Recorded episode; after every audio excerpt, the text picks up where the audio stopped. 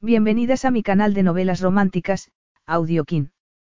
Antes de continuar, regálame un minuto de tu tiempo y comparte esta novela con familiares, amigas y conocidas. Me ayudarías a que otras personas conozcan este hermoso trabajo y cada día seguir creciendo. Estaré infinitamente agradecida por tu apoyo y deseando que una lluvia de bendiciones caigan sobre ti. Comencemos con la narración de la novela cuyo título es Terremoto de Pasiones. Argumento. Solo iba a tomar lo que le correspondía. Rey Kokaguba estaba al corriente de la fama de Playboy del marchante de arte Damion Fortier, que aparecía constantemente en las portadas de la prensa del corazón, y del que se decía que iba por Europa dejando a su paso un rastro de corazones rotos. Sabía que había dos cosas que Damión quería, lo primero, una pintura de incalculable valor, obra de su abuelo, y lo segundo, su cuerpo. Sin embargo, no tenía intención de entregarle ni lo uno, ni lo otro. Damión no estaba acostumbrado a que una mujer hermosa lo rechazase, pero no se rendía fácilmente, y estaba dispuesto a desplegar todas sus armas de seducción para conseguir lo que quería. Capítulo 1. Después de que los invitados se hubiesen marchado, sonó el timbre de la puerta. Reiko, que se había sentado para quitarse los zapatos, se irguió en el sofá y frunció el ceño. El timbre volvió a sonar una segunda vez antes de que recordara que le había dicho al mayordomo que podía irse a casa. Se puso de pie con un suspiro y fue hacia el vestíbulo. Aquella fiesta no había sido una buena idea, no estaban para esa clase de gastos. Sin embargo, Trevor había insistido. Para mantener las apariencias. Reiko hizo una mueca de desagrado. Demasiado bien sabía ella lo que era mantener las apariencias. Era toda una experta a ese respecto. Cuando la situación lo requería, como esa noche, era capaz de sonreír, reírse y salir airosa de una conversación espinosa. Pero esa careta estaba resquebrajándose, y últimamente incluso el pequeño esfuerzo que le suponía obligarse a sonreír la dejaba agotada. Y todo había empezado cuando había sabido que estaba buscándola. Sus pensamientos se frenaron en seco en el momento en que abrió la puerta, y un gemido ahogado escapó de su garganta al ver al hombre de pie frente a ella, Damión Fortier. De modo que aquí era donde te escondías, murmuró él, en la casa de campo de Trevoraston, perdón, de Sir Trevoraston, se corrigió con retintín. La profunda y aterciopelada voz del inesperado visitante, marcada por ese inconfundible acento francés, rezumaba satisfacción y una ira apenas contenida. Reiko había temido aquel momento desde que había sabido que estaba buscándola, por eso no había permanecido en el mismo sitio durante más de unos días. Una ola de pánico la invadió. El aire de suprema confianza en sí mismo que exhibía no había disminuido ni un ápice desde la última vez que lo había visto. Damión, sexto barón de Saint-Valoire, descendía de una aristocrática familia francesa, medía casi dos metros, y era increíblemente apuesto, incluso cuando estaba furioso, como en ese momento. El cabello, castaño y ligeramente ondulado, le rozaba el cuello del traje gris que llevaba, pero no le daba un aspecto descuidado ni pasado de moda. Sus anchos hombros llamaban la atención, pero, a pesar de su físico atlético, por lo que realmente destacaba era por la belleza de sus facciones. Reiko, a quien le habían inculcado el amor al arte desde su nacimiento, y que había aprendido todo lo que había que saber bajo la tutela de su difunto abuelo, era capaz de distinguir una obra maestra a diez metros.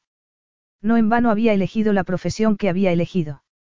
Damión Fortier era como una versión de carne y hueso del David de Miguel Ángel, con unas facciones de una belleza tan singular y arrebatadora que atraía todas las miradas.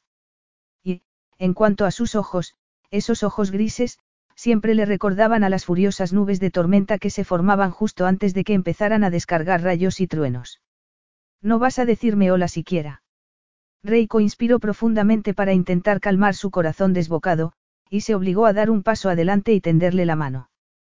¿Cómo se supone que debería llamarte? Monsieur Fortier, o quizá prefieras, varón. Ahora que ya sé que no te llamas Daniel Fortman, quiero saber cómo debería dirigirme a ti. En vez de quedarse esperando, estrechó la mano de Damión.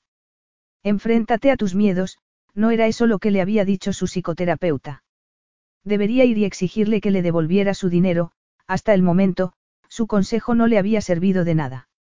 Más bien al contrario, era como si sus miedos se hubiesen hecho aún más fuertes y temibles.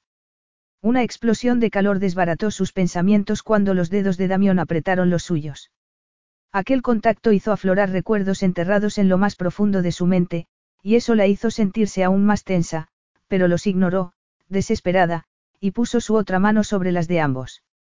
Vio sorpresa en los ojos de Damión. Había aprendido que ese truco, hacer un movimiento audaz, siempre desarmaba a su oponente lo justo para poder ver tras la fachada, para poder ver a la persona real, debajo de esa máscara civilizada de las apariencias. Reiko había creído que después de cinco años habría superado la traición de Damión, pero el solo hecho de recordarlo hacía que se sintiese como si le estuviesen clavando una daga en el corazón. Claro que, ¿cómo podría olvidarlo? Había visto a su abuelo marchitarse ante sus ojos por lo que Damión. Fortier les había hecho. ¿A qué has venido? Le preguntó soltando su mano. Aunque no le había invitado a pasar, Damión entró de todos modos y cerró la puerta tras él. No me diste la oportunidad de explicarte. Cuando se supone que debería haber dejado que te explicaras. Después de que tus guardaespaldas casi echaran abajo la cabaña de mi abuelo porque pensaron que te habían secuestrado. Tal vez, después de que a tu jefe de seguridad se le escapara que no eras un simple empresario, sino. Damien Fortier, un miembro de la nobleza francesa, y el hombre que estaba arruinando sin piedad a mi abuelo al tiempo que acostándose conmigo. Qué ciega había estado. Y qué estúpida había sido por confiar en él. Lo que ocurrió con tu abuelo no fueron más que negocios. No te atrevas a escudarte en los negocios. Le quitaste todo por lo que había trabajado, todo lo que le importaba. Y solo para engordar tu ya de por sí inflada cuenta bancaria. Damión se encogió de hombros. Hizo un trato, Reiko. Y tomó unas cuantas decisiones muy desafortunadas que después intentó tapar. Por la amistad que tenía con mi abuelo, se le dio tiempo más que suficiente para solucionar el problema, pero no lo hizo, y si yo mantuve mi identidad en secreto fue porque no quería que los sentimientos complicasen las cosas. Por supuesto. Los sentimientos resultan de lo más inconvenientes cuando se trata de amasar dinero, ¿no es así? Sabes que mi abuelo murió apenas un mes después de que lo dejaras en la más absoluta bancarrota. A pesar de los años que habían pasado, ella todavía se sentía culpable por no haber sido capaz de ver lo que estaba pasando hasta que había sido demasiado tarde. Había estado demasiado embelesada por el encanto de Damión, había sido demasiado confiada, y lo había pagado muy caro. Los ojos de Damión se oscurecieron y la asió por el brazo. Reiko. ¿Te importaría ir al grano? Lo cortó ella. Estoy segura de que no has estado persiguiéndome durante semanas solo para rememorar el pasado. Un pasado que nunca habría imaginado que fuese a asaltarla incluso en sueños, bajo la forma de angustiosas pesadillas. Damión entornó los ojos. ¿Sabías que te estaba buscando? Reiko forzó una sonrisa. Por supuesto. Los numeritos de esos tipos a los que mandaste detrás de mí me han divertido mucho. Estuvieron a un paso de darme alcance en un par de ocasiones, sobre todo en Honduras. ¿Crees que esto es un juego? A Reiko se le contrajo el corazón en el pecho. No tengo ni idea de qué va todo esto. Pero, cuanto antes me lo expliques, antes podrás salir de mi vida. Damión pareció quedarse en blanco un instante, y sus ojos relampaguearon mientras escrutaban su rostro. Finalmente apretó los labios, como si quisiera contener las palabras que estaba a punto de pronunciar. Te necesito. Reiko lo miró aturdida e hizo un esfuerzo por no tragar saliva, segura de que él deduciría de ese simple gesto lo nerviosa que estaba. Que tú, me necesitas. De todas las situaciones posibles que había imagino ante un posible reencuentro con Damión, aquella ni siquiera se le había pasado por la cabeza. Al fin y al cabo, que podía querer de ella Damión Fortier, cuando la había utilizado y después se había deshecho de ella como si fuera un trapo. Damión deslizó la mano por su brazo, haciendo que una ola de calor la invadiera, y entrelazó su mano con la de ella. Deja que lo exprese de otro modo, le dijo con aspereza, necesito de tus conocimientos. Eso iba más en la línea de lo que ella había esperado. Ten cuidado, Damión. Tu altivez no te hace precisamente simpático, y no creo que quieras irte de aquí pensando que has hecho el viaje desde París hasta el sur de Inglaterra en vano. Te ha llevado semanas encontrarme, así que lo menos que puedes hacer es comportarte de un modo civilizado conmigo, porque si no la próxima vez puede que no te resulte tan fácil encontrarme. Para que eso ocurra tendría que despistarme y perderte de vista, y no tengo intención de hacerlo. Y en cuanto a comportarme de un modo civilizado, tengo que admitir que de momento no ocupa precisamente el primer lugar en mi lista de prioridades. La irritación de Reiko no lograba anular la sobrecarga sensorial que le provocaban su virilidad, su proximidad, el aroma de su loción de afeitado, el calor que desprendía su piel morena. Intentó desesperadamente apartar de su mente el recuerdo de esa piel contra la suya, de lo mucho que le había gustado ponerse su camisa al levantarse por la mañana después de una noche de pasión, e inspirar su olor, impregnado en ella. Una ráfaga de calor afloró en su vientre, y se expandió por todo su cuerpo, tentándola. Un ruido de cristales rotos le hizo dar un respingo. Damión enarcó una ceja. La gente del catering todavía está aquí. Dame un momento para decirles que pueden marcharse, luego podrás seguir amenazándome todo lo que quieras. Damión entornó los ojos, suspicaz, pero la soltó. Reiko se dirigió a la cocina, y no la sorprendió que Damión la siguiera.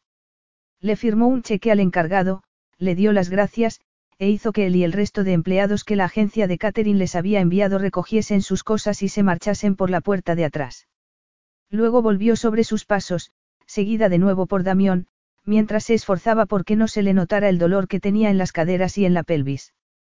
Llevaba demasiado tiempo de pie, y los zapatos de tacón le resultaban muy incómodos desde el accidente.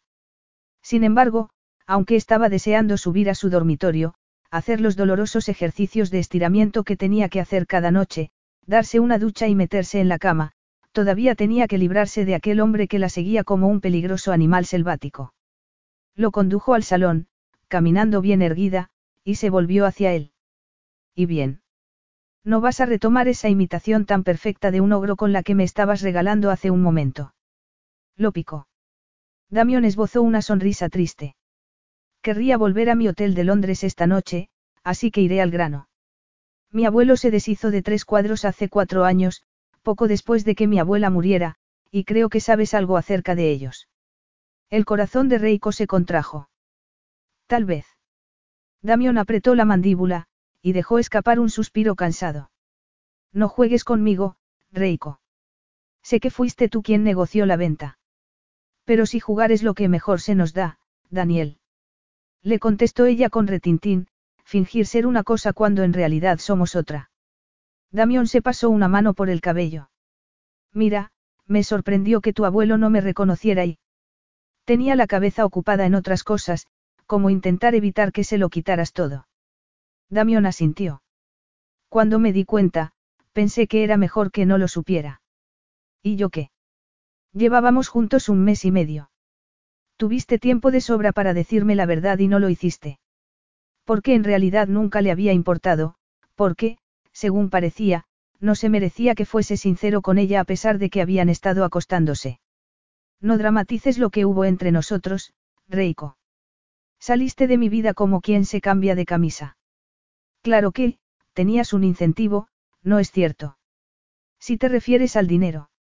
Al dinero y al hombre que me reemplazó cuando tu cama aún estaba caliente, le espetó él con los dientes apretados.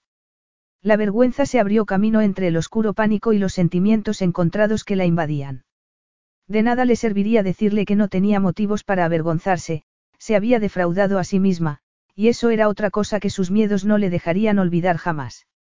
Aún a varios pasos como estaban, podía sentir la ira y el desprecio de Damión, como si esas emociones negativas palpitasen en el ambiente. Bueno, y ahora que hemos revivido esos recuerdos tan entrañables, ¿qué tal si pasamos a otros asuntos? Le dijo él con sarcasmo. He recuperado uno de los cuadros que vendió mi abuelo, Femme de la Boile.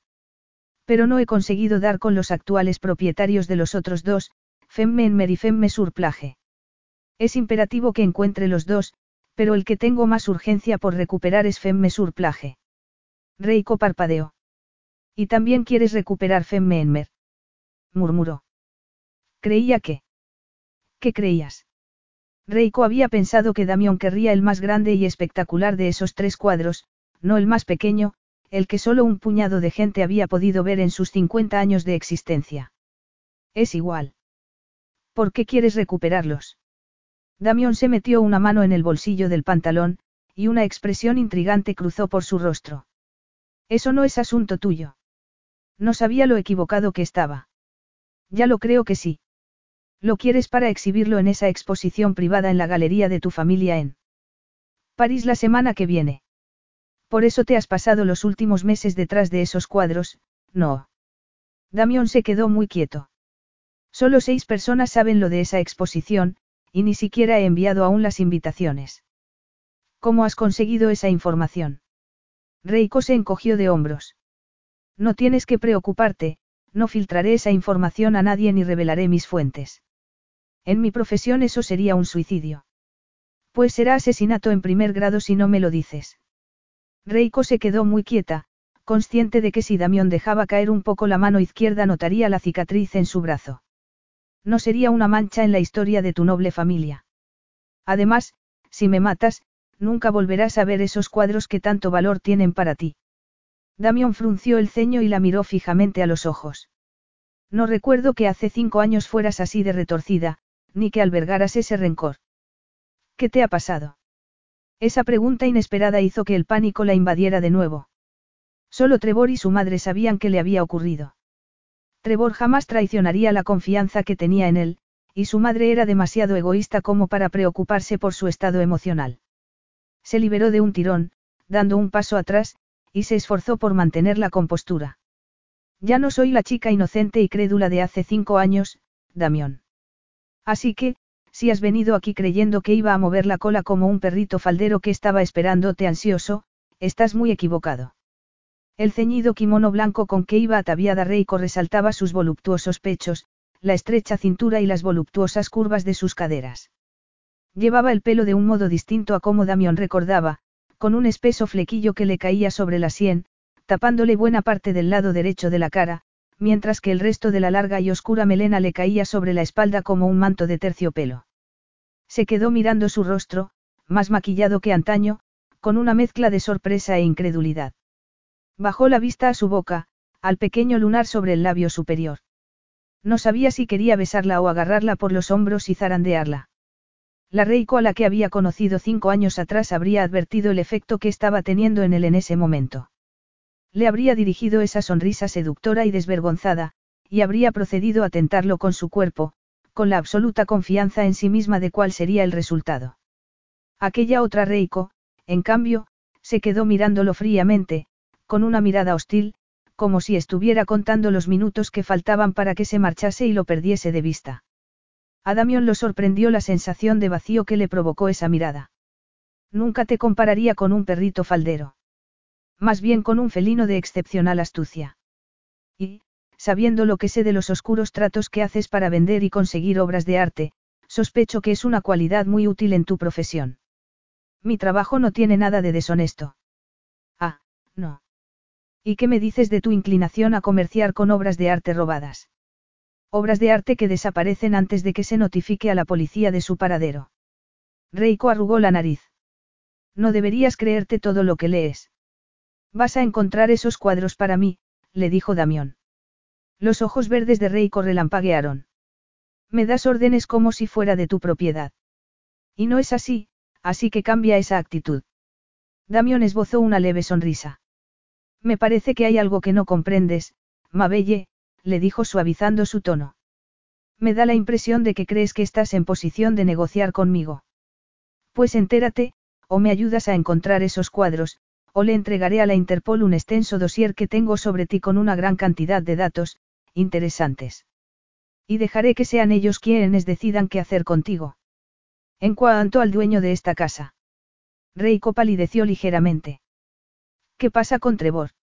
La semana pasada contacté con él, y a pesar de que me mintió diciendo que desconocía tu paradero cuando estaba escondiéndote, estoy dispuesto a dejar pasar esa afrenta si me ayudas. ¿Y si no lo hago? Puedo hacerle la vida muy difícil si no cooperas. Y teniendo en cuenta el estado de sus finanzas. Se encogió de hombros y dejó la frase en el aire. Reiko palideció aún más. Se enfrentará a ti, los dos lo haremos. Sí. ¿Y cómo, si se puede saber? Está prácticamente arruinado, y tú liquidaste recientemente el 90% de tus activos. No sé por qué, pero supongo que es cuestión de tiempo que averigüe el motivo. ¿Cómo sabes qué? Haciendo un esfuerzo por controlar sus emociones, Reiko dio un paso atrás y le dijo, no imaginaba que fueras capaz de recurrir al chantaje para conseguir tus propósitos. Y yo jamás habría pensado que serías capaz de irte con otro solo tres semanas después de abandonar mi cama. Dejémoslo en que los dos nos sentimos profundamente decepcionados el uno con el otro, Cherie, y vayamos a lo que nos ocupa, le dijo en un tono gélido. Y, para que veas que soy generoso, incluso te pagaré bien, dos millones de dólares por encontrar los dos cuadros. Reiko se quedó boquiabierta ante aquella cifra astronómica, y una sonrisa burlona afloró a los labios de él. Imaginaba que con eso despertaría tu interés. Escucha a tus instintos, acepta el trato que te estoy proponiendo. Damión la estaba poniendo entre la espada y la pared, podía negarse, o podía aceptar ese dinero. Con todo ese dinero podrían hacerse muchas cosas, cambiar la vida de muchas personas. Lo haré, por los dos millones. Pero quiero algo más. Damión la miró con desprecio. Era de esperar. ¿Qué es lo que quieres? Que me invites a tu exposición privada. Non, se negó el de inmediato. Reiko apretó los labios. De modo que mi talento es lo bastante bueno como para buscar esos cuadros, pero no para codearme con la gente de tu círculo, ¿no es así? Exacto, respondió él sin parpadear. A Reiko le resbaló aquel insulto. Mientras Damión se dejara engañar, como el resto de la gente, no vería sus cicatrices, no vería el dolor que había en su alma, el miedo constante, la oscuridad contra la que batallaba cada día y que se esforzaba por ocultar. Si quieres que encuentre pronto esos cuadros, no deberías negarme lo que te estoy pidiendo. Aquello también le daría la oportunidad de encontrar la última estatua japonesa de Jade que había estado intentando recuperar. Las indagaciones que había estado haciendo esa semana apuntaban a un eminente político francés que asistiría a la exposición privada de Damión.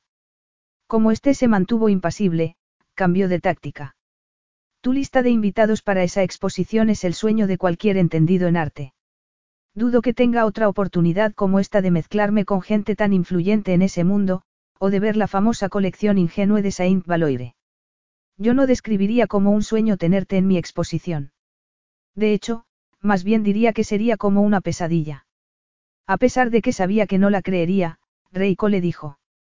No soy una ladrona. Invítame a tu exposición privada. Quién sabe, a lo mejor se me pega algo de tus selectos invitados y me transformo en una ciudadana modelo.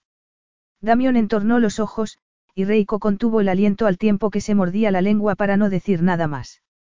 A veces el silencio era la mejor arma. A mí eso me da igual.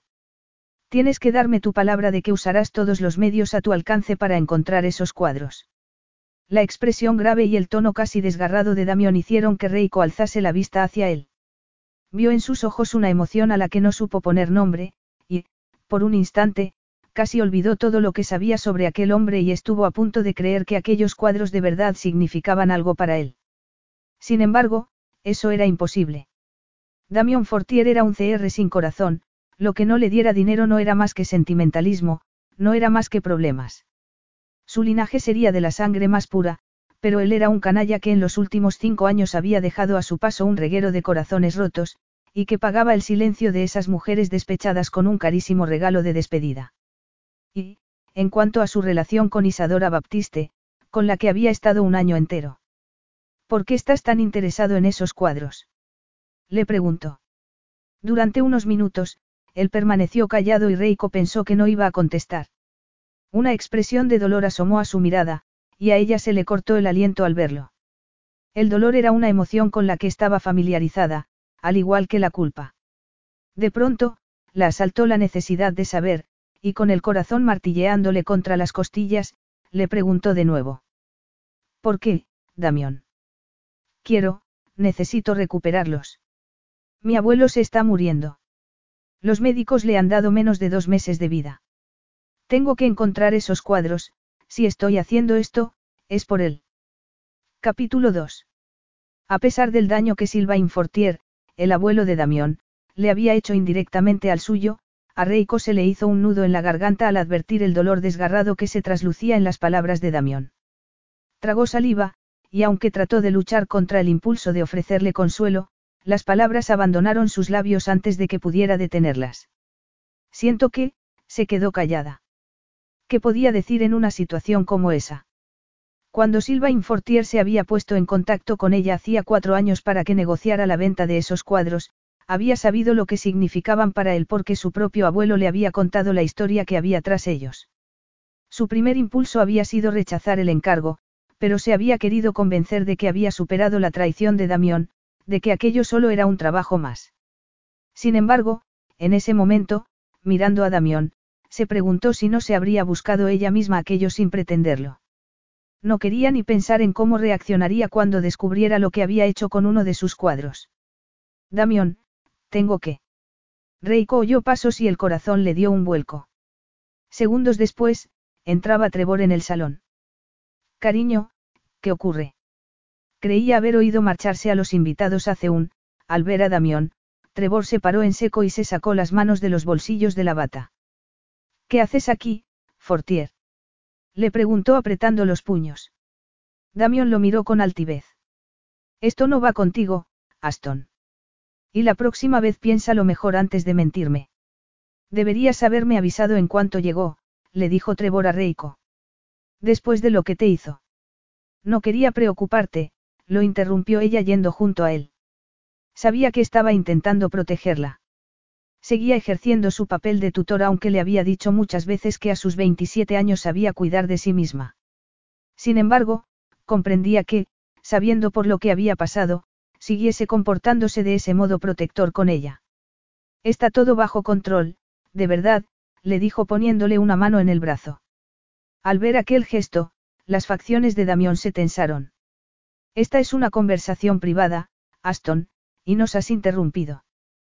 Trevor dio un paso adelante, pero Reiko lo agarró por el brazo para detenerlo y le dijo con un suspiro. Déjalo, Trevor, se irá enseguida. Como temía que Trevor le revelase algo a Damión, lo sacó del salón. Vamos, te ayudaré a subir las escaleras, le dijo. Damión lo siguió y, cuando estaban subiendo el primer escalón, Reiko lo vio sacar el teléfono móvil.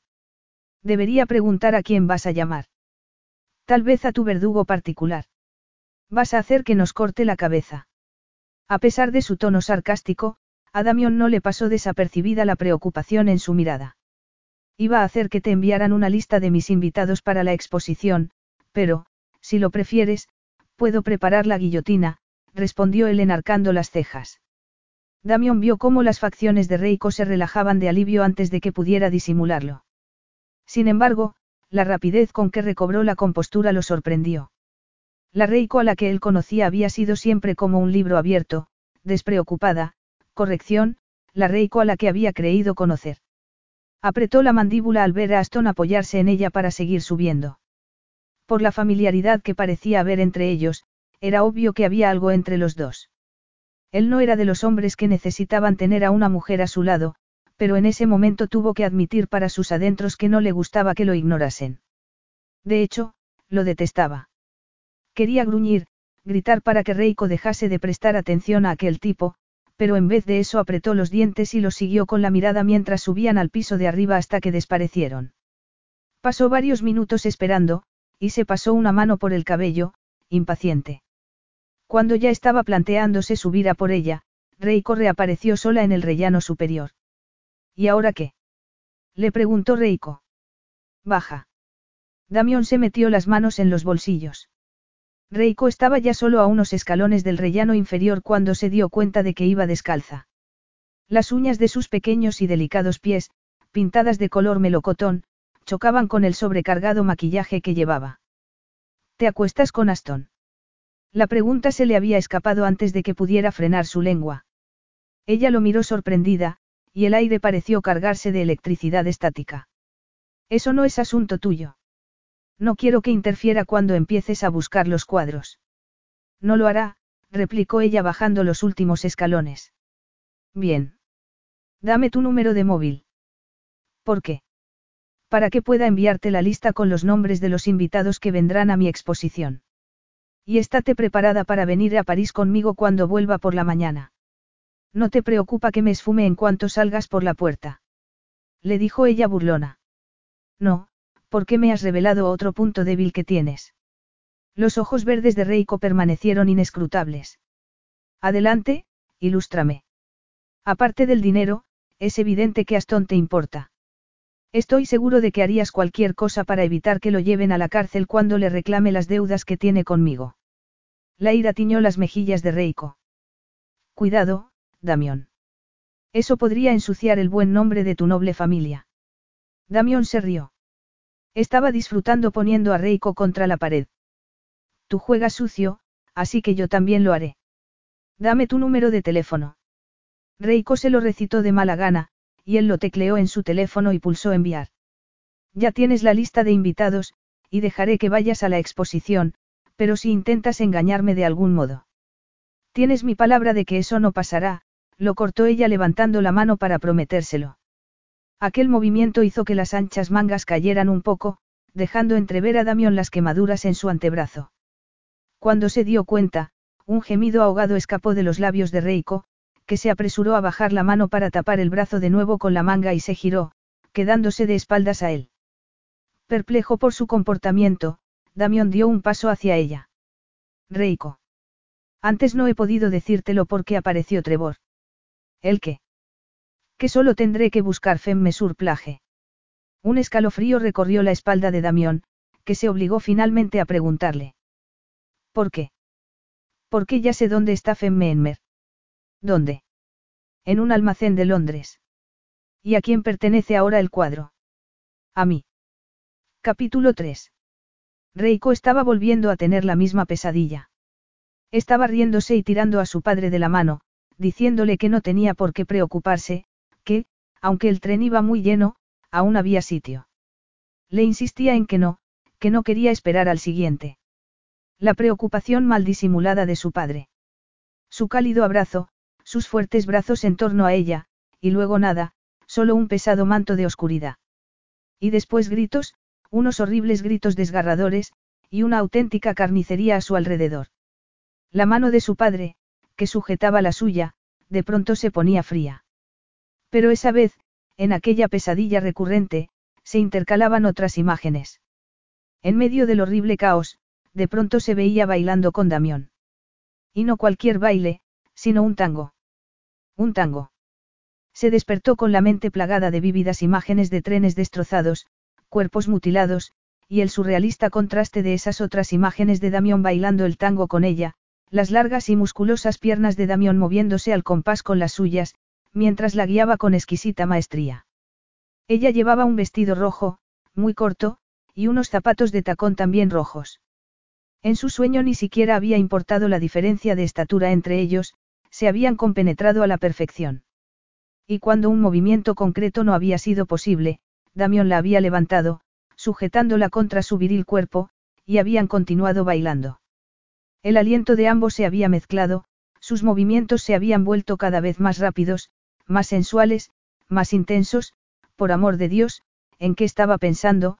se reprendió. Apartó las sábanas y se fue al cuarto de baño a darse una ducha. Tenía poco más de una hora para prepararse antes de que llegara Damión. Cuando le había revelado que uno de los cuadros era ahora de su propiedad, sus facciones se habían tensado de ira, pero para su sorpresa había hecho gala de un férreo control sobre sí mismo, y después de asentir y repetirle a qué hora pasaría a buscarla a la mañana siguiente, se había marchado. Después de ducharse, escogió de su armario lo que iba a ponerse, un traje negro de chaqueta y pantalón, y una blusa de seda blanca. Ese atuendo austero le daría la imagen seria que quería proyectar, y la cubriría convenientemente desde el cuello hasta los tobillos.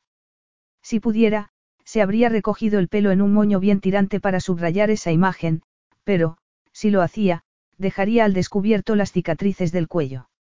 Se maquilló, ocultó con el flequillo la cicatriz que iba desde la sien hasta la oreja, y se calzó unos zapatos de tacón. Seguramente no era una buena idea después de lo dolorida que había acabado la noche anterior, pero de ningún modo iba a ponerse en desventaja frente a Damión con unos zapatos planos. Pagaría el precio más tarde, con las dolorosas técnicas de estiramiento que había aprendido, pero merecería la pena con tal de que Damión no pudiese mirarla por encima del hombro. Una media hora después, mientras esperaba a Damión en el porche con Trevor, este le dijo preocupado.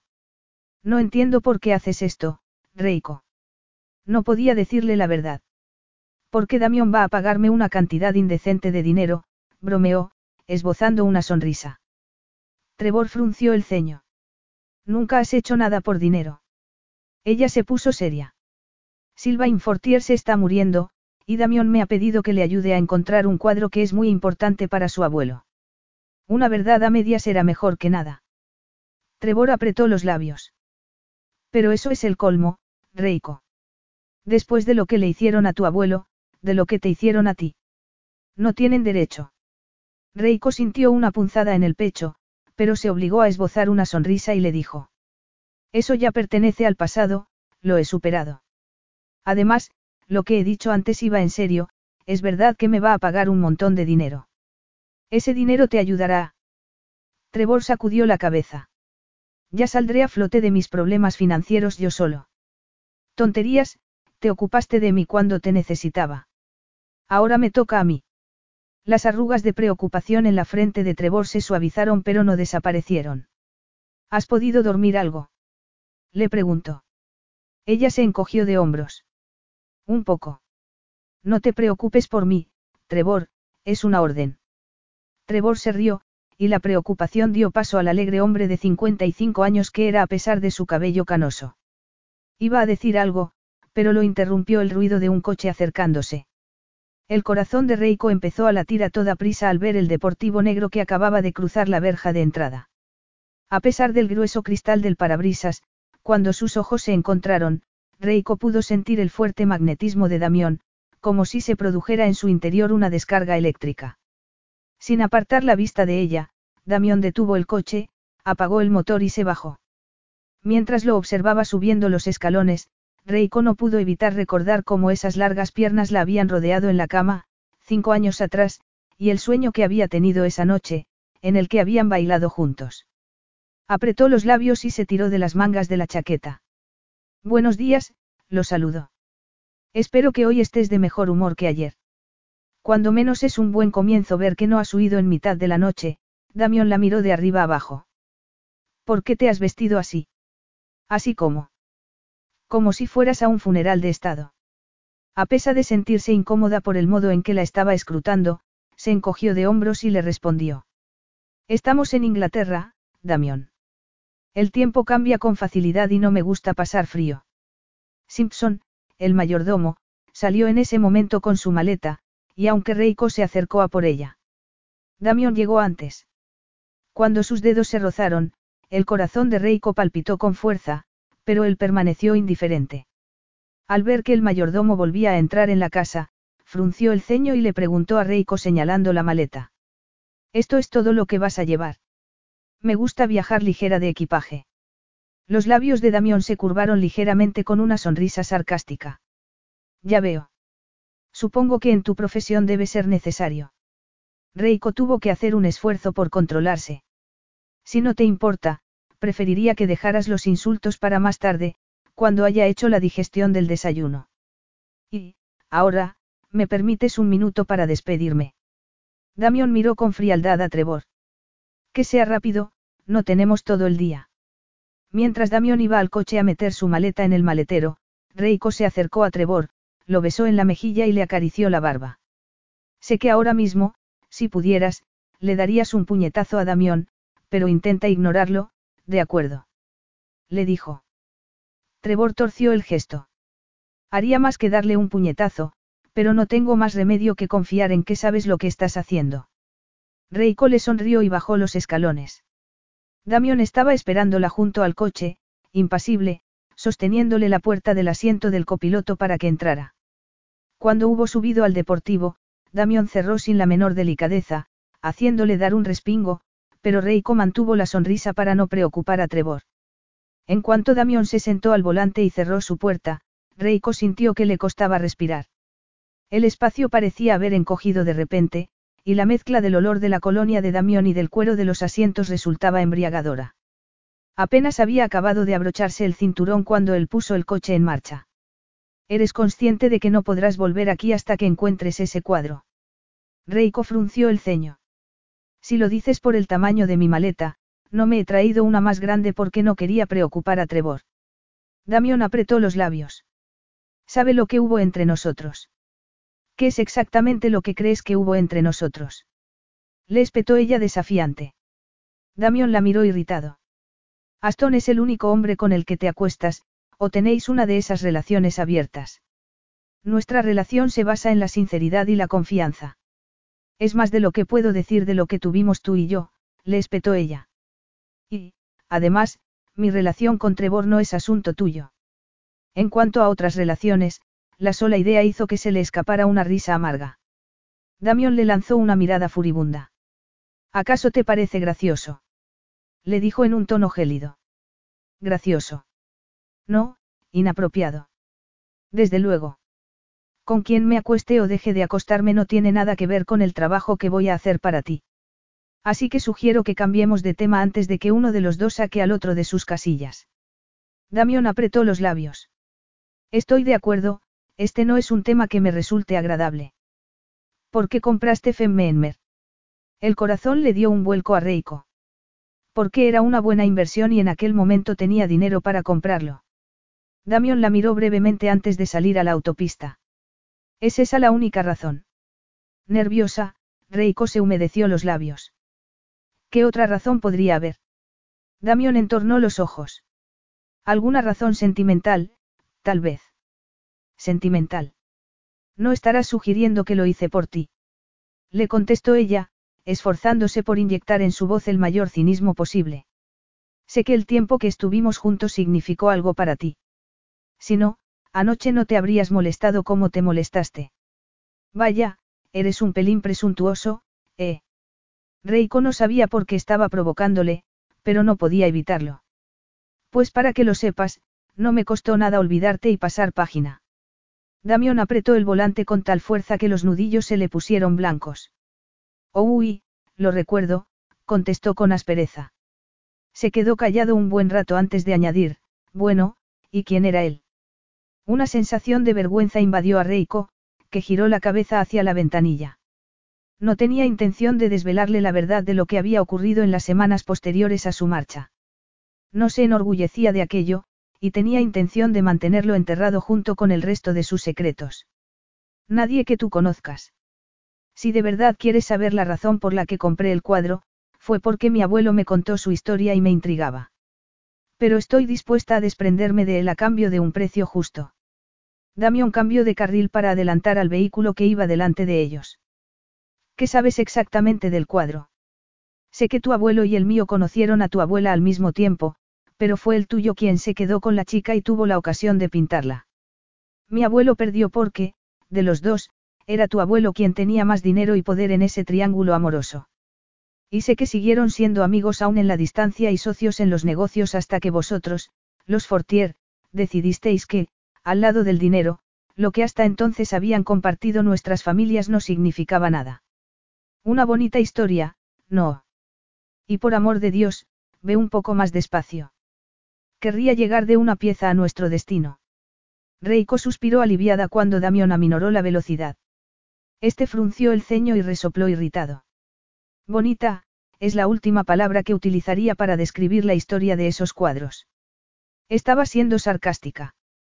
Te aseguro que no hay nada de bonito en ver a alguien a quien quieres perderlo todo. Ni tampoco en que te tomen por idiota. Así que, a menos que quieras que hablemos de eso, sugiero que dejemos el tema. Impasible, Damión se encogió de hombros e hicieron el resto del viaje a Londres en silencio. Cuando llegaron al almacén, Reiko se identificó y un empleado los condujo a la sección en la que estaba guardado el cuadro. Damión y Reiko esperaron mientras el hombre lo sacaba y retiraba el envoltorio que lo protegía.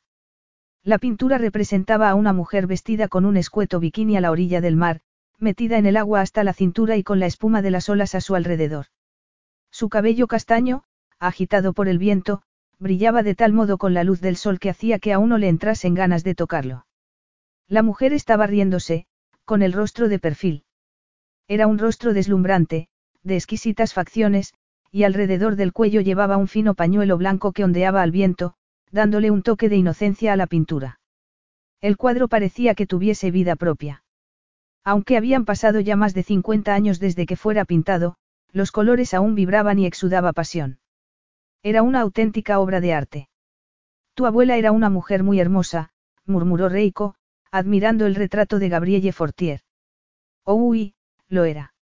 Damión había respondido con convicción, pero en su tono no se apreciaba afecto ni calidez alguna, y al mirarlo vio que tenía la misma expresión inmutable. Sin embargo, la curiosidad le hizo añadir. Mi abuelo me dijo que cuando solo llevaba un par de semestres en la Sorbona ya tenía a todos los estudiantes a sus pies. La sonrisa que esbozó Damión no suavizó la dura expresión de sus facciones. No tengo la menor duda. Así es como le gustaba a mi abuela tener a los hombres, a sus pies, como felpudos. Cuando Reiko gimió espantada por sus palabras, Damión enarcó una ceja. ¿Te sorprende oír eso? Es la verdad. ¿O acaso creías que iba a deshacerme en halagos hacia mi abuela cuando no hay de dónde sacarlos? Halagos. Supongo que no, sobre todo teniendo en cuenta que no te van los sentimentalismos. Pero, ¿no te parece un poco duro hablar así de tu propia abuela? Tú no sabes nada de mi vida. Reiko sintió una punzada en el pecho. Por supuesto que no. Damión Fortier es un extraño para mí. El hombre con el que estuve durante un mes y medio hace cinco años se llamaba Daniel Fortman. Pero yo no hablaría de un miembro de mi familia en los términos en que tú acabas de hacerlo. Sobre todo cuando tu familia siempre ha hecho todo lo posible por proyectar una imagen impoluta. Nadie es perfecto. Y si te oculté mi identidad fue simplemente para evitar situaciones como esta. ¿A qué te refieres? Damión la señaló con un ademán. A que te hagas la ofendida. A que pretendas hacerme creer que lo que hice te causó un daño irreparable. Los dos sabemos que te olvidaste de mí muy pronto, ¿no es verdad? La acusó. Reiko sintió que le ardían las mejillas, pero se negó a apartar la vista. No tienes derecho a mirarme con ese desprecio cuando me mentiste durante el tiempo que estuvimos juntos. Y me da igual cuáles fueran tus razones. Confié en ti hasta el punto de entregarme a ti. Pero tú nunca sentiste nada por mí, y me enviaste un cheque de un millón de dólares para acallar tu conciencia. Y ahora te sientes decepcionado de que lo aceptase. Porque si ese dinero era una especie de prueba que se suponía que tenía que pasar para ser digna de ti, que te zurzan, Damión. Me alegro de no haberla pasado y, Reiko se mordió el labio inferior para poner freno a sus palabras. Lo último que quería era que Damión supiera lo destrozada que se había quedado cuando había recibido ese dinero tras la muerte de su abuelo en lugar de una explicación. Sí, debería haber roto el cheque en mil pedazos, pero en vez de eso había disfrutado entregándole hasta el último centavo a una asociación benéfica. Lo siento. Aquellas palabras la arrancaron de sus pensamientos, y cuando miró a Damión le dio la impresión de que parecía algo aturdido, e incluso sorprendido, como si no se hubiese esperado su reacción. ¿Qué has dicho? Las facciones de Damión permanecieron tensas. Quizá podría haber resuelto esa situación de otra manera. No me digas, Sherlock. Y lo siento. Aunque estaba disculpándose, el desprecio permaneció en sus ojos, y de pronto Reiko se dio cuenta de lo que realmente le molestaba. No es por el dinero, ¿verdad? ¿A qué te refieres? Acabas de disculparte, pero sigues mirándome como si fuera escoria. Pero no es porque aceptara el dinero, no. Es porque creíste que estaba. Preferiría que no hablásemos de eso, la cortó Damión. Le hizo un gesto con la cabeza al empleado, que había estado escuchando absorto su conversación, y el joven se acercó con el cajón de madera del que había sacado el cuadro. Por mí no hay problema, le aseguró ella. Ceñudo y con la mandíbula apretada, Damión embaló de nuevo el cuadro él mismo. La eficiencia y la delicadeza con que trataba el cuadro evidenciaban los años de experiencia que tenía en el negocio del arte. La casa de subasta Saint Valoire se remontaba a principios del siglo XIX, pero había sido Damión quien había abierto la mundialmente famosa Galería Fortier. Hacía dos meses, por ejemplo, la Galería Fortier había albergado la primera exposición de doce deslumbrantes muñecas rusas con incrustaciones de diamantes y esmeraldas. ¿Llegaste a averiguar a quién habían pertenecido esas muñecas rusas? Le preguntó Reiko, solo por llevar la conversación a un terreno neutral. Damión, que seguía envolviendo el cuadro, se detuvo un momento y apartó los ojos de él para mirarla con frialdad. Sí, contestó, y continuó envolviendo el cuadro. ¿No vas a decirme quién era? No, no voy a hacerlo. Además, ¿qué interés tienes? Reiko se encogió de hombros. Puede que tenga un comprador que estaría interesado en adquirir toda la colección. Sin duda un comprador anónimo que prefiere mantenerse oculto en las sombras, contestó Damión cerrando la caja del cuadro. No es así. Naturalmente. Pues utiliza los cauces apropiados y mi gente te proporcionará los datos de la persona a la que pertenecen. Damión levantó la caja, le dio las gracias al empleado y se dirigió a la salida. Reiko lo siguió, y llegó al coche justo cuando Damión estaba metiendo la caja en el maletero. Lo cerró y se volvió hacia ella. ¿Te has planteado alguna vez volver al camino recto? Abandonar ese mundo sórdido del mercado negro para utilizar tu talento de un modo legítimo. El camino recto es aburrido, y me gusta lo que hago. A los asesinos en serie también les gusta lo que hacen, pero al final acaban pillándolos. Reiko no pudo evitar echarse a reír. Acabas de compararme con un asesino en serie. Creía que se suponía que los franceses erais gente encantadora. Una sonrisa burlona asomó a los labios de Damión. En ese momento se levantó una ligera brisa, y ella, temerosa de que expusiera la cicatriz de su rostro, se apresuró a llevarse una mano al flequillo para asegurarse de que no se movía. Al ver a Damión fruncir el ceño, Reiko sintió una punzada de ansiedad. ¿Qué pensaría si viera sus cicatrices? Le repugnarían y sentiría lástima de ella. O haría como si no las hubiera visto.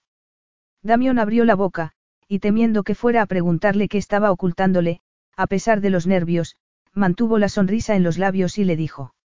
No deberíamos entretenernos, tenemos un avión que tomar. Por el brillo en los ojos grises de Damión, dedujo que sospechaba algo, pero por suerte no dijo nada. Capítulo 4.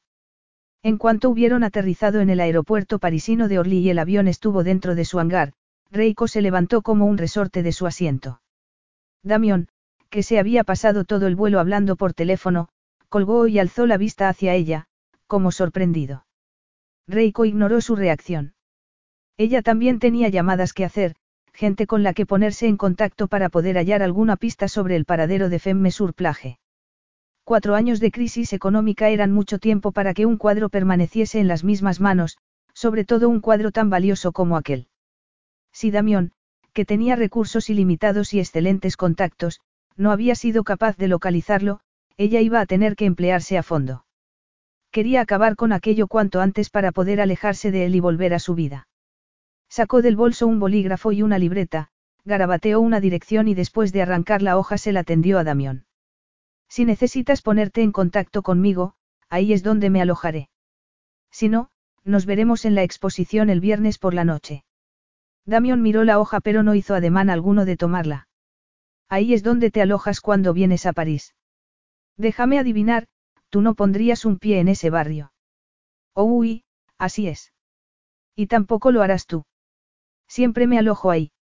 Me gusta el ambiente bohemio de esa zona. Deberías darle una oportunidad algún día. A lo mejor te gusta. Lo creas o no, ya he estado, y sí que me gusta. Viví allí en mis años de universitario, al ver que Reiko se había quedado boquiabierta, Damión sonrió. Pero eso fue antes de que cayera bajo el dominio de los narcotraficantes y las bandas callejeras. ¿Cuándo fue la última vez que estuviste allí? Reiko sintió una punzada en el pecho al recordar la última vez que había visitado París. Hace tres años. Damión entornó los ojos. ¿Estaba sola? No. Su padre había ido con ella y lo habían pasado maravillosamente bien. Volver al lugar donde se habían alojado sería muy doloroso, pero su psicoterapeuta le había dicho que tenía que enfrentarse a sus miedos. Damión se levantó también de su asiento. Bueno, pues no vas a ir allí. No voy a permitir que pongas en peligro nuestro acuerdo solo porque te apetece sentirte bohemia. Necesitas que te recuerde que no eres mi jefe. Mira por la ventanilla, se limitó a responder él. ¿Para qué? Reiko giró la cabeza con el corazón martilleándole contra las costillas. Por un momento, Pensó que iba a encontrarse con el avión rodeado por la policía, pero lo único que vio fue un flamante deportivo y a un agente de inmigración esperando para revisar su documentación. Respiró aliviada. ¿Qué se supone que tengo que ver? No eres ciudadana francesa, lo que significa que necesitas una licencia especial o un certificado de nacionalidad para poder introducir una obra de arte en el país. Femmenmer todavía es de tu propiedad, así que, a menos que yo responda por ti, o diga que el cuadro es mío, la policía tendrá que intervenir. Por mi parte no hay problema, pero no sé si tú. Está bien, lo haremos a tu manera. Lo cortó ella, y apretó los dientes con irritación al ver la sonrisa engreída que asomó a sus labios. Te he dicho ya que eres un cretino sin corazón. No, pero acabas de decirlo. Y me alegro de haberlo dicho, porque lo eres. A pesar del tono mordaz que había empleado, la verdad era que el pánico estaba empezando a apoderarse de ella. No había duda de que Damión quería mantenerla cerca para poder controlarla, y si tenía que alojarse en su casa, podría oírla gritar por la noche, cuando tuviera una de sus pesadillas. Se aclaró la garganta y le dijo. ¿Qué vas a hacer? Tenerme prisionera durante todo el tiempo que esté aquí. El piloto salió de la cabina, abrió la puerta del avión y accionó el control que hacía descender la escalerilla. Por supuesto que no, respondió Damión. Podrás ir donde quieras, siempre y cuando te alojes en mi apartamento, te mantengas dentro de los límites de la ley, y hagas todo lo posible por encontrar el cuadro. Cuando Damión le puso una mano en el hueco de la espalda para empujarla hacia la puerta, Reiko dio un respingo y se apartó de él. A pesar de que la había rozado únicamente y que lo que había tocado era su ropa, sintió un cosquilleo en la piel. Será mejor que no hagamos esperar a ese agente tan simpático, dijo rehuyendo la mirada de Damión. Después de ir al bloque de pisos en el que vivía Damión para dejar las maletas, se fueron directamente a un elegante restaurante donde él había reservado mesa. Cuando estuvieron sentados y les hubieron servido las bebidas, Reiko le pidió a Damión que le contase algo más de la exposición. Al verlo vacilar, encogió un hombro. Antes o después me acabaré enterando de los detalles, le dijo, y tomó un sorbo de agua. La exposición se llama Ingenue porque reúne una colección de primeros poemas, primeros cuadros, primeras esculturas, incluso el primer vestido de alta costura diseñado por Michel Zoltan. Reiko lo miró impresionada. Vaya, ¿y cómo conseguiste ese vestido? Aquel temperamental y huraño diseñador había creado un vestido increíblemente perfecto para la boda de una joven de la realeza europea y había dicho que esa iba a ser su última creación. Te lo diría, pero si lo hiciera tendría que matarte, dijo remedándola. Y sería una pena manchar de sangre este suelo de parqué. Ja, ja. Muy gracioso. El camarero, que les había dejado hacía un rato la carta, se acercó para preguntarles si ya sabían que iban a tomar, les tomó nota, y se retiró. Las obras que voy a mostrar en la exposición son obras que se hicieron sin que hubiera una influencia del mundo exterior, continuó diciendo Damión, antes de que el mundo les robara a los artistas su inocencia, por así decirlo. Nunca se ha hecho una exposición así. La mayoría de los artistas piensan que sus primeras obras no son dignas de ser expuestas. No creo que sea solo por eso, apuntó ella. Más bien diría que no están dispuestos a desnudar su alma ante el público, los artistas tienen un ego muy frágil. Sí, pero, con el incentivo adecuado, hasta los egos frágiles son maleables. Reiko apretó la copa en su mano. ¿Significa eso que se puede comprar a todo el mundo?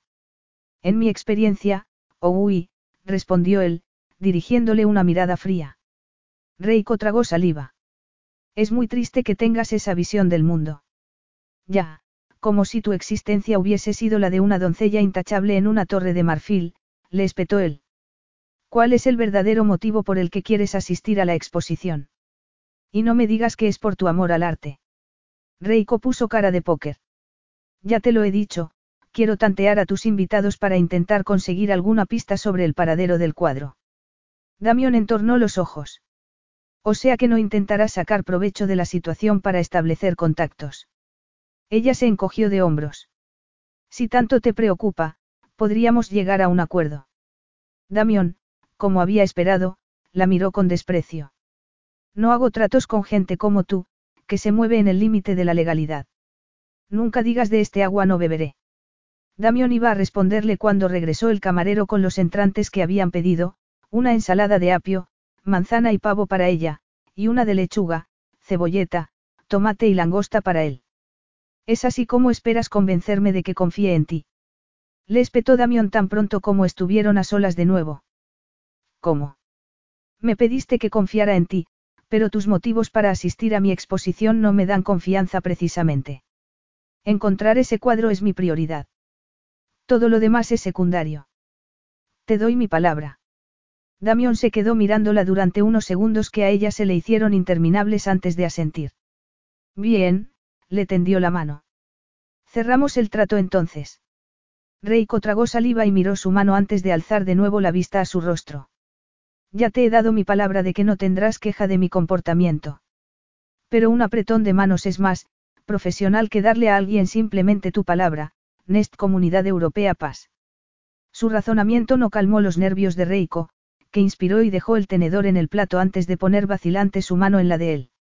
El calor que le produjo ese contacto descendió por su cuerpo hasta llegar a los dedos de sus pies. Intentó liberar su mano, pero él la retuvo unos segundos más antes de soltarla. Después de ese extraño momento, siguieron comiendo mientras charlaban de cosas intrascendentes. Reiko incluso se atrevió a relajarse un poco, permitiendo que la tensión abandonase su cuerpo, hasta que de pronto, en un momento dado, él alargó el brazo y apartó el flequillo de su frente. ¿Cómo te hiciste esa cicatriz en la sien? Le preguntó. Reiko se echó hacia atrás, y se volcó parte del agua de su copa cuando la depositó de nuevo en la mesa con la mano temblorosa. Perdón, ¿cómo dices? Es una pregunta muy simple, Reiko. Y también muy personal. ¿Cómo te sentaría a ti que te hiciera una pregunta extremadamente personal? Le espetó sin poder evitar que le temblara la voz. Responde a la pregunta y dejaré que tú me hagas una a mí también. Ella se quedó paralizada, no se esperaba eso. ¿Lo dices en serio? Damión asintió. ¿Cuándo te hiciste esa cicatriz? Quiso saber. Reiko bajó la vista, tomó de nuevo su tenedor y empujó con él la comida que quedaba en su plato. Hace dos años. ¿Cómo? Reiko sacudió la cabeza. Ya he contestado a una pregunta. Ahora me toca a mí, estabas ausente cuando tu abuelo vendió los cuadros. ¿Dónde habías ido? Damión pareció tensarse de repente. Sus facciones se endurecieron y la miró fijamente a los ojos antes de contestarle en un tono áspero. Estuve aquí, en París, una temporada. Luego fui a Arizona. Ah, a Arizona, por supuesto, Reiko ya había sospechado cuál sería su respuesta. Isadora. Le subió la bilis a la garganta y sintió náuseas. ¿Qué quiere decir eso de, por supuesto? Había oído los rumores sobre tu visita a Arizona, y los acabas de confirmar. ¿Qué es lo que oíste? inquirió él, y apretó los labios. Nada importante. La expresión de Damión se tornó gélida, y cuando abrió la boca ella levantó la mano para interrumpirlo. No quiero saber más detalles, y lo digo en serio. No iba a dártelos. Simplemente iba a sugerirte que te guardes para ti lo que sea que crees que sabes. ¿Por qué? Porque no quería que Isadora se molestase. Aunque nadie hablaba de ello, todo el mundo sabía la verdad sobre el romance que había habido entre la famosa diseñadora y él. Reiko se encogió de hombros. Creo que ya hemos intercambiado suficiente información personal por un día, ¿no te parece? Estrujó la servilleta en su mano y la dejó en la mesa, de repente había perdido el apetito. Damión hizo lo mismo y pidió la cuenta. Capítulo 5. ¿Qué planes tienes para hoy? Preguntó Damión mientras desayunaban, levantándose la manga de la chaqueta para mirar su reloj. Reiko alzó la vista hacia él, pero al instante apartó la mirada. Damión se quedó observándola pensativo. Había algo distinto en ella esa mañana, pero no sabría decir qué. Bueno, su atuendo, para empezar, era distinto. En vez de un traje de chaqueta y pantalón se había puesto unos vaqueros, una camiseta de manga larga a rayas y una chaqueta. Ese día también se había dejado el cabello suelto. La tensión constante que había notado en ella seguía ahí, pero había color en sus mejillas. A Damión aquello le trajo recuerdos del tiempo que habían pasado juntos. También se le subía el color a las mejillas cuando acababa de darse una ducha caliente, y después de que hicieran el amor. Damión frunció el ceño por la dirección que habían tomado sus pensamientos. Tomó un sorbo de su expreso con la esperanza de que la cafeína sofocara el calor que estaba aflorando en su entrepierna. Reiko también se llevó la taza a los labios, y sus ojos volvieron a posarse brevemente en él antes de que apartara la vista para mirar por la ventana. He pensado en ir al Louvre, comentó. Nunca dejo pasar la oportunidad cuando estoy en París. Siempre y cuando no salgas de allí con la Mona Lisa. Reiko puso los ojos en blanco. No es mi tipo. Si robara un cuadro sería el gladiateur de Julien. Damión enarcó una ceja.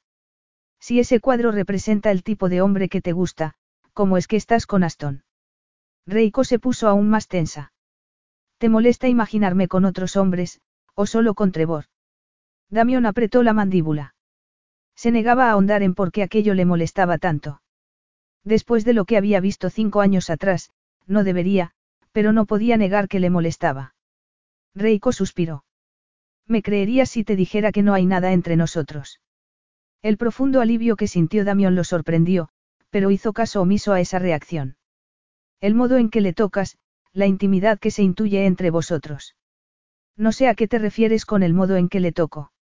No hay nada de raro en tocarle el brazo a una persona cuando estás hablando, por ejemplo. ¿Será que Aston no es celoso? Reiko lo miró a los ojos. A diferencia de ti. En efecto. Soy extremadamente posesivo. No me gusta que me quiten lo que es mío. Guárdate esa actitud de cavernícola para tu futura esposa, Damión, murmuró Reiko untando mantequilla en su croissant, aunque no tenía apetito. Creo recordar haber leído en algún periódico que estabas recorriendo Europa en busca de la perfecta baronesa. Damión entornó los ojos. Pretendo casarme pronto, sí. La mano de ella se detuvo un instante antes de continuar untando el croissant de mantequilla. Pues si es así, no deberías concentrarte en eso y dejar en paz mi vida privada. Damión sintió el peso de la responsabilidad en sus hombros. Cuando su abuelo muriese, él sería el único miembro de la dinastía Fortier. Hacía ya unos cuantos años que era consciente de que tenía que casarse y dar continuidad a su apellido, pero la sola idea del matrimonio y de lo que conllevaba le dejó un regusto amargo en la boca. El desastroso matrimonio de sus abuelos y el de sus padres lo habían marcado de tal modo que desde muy joven se había preguntado si él, con semejante modelo, podría estar preparado para una relación. Luego, primero con Reiko y después con Isadora, se había dado cuenta de que su instinto en lo que se refería a las mujeres era pésimo, se había equivocado de parte a parte con ambas y su relación había sido un desastre. Se le hizo un nudo de ansiedad en el pecho de solo pensar en lo que sería revivir esas experiencias si volviera a elegir mal. Apuró el café y dejó la taza en su platillo. Tenía un día muy ajetreado por delante, pero siguió allí sentado. Ahora mismo tengo cosas más urgentes de las que ocuparme, le dijo a Reiko, pero cuando llegue el momento no tomaré una decisión precipitada. Escogeré a mi compañera con mucho cuidado, y ella me estará agradecida. Reiko lo miró boquiabierta de incredulidad. Vaya. ¿Has oído lo que acabas de decir? ¿De verdad te crees que eres el amo y señor del universo? No. Pues deja que te diga que nunca sabes lo que te espera al torcer la esquina, una expresión de dolor y amargura ensombreció sus facciones. En un momento vas andado por la calle creyendo que lo tienes todo, y al instante siguiente la vida te lo quita absolutamente todo. ¿Es eso lo que te ocurrió a ti? inquirió Damión, posando la mirada en la parte izquierda de su rostro, donde el flequillo volvía a ocultar su cicatriz. Tenía una reunión dentro de 20 minutos, tenía que marcharse. Cuéntamelo. Cuando Reiko alzó finalmente la vista hacia él, sus ojos estaban desprovistos de toda emoción. Deja de entrometerte en mi vida, Damión, le espetó poniéndose de pie. No quiero tener que hacer cola durante horas para entrar al Louvre. Necesito pasar al menos una hora con la gran odalisca. ¿Por qué? ¿Por qué pasar menos de una hora admirando ese cuadro sería un insulto hacia el pintor? Nos vemos luego. Había empleado un tono despreocupado, pero Damión pudo entrever una cierta fragilidad en su mirada que le hizo sentir lástima, y eso lo preocupó. Miró impaciente su reloj. La cena estará lista a las siete. Asegúrate de estar de vuelta a esa hora. Como Reiko parecía dispuesta a protestar, Damión se giró para tomar su maletín del suelo y, cuando se levantó, ella ya estaba abandonando el comedor con su enorme bolso golpeándole la cadera a cada paso. Damión la siguió con la mirada, incapaz de apartar la vista de la brillante melena azabache, que se balanceaba de un lado a otro por encima de su trasero respingón. No pudo evitar fijarse en lo bien que se ajustaban los vaqueros a sus nalgas, y cuando sintió que una ráfaga de calor afloraba en su entrepierna se quejó entre dientes. Mientras pasaba de una sala a otra del museo, Reiko se esforzó por concentrarse en la belleza que la rodeaba para anular los pensamientos que la asaltaban sobre Damión. Sin embargo, era como si las pinturas y las esculturas del Louvre estuvieran conspirando contra ella. El perfecto y fuerte cuerpo de la escultura de Edipo le recordó el musculoso físico de Damión, y el erotismo del cuadro David y Betsabé al sueño que había tenido la noche anterior, en el que había aparecido Damión.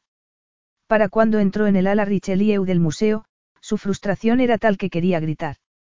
Le estaba costando un esfuerzo tremendo mantener la compostura delante de Philip, el secretario del director del museo, a quien había encontrado esperándola con un pase VIP para ella al llegar al museo. Aunque Damión hubiese organizado aquello sin decírselo, se negaba a verlo como un detalle por su parte. Seguramente, el único motivo por el que lo había hecho era porque quería que estuviese de regreso a las siete. Quiere volver a la sala del cuadro de la condesa de Goya, o quizá al de la gran odalisca. Le preguntó Philip. Hemos cerrado la sala de la gran odalisca para que pueda admirarlo en privado. ¿Qué? ¿Por qué? Philip sonrió. Según tengo entendido, Monsieur Fortier le dijo al director que es su cuadro favorito del Louvre. Bueno, sí, pero, cerrarla solo para mí. No es algo que hagamos muy a menudo. Hacemos una excepción con las invitadas especiales del barón de Saint-Valoire. ¿Y cuántas invitadas especiales ha habido? Las palabras escaparon de sus labios antes de que pudiera contenerlas. Perdone, normalmente no suelo ser así de, olvide la pregunta, balbució poniéndole una mano en el brazo a Philip, que estaba mirándola contrariado. Siguió a Philip de regreso al ala suya y con una mezcla de sentimientos contradictorios revolviéndose en su estómago. Invitadas especiales del barón de Saint Valoire. Reiko apartó a un lado los celos que no quería reconocer como tales, y se quedó delante del cuadro de la odalisca, contemplando en silencio a aquella mujer a la que habían sentenciado a morir, pero que se había enfrentado a la muerte con dignidad y coraje. ¿Acaso importaba que Damión hubiese hecho aquello por otras mujeres? Era una oportunidad única, y estaba decidida a disfrutarla. Perdió la noción del tiempo en la contemplación del cuadro, y cuando se volvió para darle las gracias a Philip, se encontró con que estaba sola. Miró una última vez la cautivadora pintura, se colgó el bolso del hombro y se dirigió lentamente a la salida. Mientras caminaba por la calle Rivoli, se detuvo en una patisería y pidió un panini y un café con leche. El cansancio estaba haciendo mella en ella. Las pesadillas habían vuelto a asaltarla la noche anterior, y esa vez los detalles habían sido aún más vívidos. Se había despertado sudando, con el corazón martilleándole en el pecho y con horribles imágenes de cuerpos quemándose en su mente. Por suerte no había gritado. Durante varias horas había permanecido despierta, temiendo que volvieran las pesadillas si se dormía, y cuando finalmente se había dormido había soñado otra vez que bailaba con Damión. Había sido increíblemente erótico, y aunque en el sueño no se habían besado, había visto escrita la intención en cada mirada de Damión. El ansia que le quemaba en el vientre y entre los muslos al despertarse esa mañana había sido como un cruel recordatorio de lo que ya nunca volvería a experimentar, y se le habían llenado los ojos de lágrimas. Había acabado sollozando calladamente, pero ni siquiera eso la había aliviado, y esa mañana apenas había sido capaz de mirar a Damión a los ojos durante el desayuno. Cuando sonó su teléfono dio un respingo. Frunció el ceño al ver un número que no le sonaba y pulsó el botón para contestar. De modo que, dos horas admirando la gran odalisca. Sintió la aterciopelada voz de Damión como una caricia junto a su oído. Su sorpresa dio paso a una creciente suspicacia. Hiciste que me dieran un trato especial en el museo para poder tenerme vigilada. Damión respondió a su acusación con silencio antes de decir. Me parece que las palabras que buscas son, gracias, Damión. No si estás espiándome. Debería hacerlo. Inquirió él con cierta aspereza. Por supuesto que no, masculló ella. Bien SR. Llamé al director para saber si te estaban atendiendo como le había pedido, y me dijo que ya te habías marchado, dijo, y se quedó esperando una respuesta. Reiko se mordió el labio e inspiró profundamente. Te agradezco que organizaras mi visita, la he disfrutado muchísimo, pero espero que no creas que esto te da carta blanca para hurgar en mi vida de nuevo. Con lo que se me doy por satisfecho por ahora. No llegues tarde, dijo Damión. Y colgó. Reiko se quedó mirando el teléfono con el corazón desbocado. Con dedos temblorosos marcó el número de Damión, pero comunicaba. Es imposible que lo sepa, se tranquilizó a sí misma, pero la ansiedad estaba devorándola por dentro cuando regresó al apartamento de Damión tres horas más tarde. Fabrice le abrió la puerta y le informó de que Damión había llamado para decirle que iba camino a casa. Reiko fue a su dormitorio para cepillarse un poco el pelo y reaplicarse el pintalabios. Justo cuando bajaba las escaleras Damión entraba por la puerta. El magnetismo de aquel hombre era algo fuera de lo común. No pudo apartar los ojos de él mientras avanzaba hacia ella, con esos hombros anchos y esos andares de depredador. Cuando sus ojos la recorrieron de arriba abajo antes de posarse en los suyos, sintió que se le revolvía el estómago por los nervios. Mantén la calma, no sabe nada. Sin embargo, a pesar de repetirse eso como un mantra, el corazón cada vez le latía más deprisa. ¿Qué has querido decir antes por teléfono? Le preguntó antes de poder contener las palabras. Damión enarcó una ceja y esbozó una sonrisa enigmática que la puso aún más nerviosa. Bonsoirati también. Un escalofrío de pánico le subió por la espalda, pero se negó a dejarse llevar por él. Por favor, contéstame. En ese momento apareció Fabrice, que tomó el maletín de Damión y se retiró discretamente mientras los ojos de éste seguían fijos en ella. Reiko se humedeció los labios. ¿O me dices a qué vino eso de que con lo que sabes te das por satisfecho por ahora? Si no, saldré de aquí ahora mismo y nunca encontrarás ese cuadro. Damión se tensó ligeramente, pero luego suspiró y le dijo. Guarda esas garras, gatita, no voy a hacerte daño. El tono amable de su voz sorprendió a Reiko, y al ver cómo la estaba mirando, sintió cómo el pánico se apoderaba de ella. No, no podía saberlo, se dijo. Y sin embargo, se le había erizado el vello de los brazos, como si fuese una premonición. Quería hacerle callar antes de que hablara, pero sabía que no había forma de impedirlo. Háblame del accidente, Reiko. Capítulo 6. ¿Cómo, cómo lo has averiguado? No eres la única que tiene acceso a información, Reiko. El tono de Damión era suave, amable. Lo siguiente sería ver una expresión de lástima en su rostro. Una mezcla de ira y dolor la sacudió. ¿Por qué has tenido que hurgar en mi vida privada? ¿Por qué soy un hombre impaciente? Necesitaba saber qué te había pasado, sobre todo si eso podía poner en peligro la tarea a la que te has comprometido. Reiko bajó el último escalón y lo miró furibunda. Me estás diciendo que decidiste hurgar en mi vida solo para satisfacer tu curiosidad. A pesar de que te di mi palabra de que mi prioridad sería encontrar el cuadro. Eres lo más rastrero que. Cálmate. Damión la tomó del codo y la condujo al comedor, donde Fabrice había dispuesto la mesa para la cena con la más exquisita vajilla y la más reluciente cubertería de plata. Reiko se dio media vuelta. No me digas que me calme. Y no creerás que voy a sentarme a cenar contigo después de lo que acabas de decirme. No tengo todos los detalles del accidente. Reiko se quedó mirándolo anonada. ¿Que no? Pero yo creí que. Damión se encogió de hombros. Le pedí al detective que dejase de investigar. Esperaba que tú me contaras el resto. La sola idea de dejarle entrever siquiera el estado físico y emocional en que había quedado después del accidente hizo que la invadiera el pánico. Si pensabas que te iba a estar agradecida por eso, estás muy equivocado, le espetó ella entre dientes. Damión apartó una silla de la mesa y se la señaló con un ademán. Siéntate, Reiko. De mala gana, ella se sentó, sintiendo todo el tiempo sobre ella la mirada de Damión, que se sentó también. Todavía estaba mirándola cuando entró Fabrice con el primer plato poco después. Reiko tomó su cuchara, pero no hizo siquiera intención de tocar la crema fría de pepino con pechuga de pollo.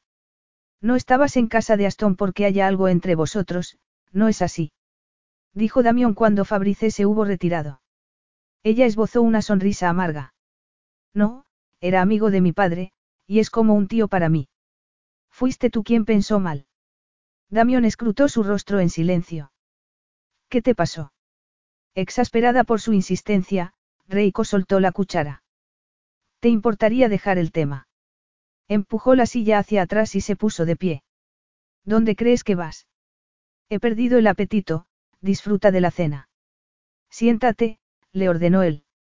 Su bozarrón habría acobardado a cualquier otra persona, pero Reiko no estaba de humor para su arrogancia. A menos que tengas una cuerda para atarme a la silla, te aseguro que no pienso volver a sentarme.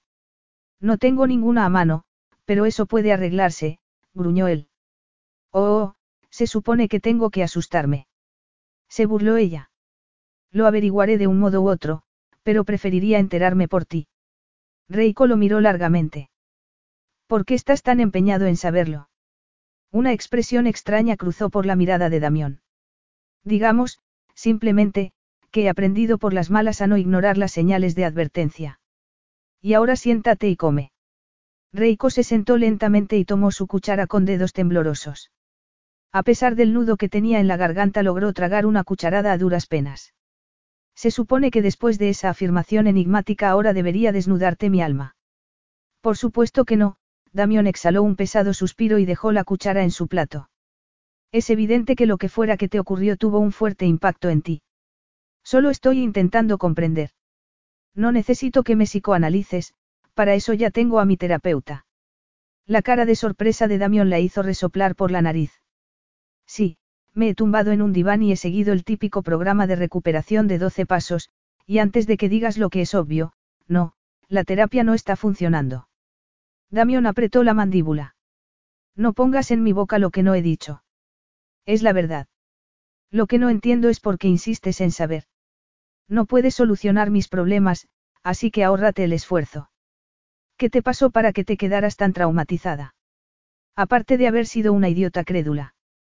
Y de no haberme dado cuenta antes de que te proponías arruinar a mi abuelo. Las facciones de Damión se ensombrecieron, pero esa vez a Reiko le pareció vislumbrar arrepentimiento en su mirada. Esa nunca fue mi intención. Estaba llevando a cabo los preparativos para abrir una galería en Tokio y mi abuelo me pidió que investigara al tuyo. Lo único que hice fue hacer lo que tenía que hacer a la vista de los hechos y las cifras con las que me encontré. Si hubiera sabido que se lo iba a tomar tan mal. Tu compasión llega cinco años tarde. Sabías que debía tres veces más de lo que accedía que devolviera. No, no lo sabía. La confusión de Reiko se mezcló con las emociones que se agitaban en su interior. ¿Esperas que eso me ablande? No, espero que con eso te des cuenta de que no soy el cretino sin corazón que crees que soy. Quizá fuera esa afirmación, articulada en un tono suave pero firme. O quizá la mano de Damión, que se posó sobre la de ella, antes de que sus cálidos dedos se entrelazaran con los suyos, que estaban helados. O quizá el cansancio que estaba haciendo mella en su alma. Fuera cual fuera el motivo, no pudo evitar que se le llenaran los ojos de lágrimas, y eso era lo último que quería, salir llorando delante de él. Lo miró a la cara y le dijo en un susurro. ¿Quieres saber qué hizo que me derrumbara? El ver a mi abuelo sufrir fue horrible, pero el sentirme responsable de la muerte de mi padre, eso fue lo que me destrozó. Al ver el dolor en su rostro, a se le encogió el corazón.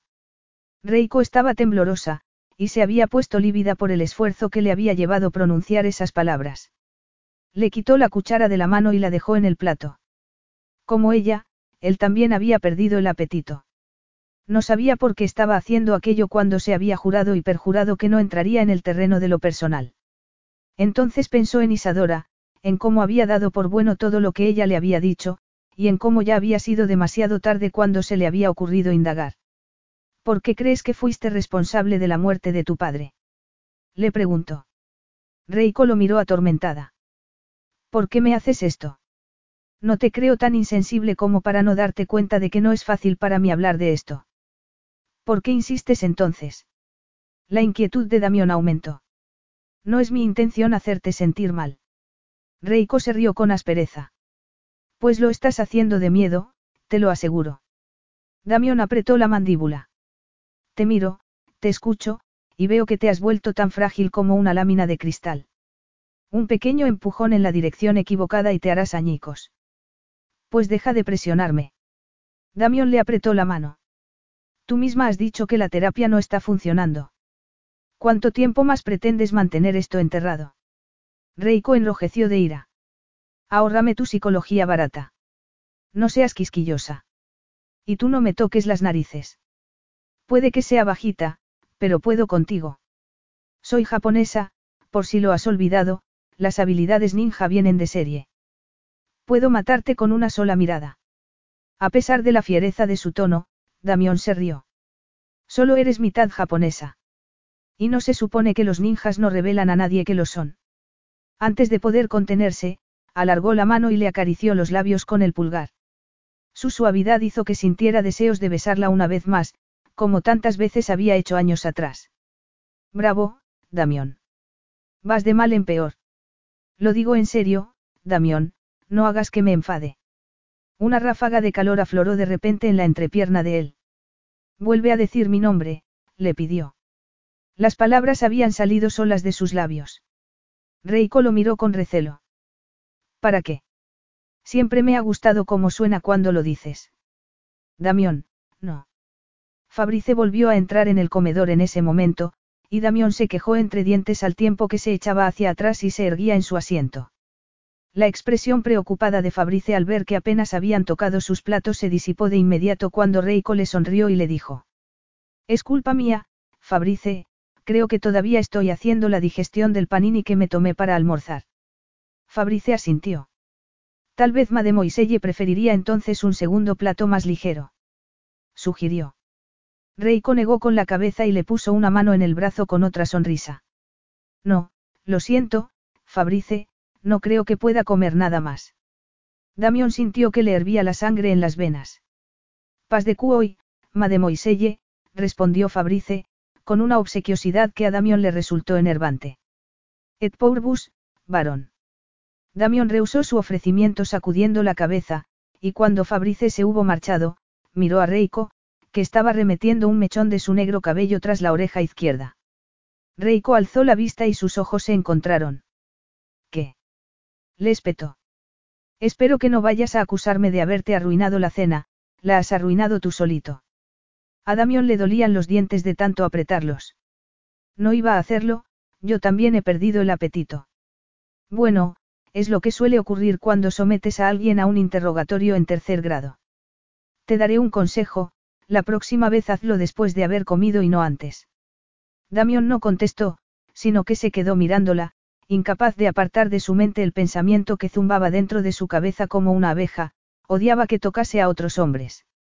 Reiko se despertó a medianoche con un dolor insoportable. Por culpa del estado de agitación en que se había quedado tras la desastrosa cena con Damión se le había olvidado hacer sus ejercicios. Ansiosa por alejarse de él, le había dado las buenas noches y se había dejado caer en la cama al llegar a su dormitorio pensando que no iba a dormir nada. Qué equivocada había estado. Debía de estar tan cansada que se había quedado dormida sin darse cuenta. Apretó los dientes cuando se movió y sintió un dolor lacerante en la pelvis. Hizo un esfuerzo por respirar acompasadamente para relajarse, pero sabía que no tenía más remedio que hacer algo al respecto. Se incorporó como pudo, se enfundó con dificultad en su malla de licra, tomó una toalla del baño, y se encaminó a la sala que Damión había convertido en un pequeño gimnasio con modernos aparatos de fitness. Sacó una botella de agua del mueble bar que había a la entrada y se sentó en la esterilla frente a la pared de espejos. Tomó un sorbo de agua e inspiró profundamente. La primera serie de ejercicios era tan dolorosa que para cuando acabó con ellos ya estaba sudando. Sin embargo, la segunda serie era aún peor, y el solo hecho de pensarlo hizo que un gemido de desesperación escapara de su garganta. No sé muy bien cómo tomarme que haya una mujer hermosa, sola, gimiendo en mi gimnasio en mitad de la noche. Reiko giró la cabeza al oír aquella voz. Damión estaba apoyado en el marco de la puerta. Iba vestido con unos pantalones de chándal y una camiseta blanca que le quedaba justa, y tenía el cabello revuelto de acabar de levantarse de la cama. Una ráfaga de calor la sacudió antes de que recordara que tenía puesta una horquilla para sujetarse el flequillo y se apresurara a quitársela para dejarlo caer y que ocultase la cicatriz. Por suerte, el cuello alto de la malla y las mangas largas cubrían las partes de su cuerpo que necesitaba que cubrieran. Si no te importa, esta es una función privada a la que no estás invitado, le dijo ella, con la esperanza de que captase la indirecta y se marchase. Pero no lo hizo. Se acercó lentamente y se detuvo a su lado. Desde su posición, tumbada en el suelo, tenía una vista magnífica de su cuerpo, las fuertes piernas, la cintura estrecha, el musculoso torso. ¿Qué haces? Le preguntó Damión. ¿A ti qué te parece? Hacer ejercicio. Pero te duele. ¿Por qué? Márchate, Damión. Si quisieras mantener esto en secreto estarías haciéndolo en tu dormitorio.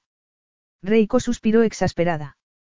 Te aseguro que lo habría hecho si hubiera sabido que ibas a someterme a otro interrogatorio. Esto ya empieza a ser cansino. Damión se limitó a encogerse de hombros y se quedó allí plantado, esperando una respuesta. Reiko apartó la mirada de él.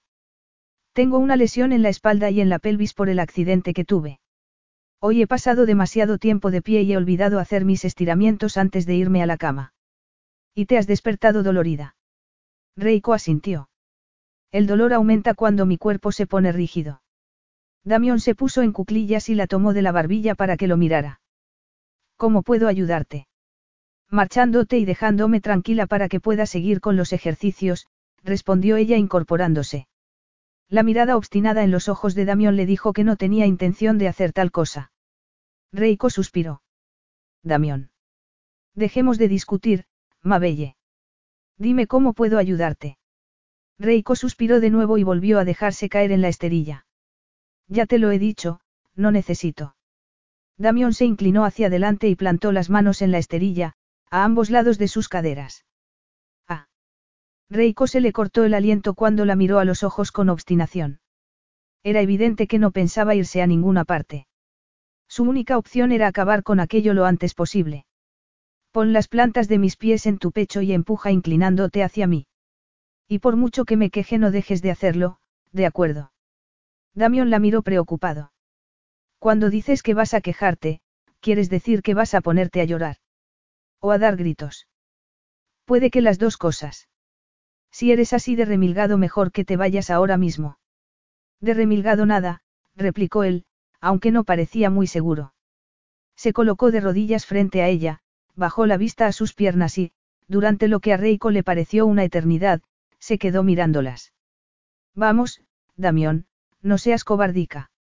A menos que puedas conjurar por arte de magia una piscina térmica con chorros de agua, esta es la única manera, así que pongámonos a ello. Damión apretó los labios. De acuerdo, levanta las piernas. Reiko las levantó con cuidado, y las firmes y fuertes manos de Damión le agarraron los tobillos para poner sus pies contra su pecho. El shock inicial que le provocó el contacto de sus pies desnudos contra el calor del pecho de Damión sofocó unos segundos el dolor de su pelvis. Una ráfaga de calor subió por sus pantorrillas, por sus mulos, y se concentró en su entrepierna. Los dedos de sus pies se contrajeron como si tuvieran vida propia. ¿Y ahora qué? Le preguntó Damión. Separa mis rodillas despacio al tiempo que te inclinas hacia mí empujando con tu pecho. Las manos de Damión se cerraron sobre sus rodillas, y se inclinó despacio hacia ella, pendiente de su reacción. Reiko se mordió el labio cuando una punzada de dolor le atravesó la pelvis y apretó los puños, esforzándose por mantener una respiración acompasada. ¿Estás bien? La mirada de Damión se había ensombrecido de preocupación. No quería que la mirara así. Tragó saliva y asintió en respuesta a su pregunta. Damión empujó sus rodillas un poco más, despacio, inclinándose más hacia ella. Cuando sus talones tocaron la parte trasera de sus muslos resopló temblorosa. Ahora échate hacia atrás y repítelo, le dijo. Damión obedeció, y repitieron el proceso. A la tercera vez, cuando ella gimió de dolor, Damión se quejó entre dientes y paró. No, no pares, estoy bien. ¿Cómo vas a estar bien? Estás llorando y... No estoy llorando. Pero sí se te saltan las lágrimas. No es más que sudor, por amor de Dios. Hazlo. Después de la cuarta vez, los músculos de Reiko empezaron a soltarse, y a medida que disminuía el dolor era más consciente de la proximidad de Damión cuando se inclinaba hacia ella. Su poderosa aura la envolvía, y su aroma se le colaba en los pulmones cada vez que inspiraba. En un momento dado, sus ojos se vieron atraídos hacia sus labios. Siempre le había gustado que Damión estuviera encima cuando lo hacían.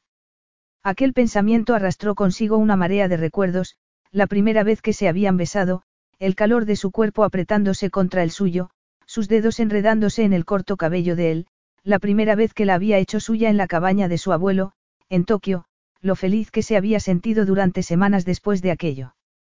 Desde el principio, esa fuerte atracción que ejercía sobre ella la había fascinado. Se había visto atrapada por él desde el momento en que se había presentado como Daniel Fortman, un joven que había dado por hecho que no era más que un conocido de su abuelo con el que tenía trato por sus negocios.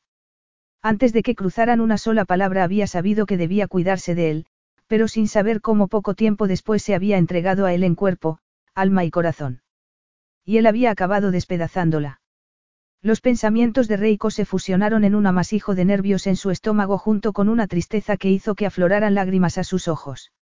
Había estado haciendo un esfuerzo tan grande por no derrumbarse delante de Damión, que apenas se dio cuenta cuando él le bajó lentamente las piernas y se inclinó sobre ella apoyando las manos a ambos lados de su cuerpo. Ahora sí que estás llorando, no lo niegues, le dijo, acariciándole el rostro con su cálido aliento. Reiko rehuyó su mirada. Está bien, sí, estoy llorando. Apechuga con ello. Damión se inclinó un poco más, y a Reiko se le aceleró el pulso.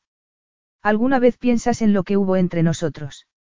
Le preguntó en un tono grave, intenso, mientras su mano derecha jugueteaba con un mechón de su cabello.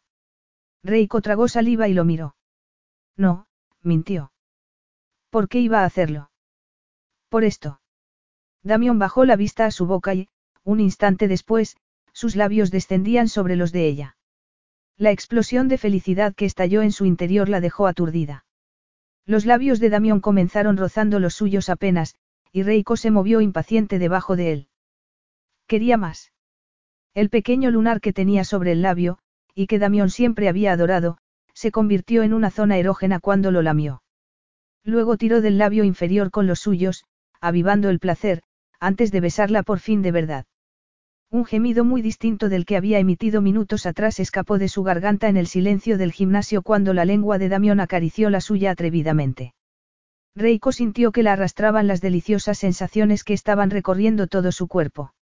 Respondió enroscando su lengua con la de él, y el gemido de placer de Damión hizo que una ola de calor, ardiente como la lava de un volcán, recorriera su cuerpo y se asentara en su vientre.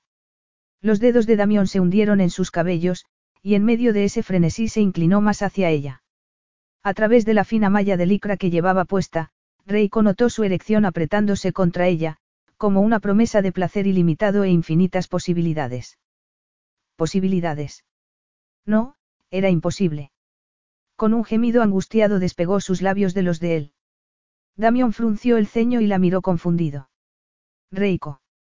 Quítate de encima de mí, le dijo, esforzándose por controlar el pánico que estaba apoderándose de ella. ¿Cómo había podido ser tan estúpida? se reprendió al darse cuenta de lo que casi había permitido que pasara. ¿Cómo podía haber bajado la guardia de ese modo? El aturdimiento se disipó de la mirada de Damión, que se quitó de encima de ella y se sentó a un lado, con la espalda contra la pared de espejos y una pierna doblada para ocultar su erección. Reiko lo agradeció para sus adentros, porque solo pensar que nunca volvería a sentirlo dentro de ella estaba desgarrándole el corazón. Esto no debería haber pasado, dijo cuando se sintió mínimamente capaz de hablar sin que le temblara la voz. Aunque para haber sido un beso por pena no ha estado del todo mal. Damión clavó sus ojos en los de ella. ¿Es eso lo que piensas, que te he besado porque siento lástima de ti?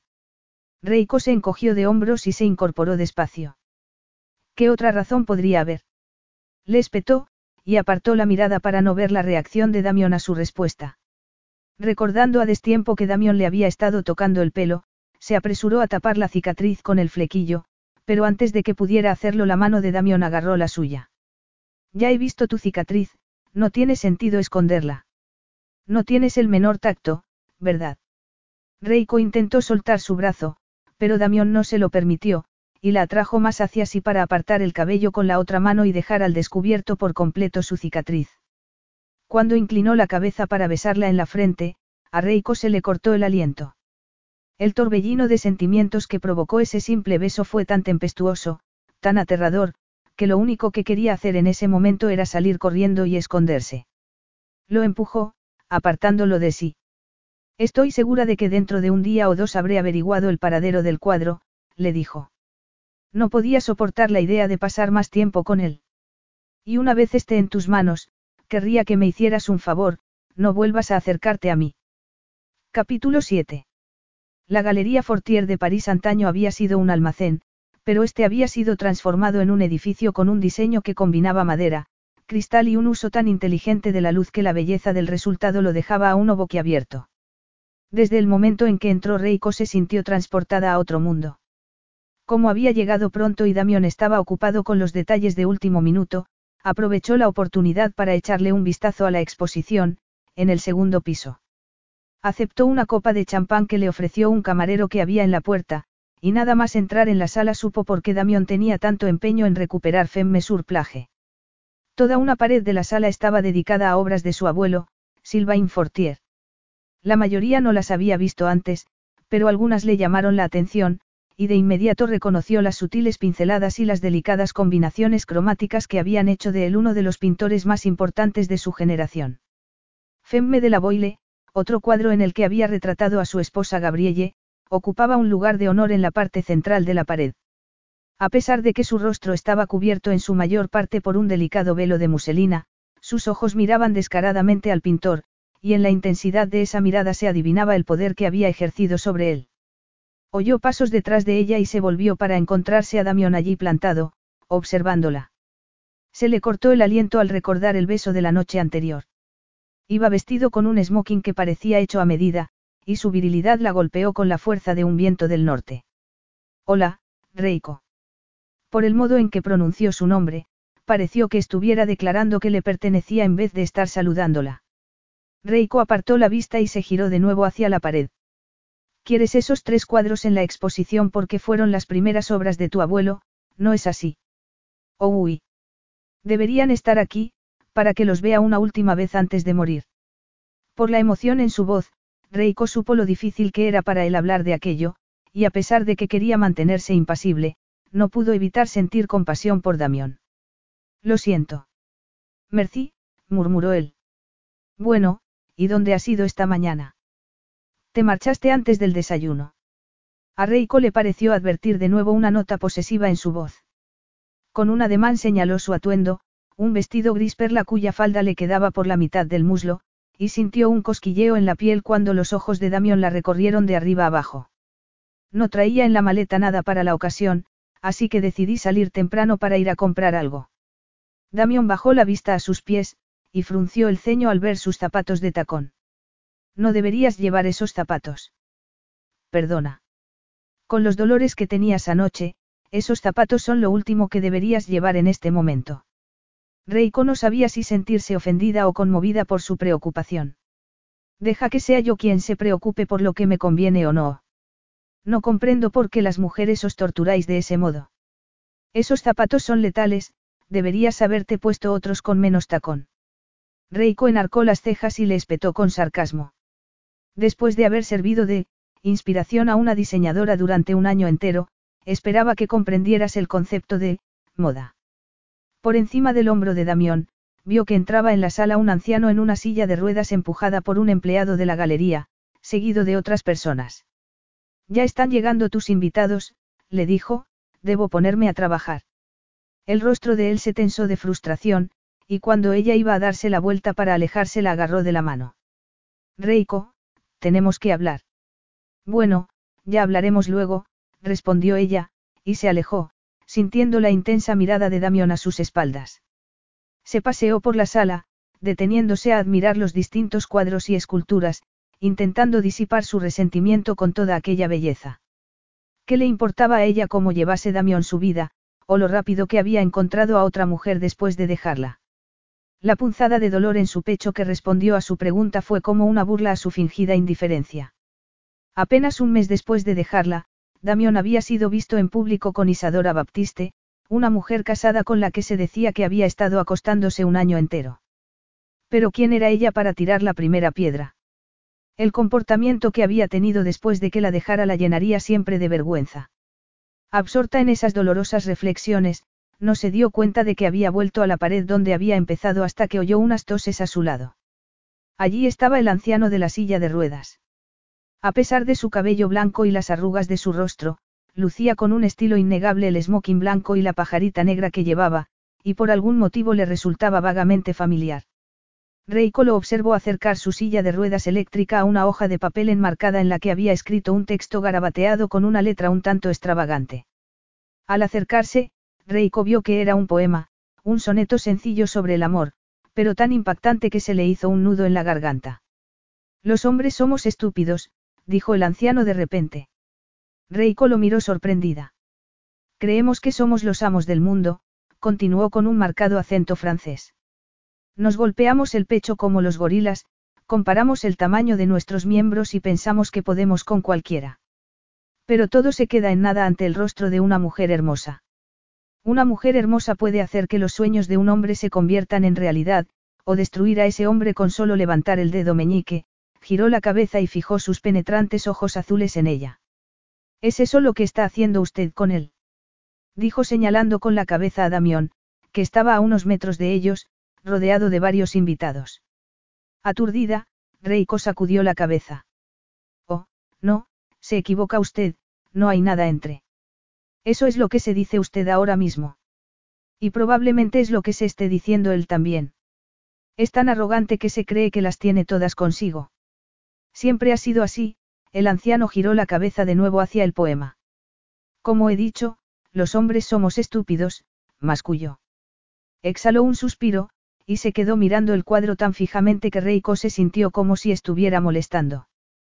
Todos somos estúpidos, dijo, pero creo que aunque nos dieran la oportunidad de cambiar las cosas, no cambiaríamos nada. El anciano giró la cabeza hacia ella. Como puede ver, a mí no me queda mucho tiempo. Su intensa mirada volvió a recordarle a alguien. Me temo que mi nieto cometerá los mismos errores que cometí yo, y que las malas experiencias se convertirán en un obstáculo para su felicidad. Pero, si alguien le hiciera ver más allá de esas malas experiencias, estoy convencido de que será capaz de entregarse por completo y amar con todo el corazón. Sunie. Reiko se quedó mirando al anciano y de pronto todas las piezas encajaron. Usted es Silva Infortier, murmuró. Lo siento mucho, no lo había reconocido. El hombre esbozó una sonrisa cansada. Pero yo sí la he reconocido a usted, Mapetite. Igual que ahora soy capaz de reconocer que ciertas decisiones que tomé en el pasado pueden haberle hecho daño. Reiko, a quien se le había hecho de repente un nudo en la garganta, tragó saliva. Lo dice por mi abuelo. Los ojos del anciano, tan parecidos a los de Damión, se clavaron en ella. Oh, uy. Si le ofreciera mis disculpas, serían bien recibidas. Cuando menos serán escuchadas. Bon. En ese caso le pido que me perdone. Recordará lo que le he dicho sobre mi nieto. Reiko asintió.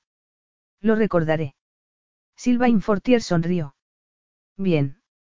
Aure voy. Todavía aturdida por aquel encuentro, Reiko no se sentía preparada para lanzarse al ataque cuando vio a su presa, varios minutos después, Pascal Duval. A pesar de lo trajeado que iba, lo reconoció de inmediato. Estaba mirando con avaricia una escultura de bronce, y aunque el saber que era él quien había adquirido la estatuilla de Jade le revolvía el estómago, esbozó una sonrisa y se acercó a él. Monsieur Duval. Esperaba verlo aquí, lo saludó tendiéndole la mano. Ah, Mademoiselle Kaguba, es un placer encontrarla aquí. Exclamó Duval, y se inclinó para besarle la mano. Por encima de su calva, Reiko vio a Damión lanzarle una mirada amenazante. Temiendo que averiguara por qué le había insistido para que la invitara a la exposición, decidió darse prisa. Iré al grano, Monsieur Duval, hace seis meses estuvo usted en Kioto y adquirió una estatuilla de jade. Sorprendido por el repentino giro en la conversación, el hombre hizo intención de soltar su mano, pero Reiko, que vio a Damión dirigiéndose hacia allí, lo retuvo, y mirándolo fijamente a los ojos le dijo. Esa estatuilla pertenece a mi cliente, y quiere recuperarla. Pagué un precio justo por ella. No, no es verdad. Es una reliquia de familia del siglo XII que vale al menos 20 veces más de lo que pagó usted por ella. De hecho, se suponía que no debía haberse vendido. Mi cliente se la dio en prenda a un acreedor hasta que acabara de pagarle la deuda que tenía con él. Y ese acreedor se la vendió a usted por una mínima parte de su precio real para sacarse un dinero rápido. Eso no es problema mío. Reiko le apretó la mano. Pues debería serlo, porque había otro comprador interesado en esa pieza, y cree que se la quitó delante de sus narices. Le dijo el nombre de un conocido marchante de arte del mercado negro que carecía de escrúpulos, la clase de tipo dispuesto a llegar a límites extremos para conseguir las obras de arte que le interesaban. Al ver a Pascal Duval palidecer y mirarla con los ojos como platos, Reiko lo presionó un poco más. Tiene dos opciones, revenderme la estatuilla por el precio que la compró, o que yo difunda su nombre entre mi círculo de amistades y usted cargue con las consecuencias. De cualquier modo, la estatuilla no permanecerá mucho tiempo en sus manos. Damión llegó junto a ellos justo en el momento en que le estaba poniendo su tarjeta en la mano del asustado Duval. Espero que me llame pronto, le dijo con una sonrisa, y le soltó la mano. ¿Qué está pasando aquí? Le preguntó Damión frunciendo el ceño mientras veía alejarse apresuradamente a Duval hacia la salida. Parece que hubiera visto un fantasma. Reiko lo miró con fingida inocencia y sonrió. Solo estoy haciendo mi trabajo, y de paso presentándome a algunos de tus invitados. Damión entornó los ojos. Si descubro que estás tramando algo. Reiko le puso un dedo en los labios para interrumpirlo. Eres demasiado suspicaz. Relájate o te saldrá una úlcera en el estómago, le dijo dejando caer la mano. Te he visto antes hablando con mi abuelo. Reiko le lanzó una mirada a Silva Infortier, que estaba charlando con un par de hombres. Sí, se mordió el labio. ¿Y qué te ha dicho? Expresó su opinión, sobre los hombres y las mujeres. Al recordar las palabras que había empleado, a Reiko se le encendieron las mejillas, y por supuesto Damión se dio cuenta. ¿Qué dijo exactamente? Que los hombres sois unos estúpidos, cosa con la que, por cierto, no podía estar más de acuerdo, y que son las mujeres quienes dominan el mundo. Luego dijo que tú y yo estamos haciendo como que no nos sentimos atraídos el uno por el otro, pero que en el fondo estamos deseando arrancarnos la ropa y bailar tango desnudos, al ver la expresión de pasmo de Damión resopló y añadió, tranquilo, eso último ha sido una exageración por mi parte. Además, le he asegurado que ninguno de los dos está fingiendo, que no hay atracción alguna entre nosotros. Damión la miró fijamente. Y te creyó. Da igual lo que crea. Es la verdad lo que cuenta. Antes de que Damión pudiera contestar, sonó el móvil de Reiko, que lo sacó de su bolso agradecida por la interrupción. La sorprendió oír la voz de Pascal Eduval. Cuando le dijo a Damión que necesitaba atender esa llamada, él frunció el ceño, pero asintió con la cabeza y se alejó hacia donde estaba su abuelo. Minutos después colgaba, tras acordar con Duval cómo y cuándo se llevaría a cabo la venta y recogida de la estatuilla. Era evidente por su tono asustado que no quería atraer la atención de ese mafioso de Europa del Este con el que lo había amenazado. Estaba empezando a notar molestias en la pelvis. Si no se quitaba pronto los zapatos iba a pasar otra noche horrible con un montón de dolores, así que tomó la decisión de marcharse ya.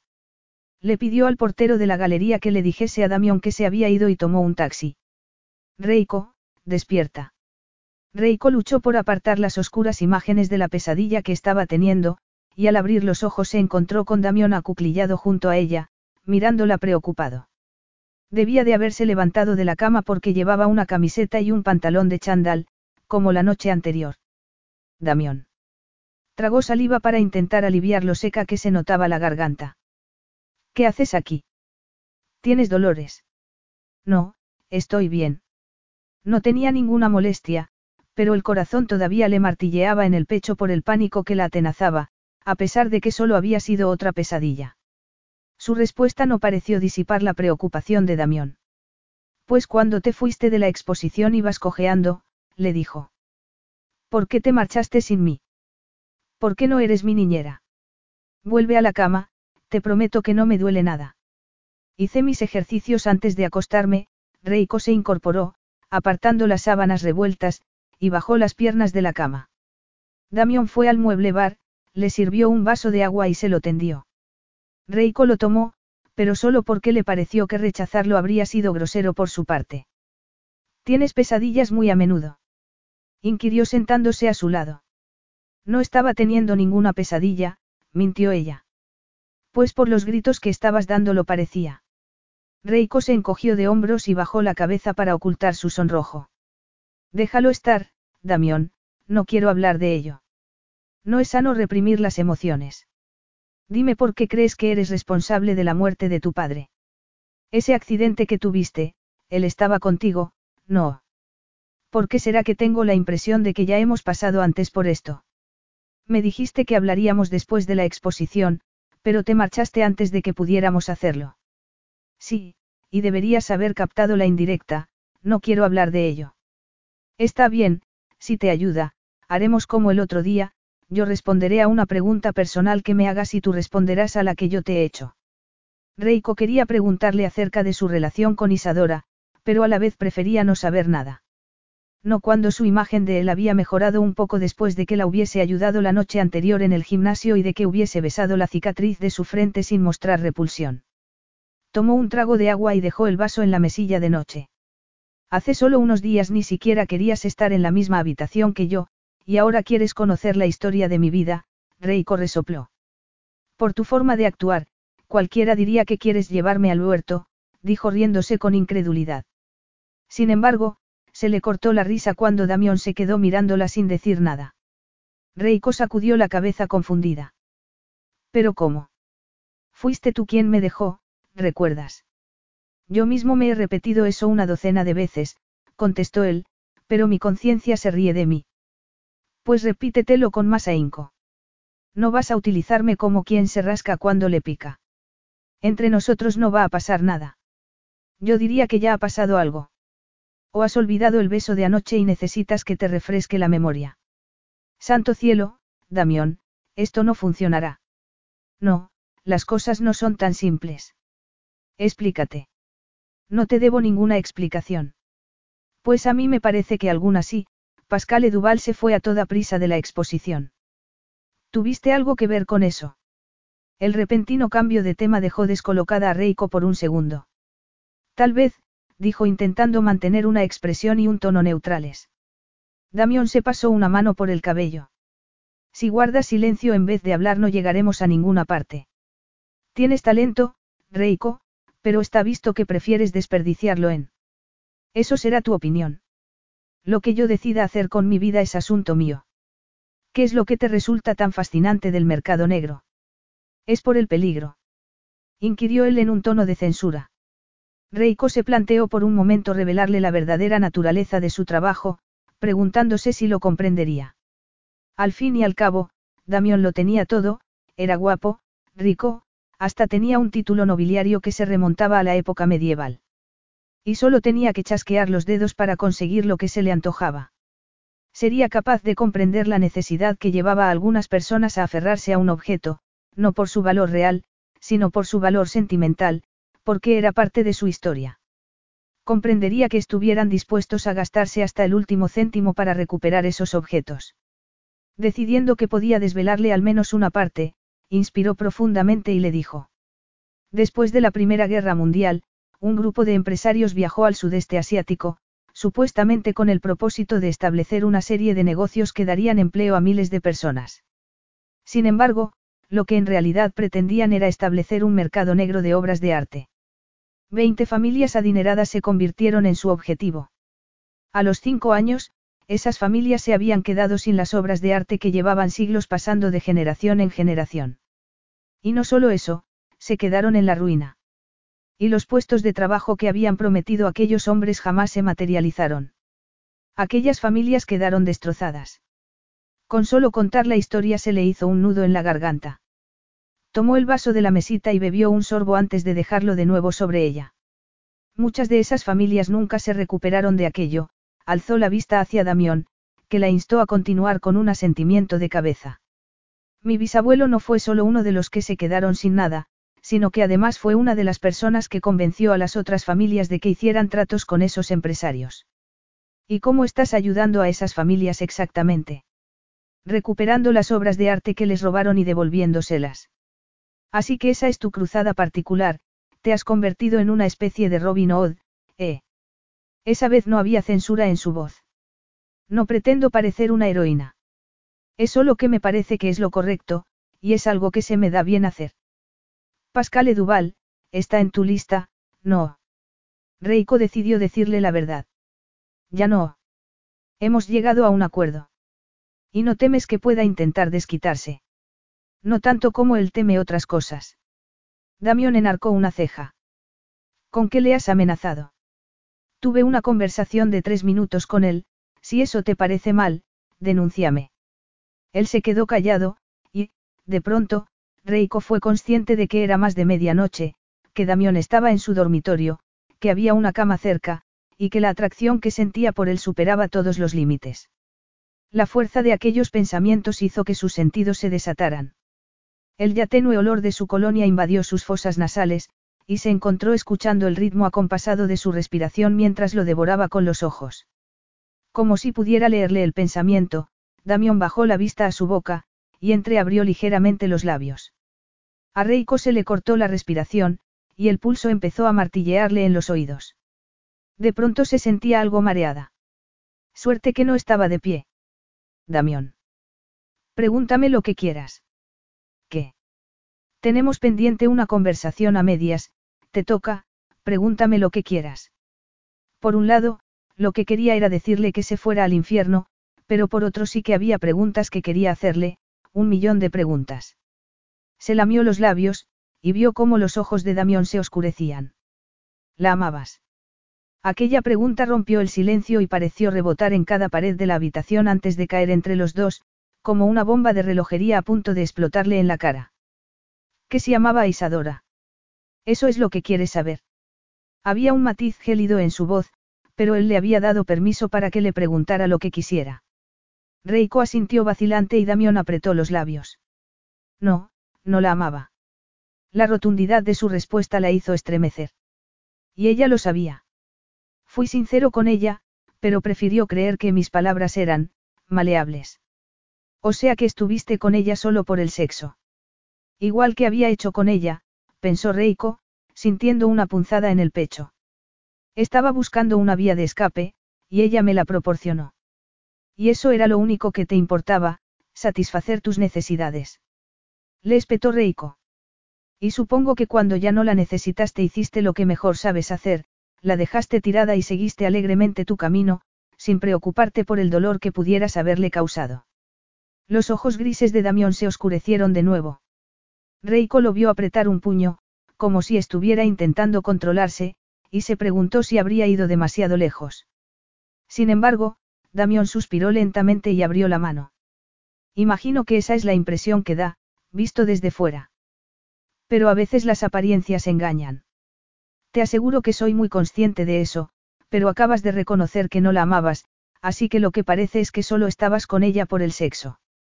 Aunque el sexo con ella debía de ser fabuloso, teniendo en cuenta que estuviste con ella un año entero. Mientras que a ella solo la había considerado digna de un mes y medio. Una ira irracional se apoderó de ella, y sintió un impulso de abofetearlo, pero en vez de eso se puso de pie. Damión se levantó también. Aún no hemos terminado. Reiko se apartó de él.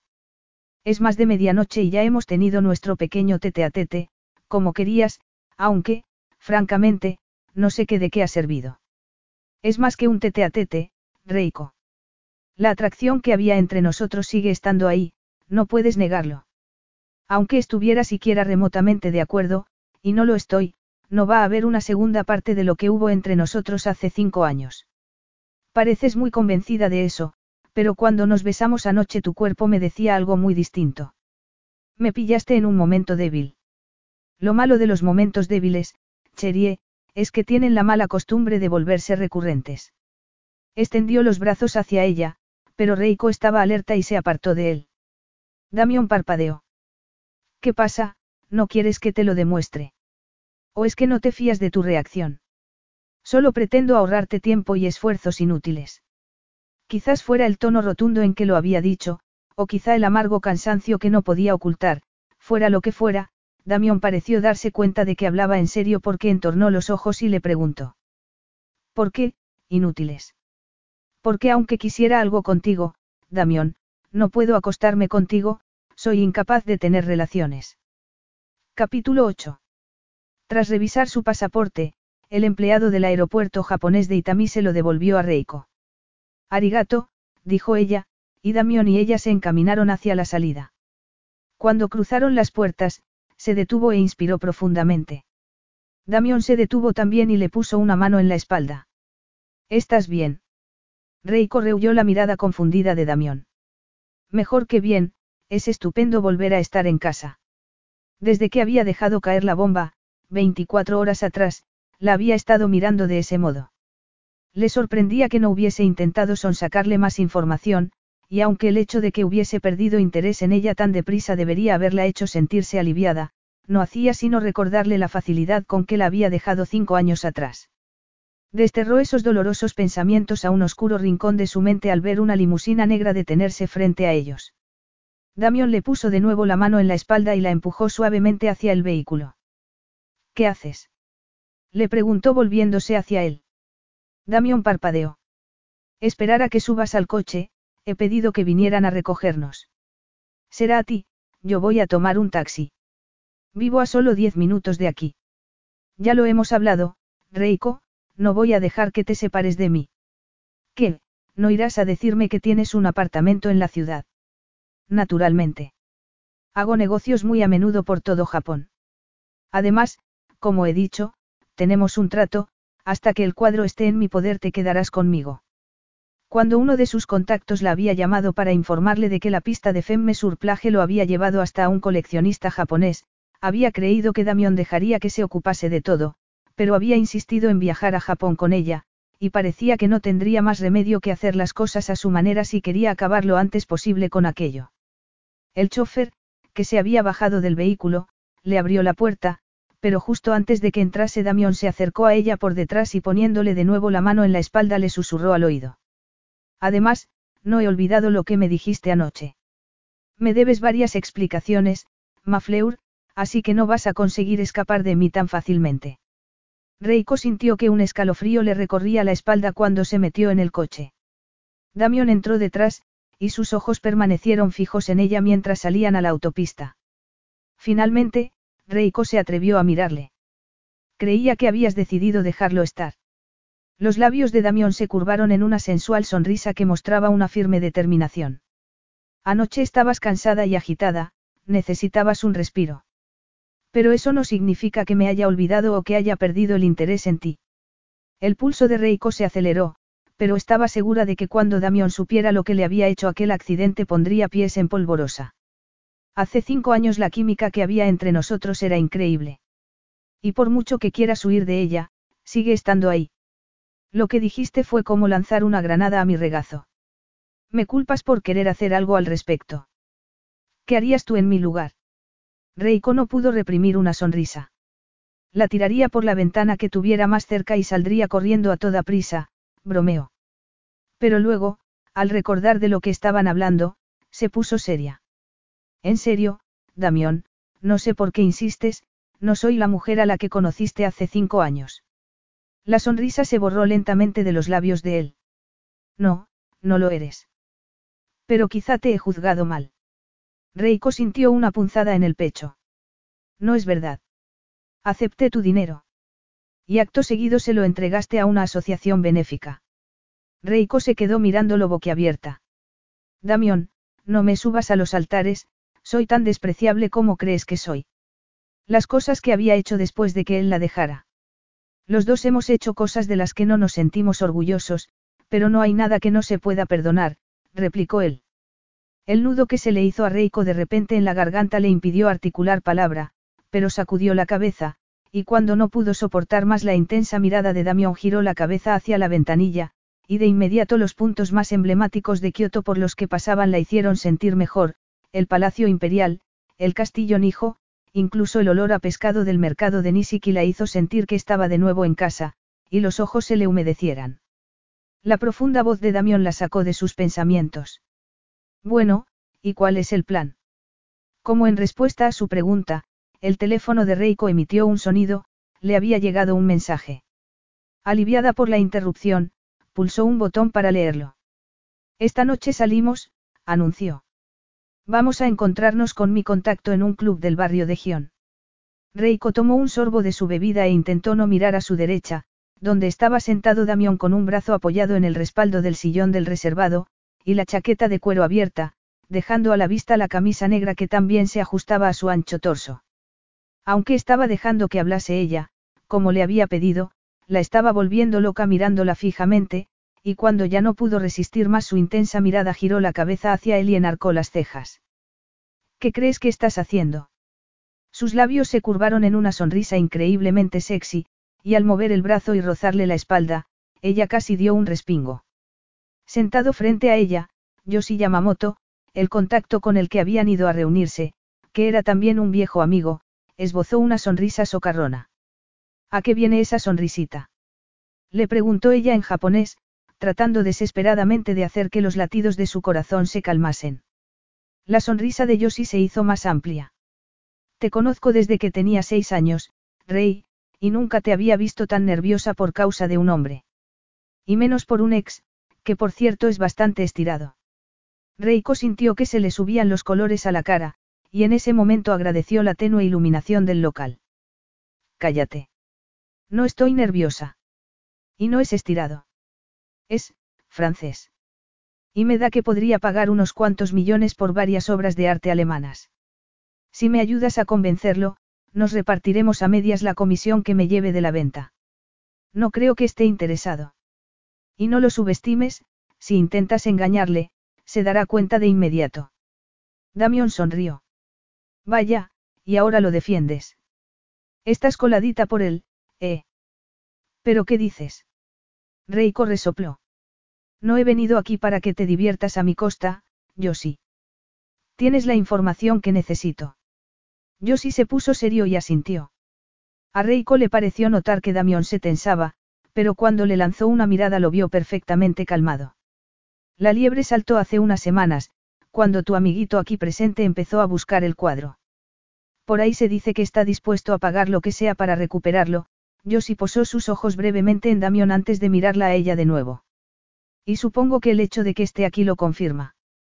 Reiko no contestó a eso. ¿Qué sabes de quién compró el cuadro? sí dio unos golpecitos con el dedo en su teléfono móvil, que estaba en la mesa, frente a él. Dentro de 15 minutos debería recibir una llamada con esa información. En ese momento una mujer vestida de un modo provocativo se acercó a su mesa.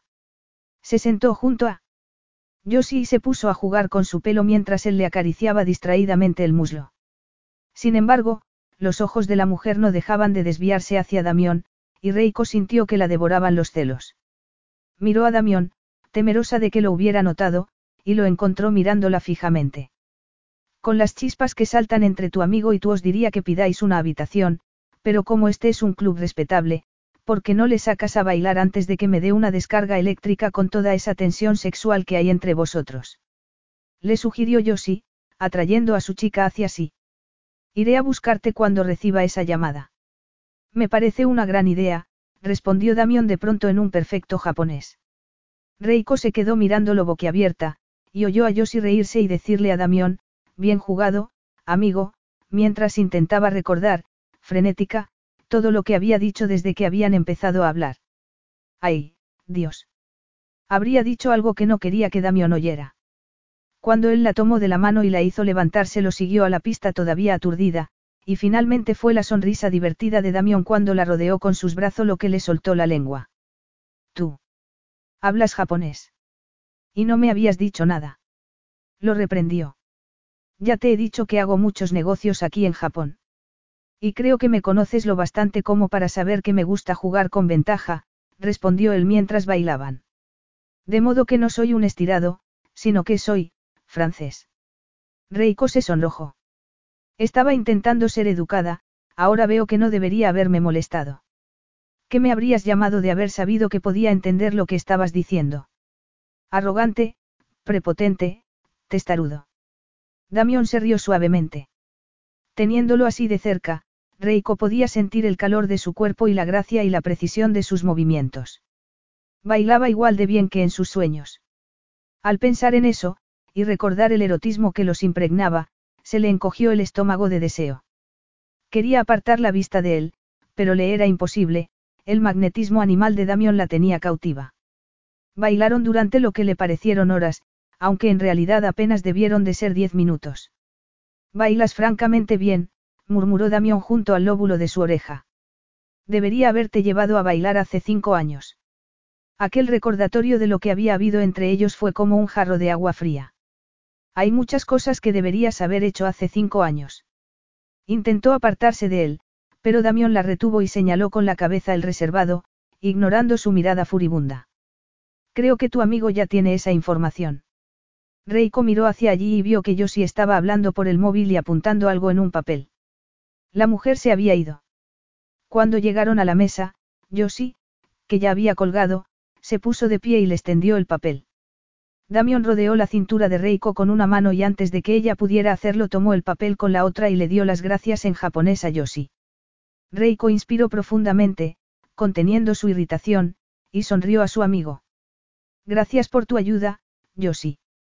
Él agitó la mano en el aire. Te debía un favor por ese soplo que me diste hace dos meses sobre el jarrón que. Considéralo una cortesía. Damión le tendió su tarjeta. Siempre estoy interesado en adquirir nuevas piezas para mis galerías. Si esas obras de arte alemanas han sido adquiridas con todas las garantías legales, póngase en contacto conmigo. Josie dejó escapar un silbido y después de darle las gracias se metió la tarjeta en el bolsillo, se despidió de ellos y se alejó, mezclándose con la gente. Capítulo 9. ¿Qué tal son los contactos que tienes en Europa del Este? Le preguntó Damión a la mañana siguiente, mientras acababan de desayunar. Reiko alzó la vista de la caja que contenía la estatuilla de Jade que le había enviado Pascalle Duval después de que le reembolsara lo que había pagado por ella. Los mejores que hay en el negocio. ¿Por qué? Porque quiero que reconsideres mi oferta de trabajo, Damión levantó una mano cuando ella abrió la boca para protestar. Estoy pensando en abrir también galerías en Europa del Este. Además, a mi gente le llevó demasiado tiempo encontrar a los legítimos propietarios de esas muñecas rusas. Quería pedirte que te valieras de tus contactos para verificar el valor de las piezas que adquiero. Seguro que tienes a mil empleados que pueden hacer eso. Damión ignoró su comentario y cuando le dijo lo que le pagaría Reiko se quedó boquiabierta. Con todo ese dinero podría hacer muchísimo por gente como los compañeros de su grupo de terapia. Sin embargo, cuando Damión alargó el brazo y le levantó la barbilla con el dedo para que lo mirara a los ojos, la inundó una ola de calor, seguida de suspicacia. No estarás haciéndome esa oferta porque esperas que acabe en tu cama, ¿verdad? Acabarás en ella aceptes el trabajo o no. La prepotencia de Damión la dejó boquiabierta de nuevo, pero no se molestó en contradecirle. Estaba empezando a darse cuenta de que no servía de nada. En vez de eso se levantó, se colgó el bolso del hombro, tomó la caja de la estatuilla y se dirigió hacia el vestíbulo. Damión llegó antes que ella y le abrió la puerta con una sonrisa que hizo que al mismo tiempo le entrasen ganas de besarlo y de estrangularlo. ¿Sabes? Le dijo cuando salieron a la calle, donde estaba esperándolos la limusina, Estoy pensando que puede que acepte tu oferta. Damión sonrió. Bravo, Macherie. ¿Qué se supone que significa eso? Pues que no le tienes tanto miedo como creía a la atracción que hay entre nosotros. O puede que me tiente demasiado la idea de aumentar mi cuenta bancaria sin demasiado esfuerzo. Cuando hubieron subido al coche, Damión dejó la caja en el asiento opuesto y atrajo a Reiko hacia sí. Si estás intentando repelerme haciéndome creer que solo te mueves por dinero, no olvides que sé lo que hiciste con el millón de dólares que te di hace cinco años, le dijo. De hecho, estoy seguro de que piensas hacer lo mismo con el dinero de las comisiones que te lleves, y que probablemente esa es la misma razón por la que has liquidado la mayor parte de tus activos, el gemido de sorpresa de Reiko le hizo sonreír con petulancia. Acabas de confirmármelo. ¿En qué has empleado el dinero exactamente? Reiko se humedeció los labios. En un fondo para víctimas de desastres naturales y provocados por el hombre, murmuró. Damión se quedó callado unos segundos, y de repente le puso una mano en la nuca y la atrajo hacia sí para besarla. El beso fue tan devastador como el de la noche anterior e igual de ardiente. Cuando su mano se cerró sobre uno de sus senos, la sensación fue tan intensa, tan excitante, que estuvo a punto de subirse a su regazo y pedirle que no parara, pero en vez de eso se obligó a despegar sus labios de los de él y echarse hacia atrás. Los ojos de Damión, oscurecidos por el deseo, descendieron a su boca. ¿A qué ha venido eso? Inquirió ella sin aliento. Solo ha sido un beso, uno de los muchos que formarán parte de mi artillería. Reiko cerró los ojos y exhaló temblorosa. Ni siquiera cuando Damión le tomó la mano e imprimió un reguero de besos por la palma fue capaz de abrir los ojos de nuevo. Los besos de Damión la hacían sentirse débil y necesitaba todas sus fuerzas para luchar contra él. Podemos irnos ya, por favor. Le pidió, abriendo los ojos finalmente. No quiero llegar tarde. Certainement. ¿Cuál es la dirección? Reiko sacó el papel donde la había apuntado, se la dio, y Damión se la pasó al chofer. A Reiko se le había hecho un nudo en la garganta al devolver la estatuilla de Jade a su propietaria, a cuya familia había pertenecido durante incontables generaciones, y después de dejar a la agradecida mujer esa emoción pertenecía. Acabas de demostrar mi teoría, le dijo Damión cuando se alejaban en el coche. ¿Qué teoría? ¿Que no haces esto por dinero? Reiko se encogió de hombros. Le había dado mi palabra de que encontraría esa estatuilla y se la devolvería. Ella confiaba en mí y no podía defraudarla. ¿En quién confías tú, Reiko? Perdón, ¿cómo dices? Si te abrieras un poco, no seguirías cargando con ese peso que llevas sobre tu alma. Reiko lo miró indignada. ¿Cómo te atreves a? Creo que estás manteniéndome a distancia porque tienes miedo a confiar en tu instinto. Nos amenazaste a Trevor y a mí con la cárcel si no hacía lo que querías. Y hace cinco años me dejaste y te alejaste sin mirar atrás. ¿Todavía crees que debería confiar en ti? He cumplido con mi parte del trato, dejé tranquilo a Aston. Es más, a día de hoy, el total de sus deudas asciende a cero. Reiko parpadeó sorprendida. ¿As? ¿Por qué harías algo así?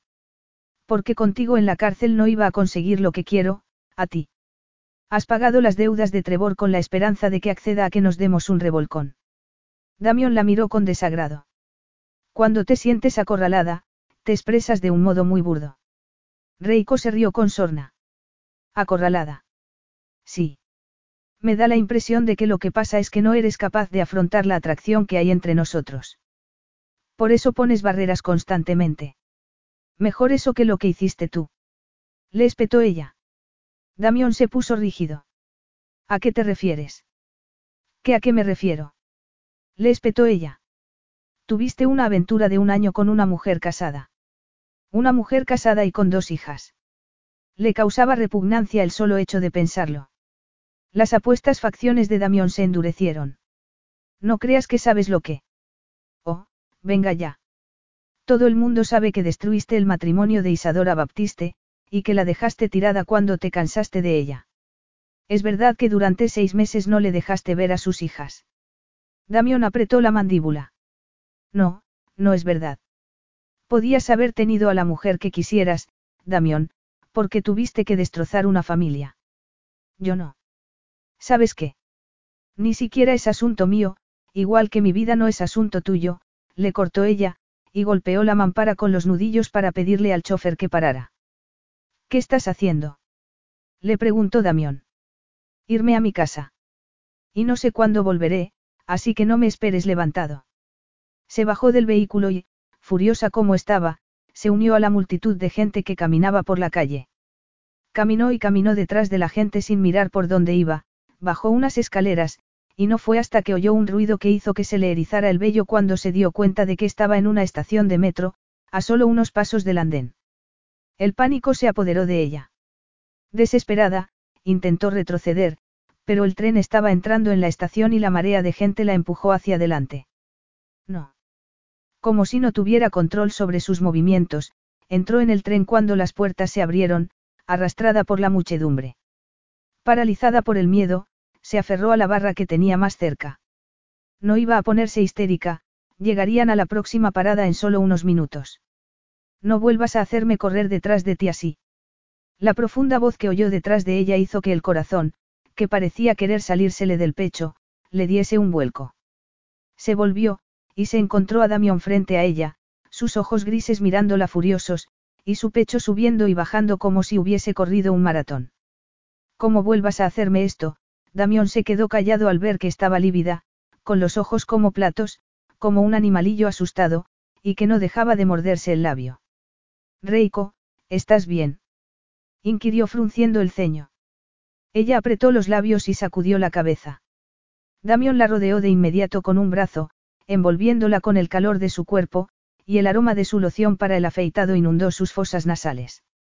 Necesitada de su fuerza más que nunca se aferró él y alzó el rostro para mirarlo. Damión esbozó una sonrisa preocupada. Nos bajaremos en la próxima parada, llamaré a mi chofer y le pediré que nos lleve a tu casa. Y cuando estemos allí hablaremos. No más excusas. Es hora de derribar de una vez por todas los muros que nos separan. Damión apenas pudo disimular su alivio cuando ella se apoyó en él, sin rechistar, pero se le encogió el corazón de saber que verdaderamente Reiko tenía un problema. El apartamento de Reiko era amplio, luminoso, y estaba decorado con buen gusto. Alfombras de inspiración oriental cubrían los suelos de madera, y de las paredes colgaban cuadros de pintura china y japonesa.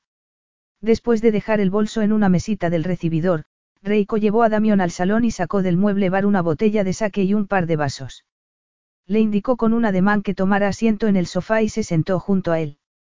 Le sirvió sake a ambos y le tendió un vaso.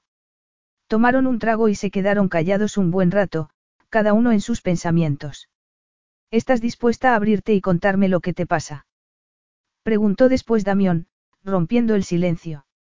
Reiko bajó la vista a su vaso. Estoy segura de que en cuanto descubras lo que se esconde bajo la punta del iceberg saldrás corriendo, murmuró, y una sombra de dolor cruzó por su rostro. Damión apretó la mandíbula. Estás volviendo a presuponer cosas, Reiko. ¿Qué pasó en el metro? Estabas muy agitada.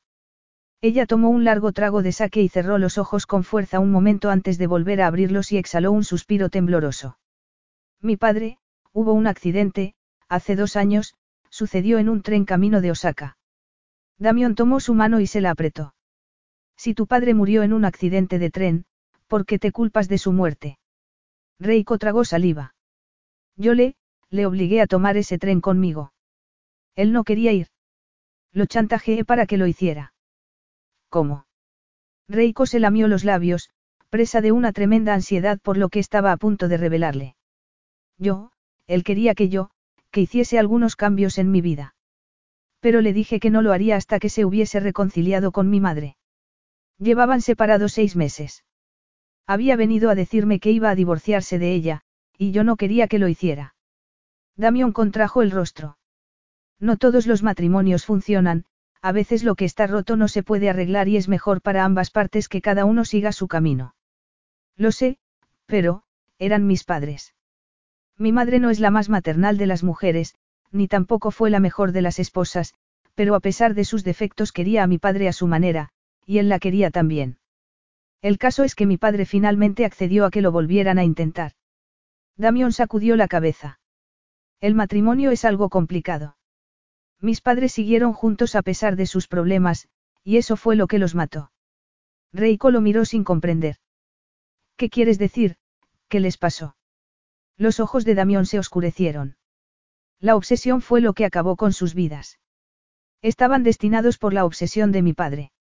Ella se quedó mirándolo aún más confundida. ¿Qué? Damión agitó la mano en el aire. Dejemos los sórdidos detalles de mi infancia para otro momento. Estabas contándome qué ocurrió. Reiko inspiró profundamente y continuó. Yo estaba viviendo en Osaka y mi padre había venido a verme.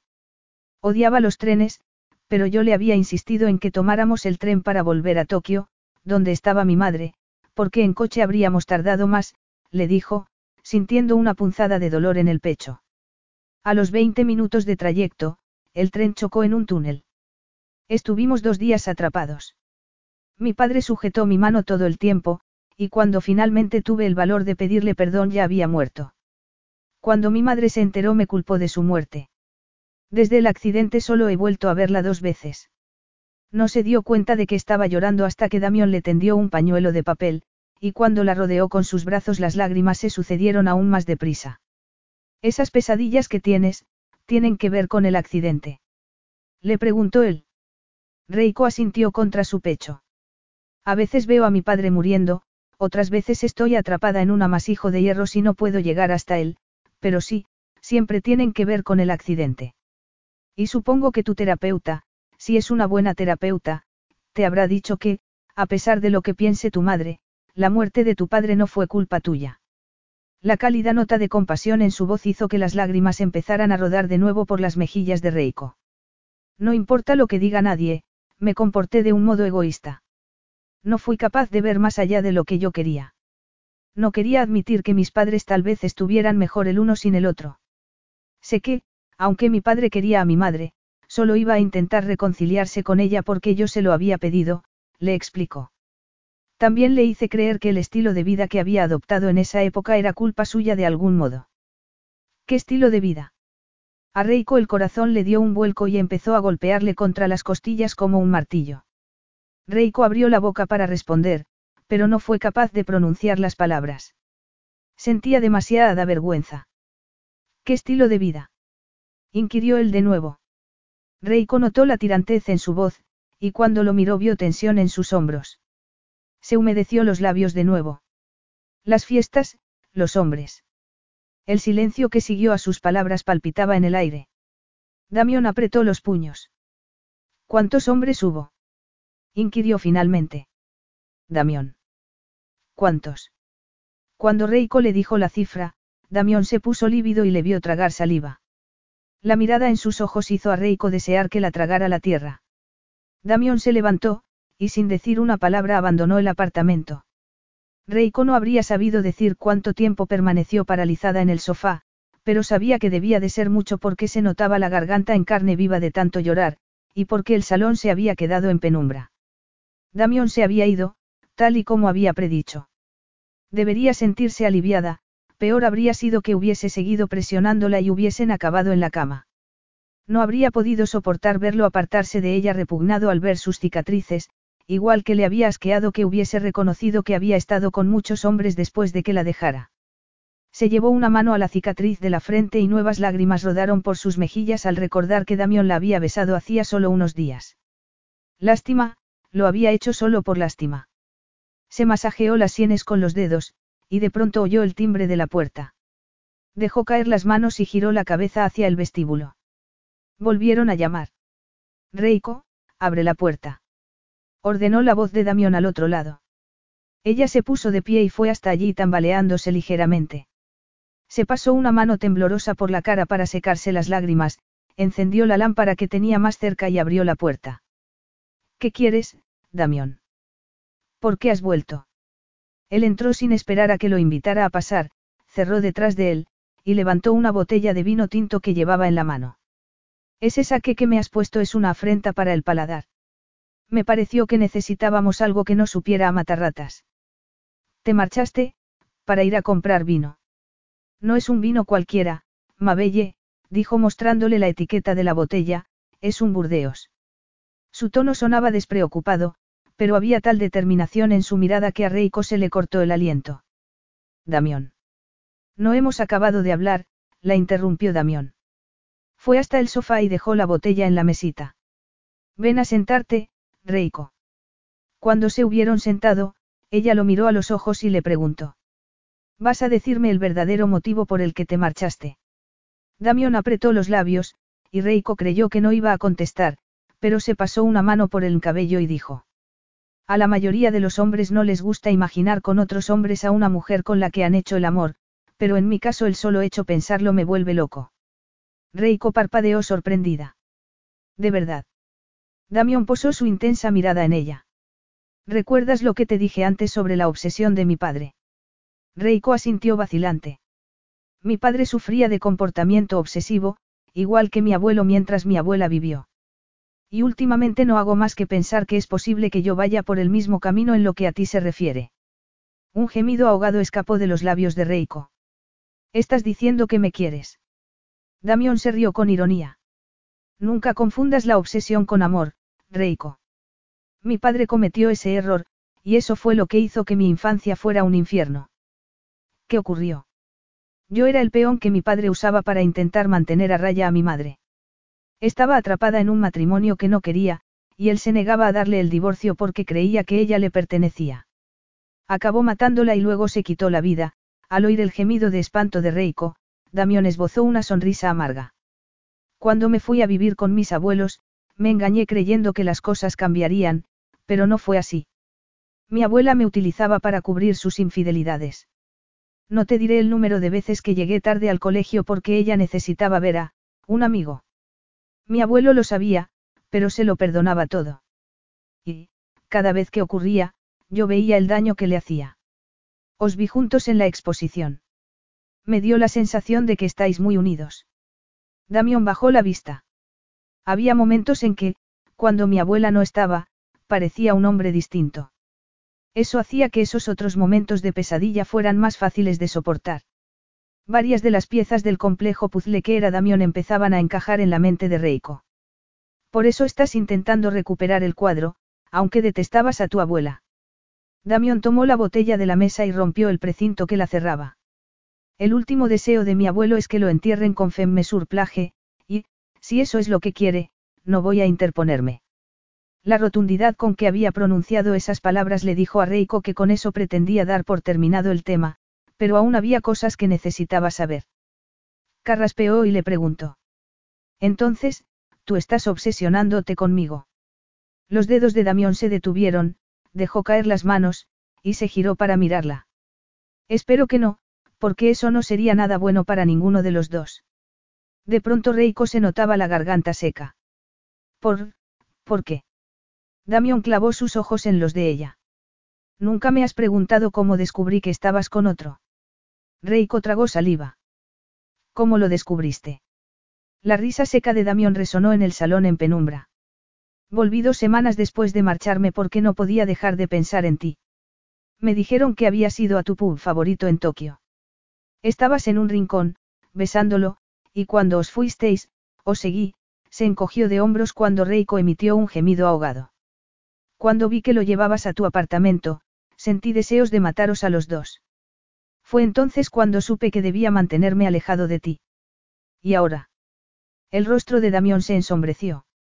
No puedo soportar imaginarte con otros hombres, pero odiarte por haber estado con otro sería una hipocresía por mi parte. Damión. Fue por mi culpa. ¿Te acostaste con ese tipo porque te había dejado? Le preguntó el crispado. Esa era la pregunta que ella más había estado temiendo. Si la contestaba, estaría revelándole hasta qué punto tenía poder sobre ella, pero no podía mentirle. Sí. Estaba destrozada porque me habías mentido, porque me habías ocultado quién eras, y porque me diste ese dinero después de la muerte de mi abuelo, como si para ti lo nuestro hubiese sido un embarazoso error. Te odiaba, pero creo que me odiaba más a mí misma.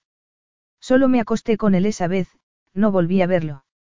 Damión se quejó entre dientes. Jesús de Solé. Hubo muchas veces en que quise decirte eso, pero cada día que pasaba se me hacía más difícil, se encogió de hombros. Supongo que te deseaba más de lo que quería tu perdón. Lo siento, pero no soy perfecto. Reiko sintió que se aliviaba la punzada de angustia que tenía en el pecho. Creo que estamos de acuerdo en que no lo somos ninguno de los dos. Damión la tomó de la mano. Todavía te deseo. Reiko se echó hacia atrás. Espera. Creo que hay algo que deberías saber. Los ojos de Damión relampaguearon. No quiero oírte hablar de esos otros hombres, Reiko. Pero es que se trata precisamente de eso, tuve un montón de citas, pero después del primero no me volví a acostar con ninguno. Fui tan estúpida que dejé que mi padre pensara lo peor de mí solo para que no se divorciara de mi madre. Damión abrió mucho los ojos, sorprendido, e inspiró profundamente antes de inclinarse hacia ella. Reiko. Ella, sin embargo, volvió a echarse hacia atrás. Pero eso no significa que vaya te equivocas si crees que, no puedo acostarme contigo, Damión. Ah, oh uy, ese pequeño detalle de que eres incapaz de tener relaciones.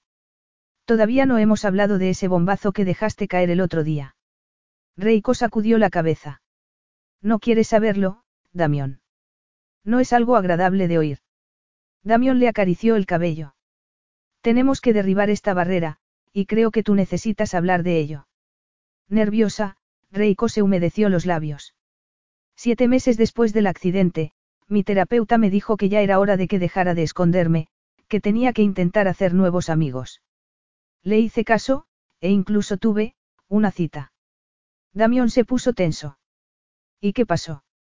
Reiko contrajo el rostro al recordar aquella noche. Fue un desastre. Fue embarazoso, y muy doloroso. No sé qué pasó. Al principio estaba bien, pero luego fue como si se me congelaran las entrañas, como si mi cuerpo estuviera rechazando a aquel hombre. Me, me asusté. Damión soltó una ristra de palabrotas en francés, y cuando se levantó Reiko pensó que iba a marcharse de nuevo, pero que esa vez no volvería. Sin embargo, para su sorpresa, solo fue hasta la ventana. Se quedó mirando la calle en silencio, y la tensión era evidente en lo rígido que estaba su cuerpo. Ya te dije que te repugnaría, murmuró con la voz rota de dolor. Damión se giró y la miró atónito. Repugnarme. ¿Por qué habría de repugnarme? Te has ido al otro extremo de la habitación, como si quisieras estar lo más lejos posible de mí. Damión volvió junto a ella y la sentó sobre su regazo. ¿Por qué ibas a repugnarme? Le dijo tomándola de la barbilla para que le prestara atención. Y, si hace falta, soy capaz de pasarme una noche entera demostrándote lo contrario.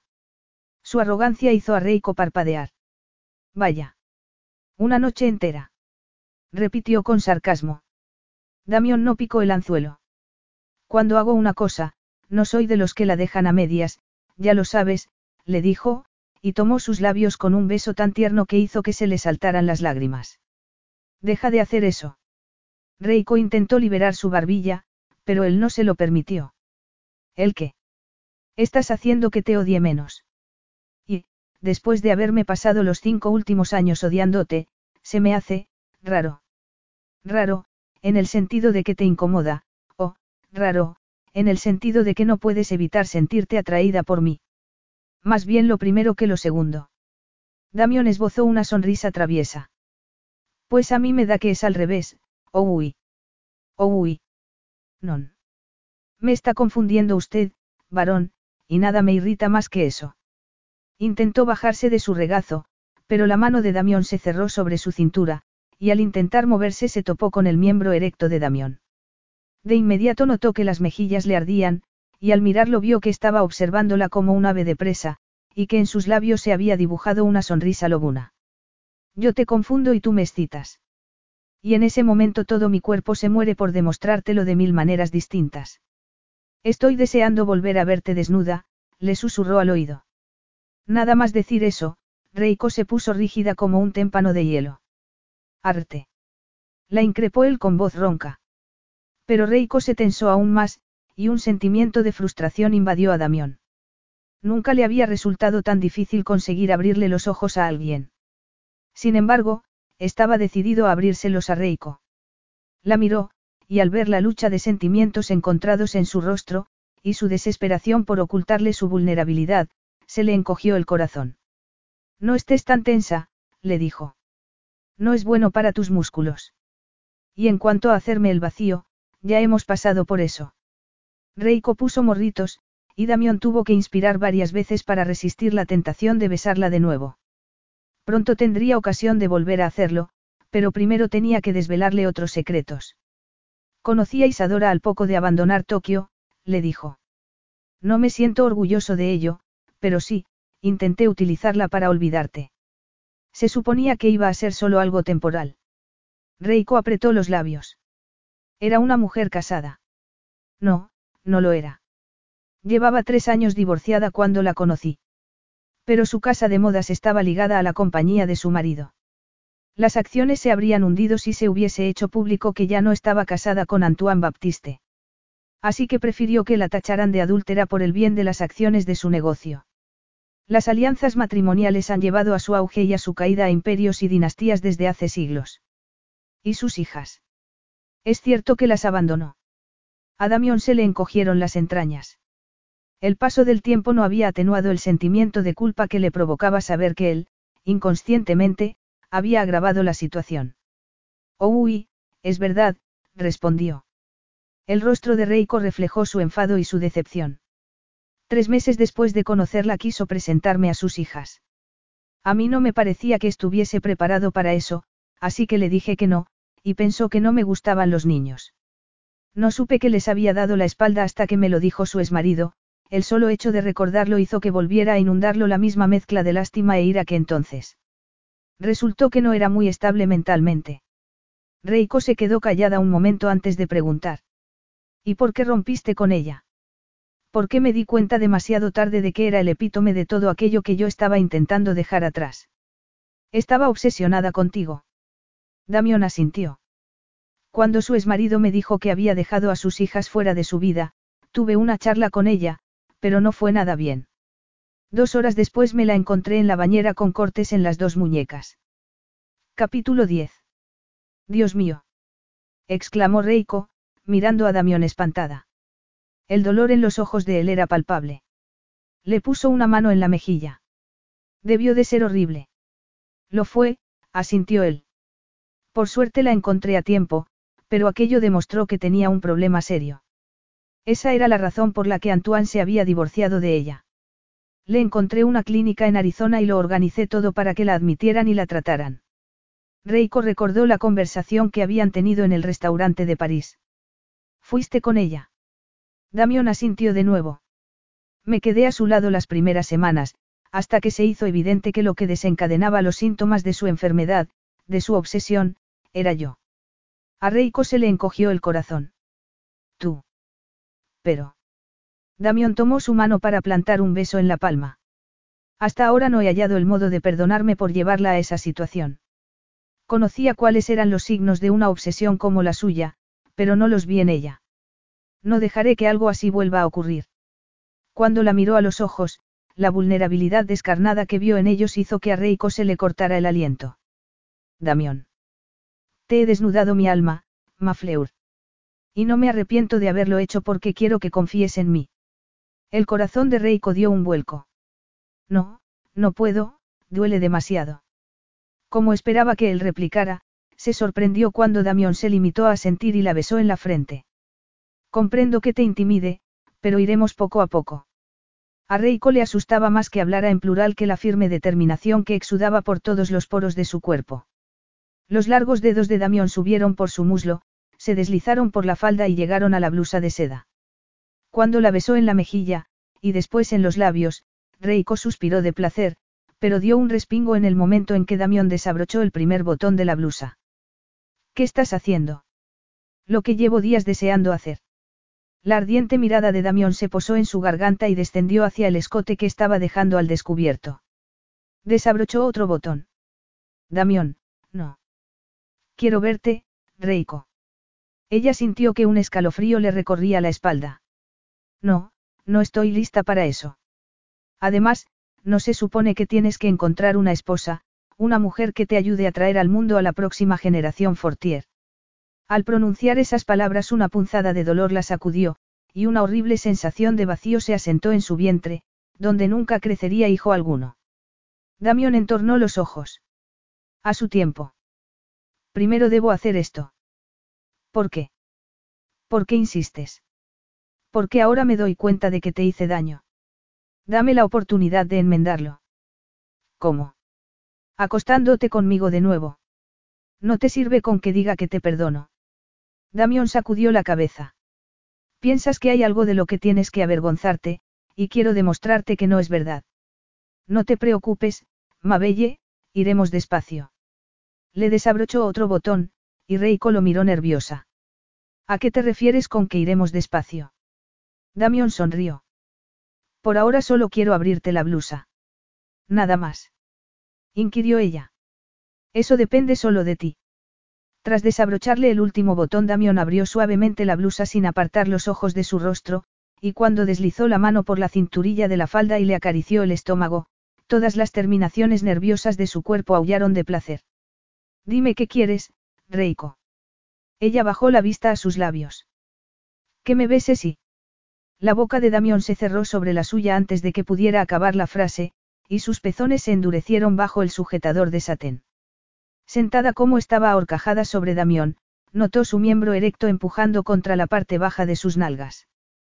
Quería llorar, porque sabía que nunca volvería a experimentar el placer de hacer el amor con Damión, pero su ansia era tal que estaba dispuesta a conformarse con lo que él le diera. Hundió los dedos en su cabello y se deleitó con el gemido que profirió Damión. El deseo palpitaba entre sus muslos, y cuando las manos de Damión estrujaron sus nalgas aspiró por la boca y se estremeció. Damión despegó sus labios de los de ella y levantó la cabeza. Lo dejamos aquí por ahora. Reiko quería suplicarle que no parara, pero ignoró el dolor de su corazón, tragó saliva y asintió. A la mañana siguiente, Damión llamó al marchante de arte que había comprado Femme Surplage y le ofreció un precio que sabía que no podría rechazar. Al mediodía el cuadro estaba ya en su poder, y tres horas más tarde estaban en el aeropuerto. Con las prisas por marcharse Damión ni siquiera se había molestado en empaquetar el cuadro. Mientras el avión privado despegaba rumbo a París, Reiko admiró la pintura, apoyada en la pared de la cabina del piloto, preguntándose cómo la hermosa mujer retratada en ella podía haber tenido el horrible comportamiento que Damión le había descrito. ¿Qué vas a hacer con los otros cuadros cuando muera tu abuelo? Le preguntó. Una miríada de emociones cruzó por el rostro de él antes de que sus facciones se transformaran en esa máscara de indiferencia que con tanta frecuencia adoptaba. Unas cuantas veces he pensado en quemarlos. No serás capaz. Pero supongo que mis hijos, cuando los tenga, deberían saber a qué clase de familia desestructurada pertenecen, concluyó Damión con sarcasmo. Al oírle decir la palabra, hijos, a Reiko se le encogió el corazón. Durante dos años había apartado de su mente todo pensamiento relacionado con la maternidad, pero de pronto, En ese momento su mente conjuró un sinfín de imágenes de Damión rodeado de chiquillos, y se le hizo un nudo en la garganta. Damión, sentado frente a ella, frunció el ceño. ¿Qué ocurre? Te has puesto pálida. Reiko bajó la vista a sus manos, entrelazadas sobre su regazo. Supongo que todavía no se me han pasado los efectos del jet lag. Damión se quedó observándola, y Reiko contuvo el aliento y se quedó muy quieta, temerosa de que un solo movimiento pudiera dejar al descubierto todos sus secretos. Cuando Damión giró la cabeza hacia el cuadro, suspiró aliviada. Imagino que debes de pensar que no tengo corazón por cómo hablo de mi familia, murmuró él al cabo de un rato, volviendo de nuevo la vista hacia ella. Reiko sacudió la cabeza, y alargó el brazo para apretarle la mano. No, todas las familias tienen cosas que ocultar. Pero me gustaría que dejaras de fingir que esas cosas no te afectan, le dijo con un dolor sincero de corazón por todo lo que debía de haber sufrido. Cuando te has pasado toda la vida presenciando día a día las emociones más volátiles aprendes que solo tienes dos opciones, imitar ese comportamiento o enterrarlo en lo más profundo de tu ser. Hablas de la obsesión de tu padre y de tu abuelo, dedujo ella. ¿Pero qué hay del amor? Damión se encogió de hombros. He sobrevivido sin él hasta ahora, y no está entre mis prioridades. Reiko contrajo el rostro. Y tampoco sientes el menor remordimiento por todos los corazones rotos que has ido dejando a tu paso. Damión se llevó su mano a los labios y le besó suavemente los nudillos. Un príncipe azul tiene que besar a muchas ranas antes de encontrar a su princesa, le dijo con un brillo en los ojos que hizo que el corazón de Reiko palpitara con fuerza. Pero creo que mi búsqueda casi ha terminado. El tono de Damión se había tornado menos serio, y la máscara de hielo en que se había transformado su rostro hacía unos minutos se había desvanecido. Sin embargo, el eco de sus palabras aún le atenazaba las entrañas porque eran el doloroso recordatorio de que no había lugar para ella en su vida. El Chteau Fortier, que durante siglos había sido el hogar de los Fortier, estaba empapado por el chaparrón que acababa de caer. Mientras la limusina avanzaba por el camino flanqueado por árboles, Reiko observó el castillo maravillada. Hasta tenía un foso y un puente levadizo. El interior era todavía más impresionante, con los gruesos muros decorados con retratos de los antepasados de Damión, y fabulosas obras de arte y antigüedades en cada estancia. Después de hacerle un breve tour por la planta inferior del castillo, Damión la llevó al piso de arriba por la elegante escalera de mármol, y la condujo por el pasillo del ala este hasta la que sería su habitación. La decoración, en tonos azules y dorados, no podía ser más exquisita, y la cama con dosel y cortinas de muselina blanca parecía sacada de un cuento de hadas. ¿Te gusta? Le preguntó Damión al oírla gemir estasiada. ¿Cómo podría no gustarme? Es preciosa. Casi me da miedo tocar nada, no vaya a romper algo. Los objetos pueden reemplazarse, lo importante es que estés cómoda, dijo él inclinándose para besarla en la frente. Y, si te entra miedo, no tienes más que llamar a esa puerta y despertarme, dijo señalando una puerta lateral que conectaba con el dormitorio contiguo. Hay a quienes estos viejos caserones les resultan tenebrosos. El saber que todo aquello era parte de su plan para llevársela a la cama debería inquietarla, pero lo deseaba de tal modo que no pudo evitar preguntarse si sería tan malo aprovechar esa última oportunidad de hacer el amor con él. Pero en qué estaba pensando, se increpó de inmediato. No creo que sea necesario, no me asusto fácilmente. Damión le rodeó la cintura con los brazos y la atrajo hacia sí. Cuando sus senos se aplastaron contra su pecho, los pezones de Reiko se endurecieron, y por el modo brusco en que él aspiró por la boca supo que lo había notado. Pues entonces te sugiero que eches el pestillo por las noches, porque puede que no sea capaz de contenerme, murmuró, y tomó sus labios con un apasionado beso con lengua. Reiko gimió excitada, al tiempo que se increpaba por claudicar de ese modo. Sin embargo, en lo que se refería a Damión, su capacidad de autodisciplina era equivalente a cero.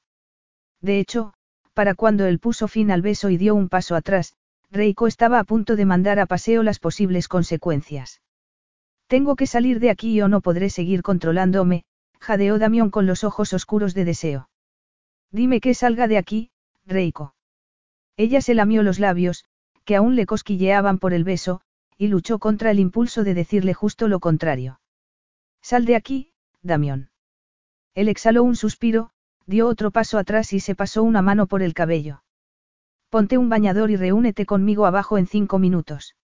¿Dónde vamos? Él esbozó una sonrisa enigmática.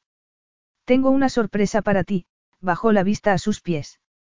Y nada de tacones, añadió, y salió de la habitación. Mientras bajaba por la escalera Reiko vio a Damión fruncir el ceño. Eso no es un bañador, protestó. Siento decepcionarte, contestó ella al llegar al pie de la escalera. Bajó la vista a su malla deportiva y las chanclas que se había puesto y se encogió de hombros. Si esperabas que me pasease delante de ti en bikini, eso no va a ocurrir. De hecho, no tengo ningún traje de baño, había quemado todos sus bañadores y bikinis un mes después del accidente, en un arranque de frustración. Esta malla servirá para lo que sea que tienes en mente. Los ojos de Damión la recorrieron de arriba abajo, y Reiko sintió que se le endurecían los pezones y que entre sus muslos afloraba una ola de calor. Damión. Alors, vámonos, ordenó él con voz ronca. La tomó de la mano y la condujo por un pasillo hasta unas escaleras que bajaban y bajaban. Al final de estas había un gran portón pintado de negro. ¿Me llevas a las mazmorras? Damión sonrió divertido. Todavía no, bromeó. La puerta daba acceso a un estrecho pero bien iluminado pasillo. Los muros de piedra caliza y el suelo de pizarra gris hacían resonar el ruido de sus pasos a medida que se adentraban más y más por debajo del castillo. Después de torcer varias esquinas pasaron bajo un arco de piedra y emergieron a un espacio cerrado que dejó a Reiko boquiabierta. Había una poza rodeada en tres de sus lados por paredes de roca cubiertas de plantas trepadoras. La poza estaba iluminada por debajo del agua, lo que hacía que brillase con un color azul verdoso. Reiko oía un ruido como de una cascada detrás de ella, y cuando se volvió vio una abertura en la pared de roca por donde salía el agua. Cerca de ella había un banco de madera y una mesa de piedra sobre la que había colocadas varias toallas dobladas. Lista. He pensado que podría ayudarte a hacer aquí tus ejercicios. Damión se había quitado la camiseta y las sandalias y se había quedado vestido solo con el bañador. A Reiko le llevó un momento cerrar la boca y a sentir antes de descalzarse y tomar la mano que él le tendía. Está caliente. exclamó sorprendida cuando entraron en el agua. Es un manantial de aguas termales que fluye de la montaña. La atrajo hacia sí y la hizo girarse, colocándola de espaldas frente a él.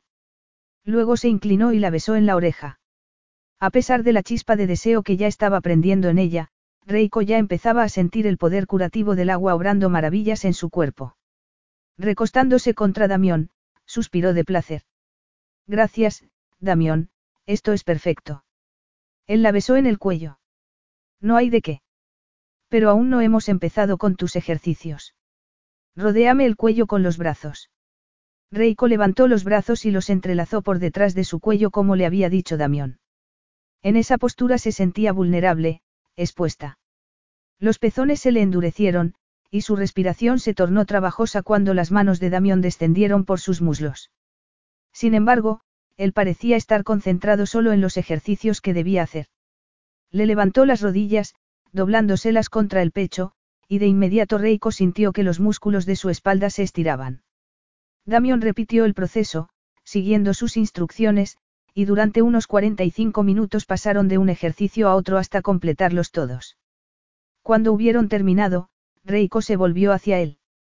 ¿Estás bien? inquirió él preocupado. Reiko sonrió. No te preocupes, no me voy a echar a llorar ni nada de eso. Bien SR. Es bueno saberlo. Reiko esbozó una sonrisa traviesa. ¿Cuoy? inquirió él. Probablemente no juegues al póker, pero, si alguna vez juegas, creo que deberías saber que tienes un hábito que te delata. Cuando estás agitado por algo te pones a hablar en francés. Aunque no se me ocurre ninguna razón por la que puedas estar agitado ahora mismo. Damión enarcó una ceja. No se te ocurre ninguna. La atrajo más hacia sí, al notar su erección, a Reiko se le escapó la risa. ¿Te parece que esto es gracioso? No sé, yo diría que sí. ¿A ti no te parece gracioso? Por toda respuesta Damión gruñó y la arrastró fuera del agua como un cavernícola mientras ella prorrumpía en nuevas risas. La llevó hasta el banco, la tendió en él, y se tumbó sobre ella antes de que Reiko pudiera recobrar el aliento. La besó con ardor, casi con desesperación, como si quisiera devorarla, mientras sus manos recorrían ansiosas su cuerpo. Cuando cerró la mano sobre uno de sus senos, Reiko despegó sus labios de los de él y gritó de placer. Damión se colocó entre sus piernas y tomó de nuevo sus labios, asaltando su boca con la lengua de un modo posesivo, y le bajó la cremallera que tenía en la parte delantera para tomar un pezón en su boca. Una llamarada explotó dentro de Reiko, abrasándola de un modo delicioso. Damión tiró del pezón con los dientes, lo succionó y lo lamió antes de dedicar las mismas atenciones al otro seno. Una de sus manos descendió hasta el estómago, y los músculos de Reiko se contrajeron cuando sus dedos se deslizaron entre sus muslos. Contuvo el aliento, con una mezcla de inseguridad y deseo. Tranquila, confía en mí, le susurró Damión. La acarició a través de la malla húmeda con movimientos lentos, y Reiko echó la cabeza hacia atrás y arqueó la espalda. Un río de calor fluyó entre sus piernas cuando Damión encontró su punto sensible y empezó a estimularlo, y cuando bajó la cabeza y trazó un círculo con la lengua en torno a un pezón volvió a gritar de placer. Damión siguió lamiéndole los pezones y estimulándola con maestría, llevándola cada vez más cerca del cielo mientras le susurraba palabras ardientes en francés.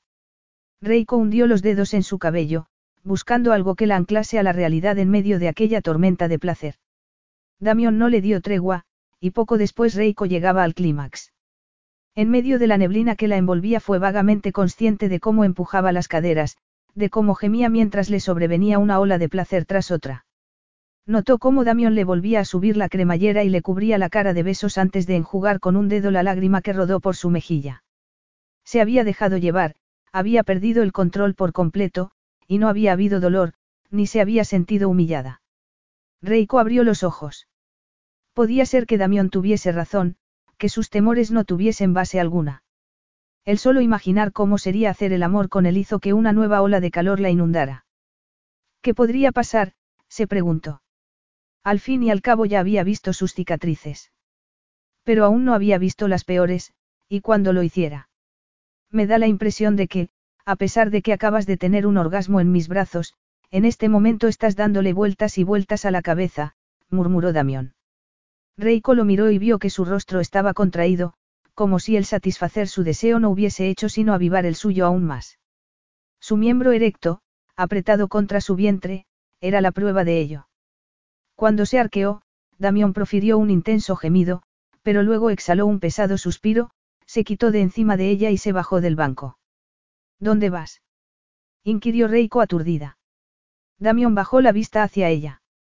No estás preparada, y no quiero que te sientas presionada, le dijo con una sonrisa amable.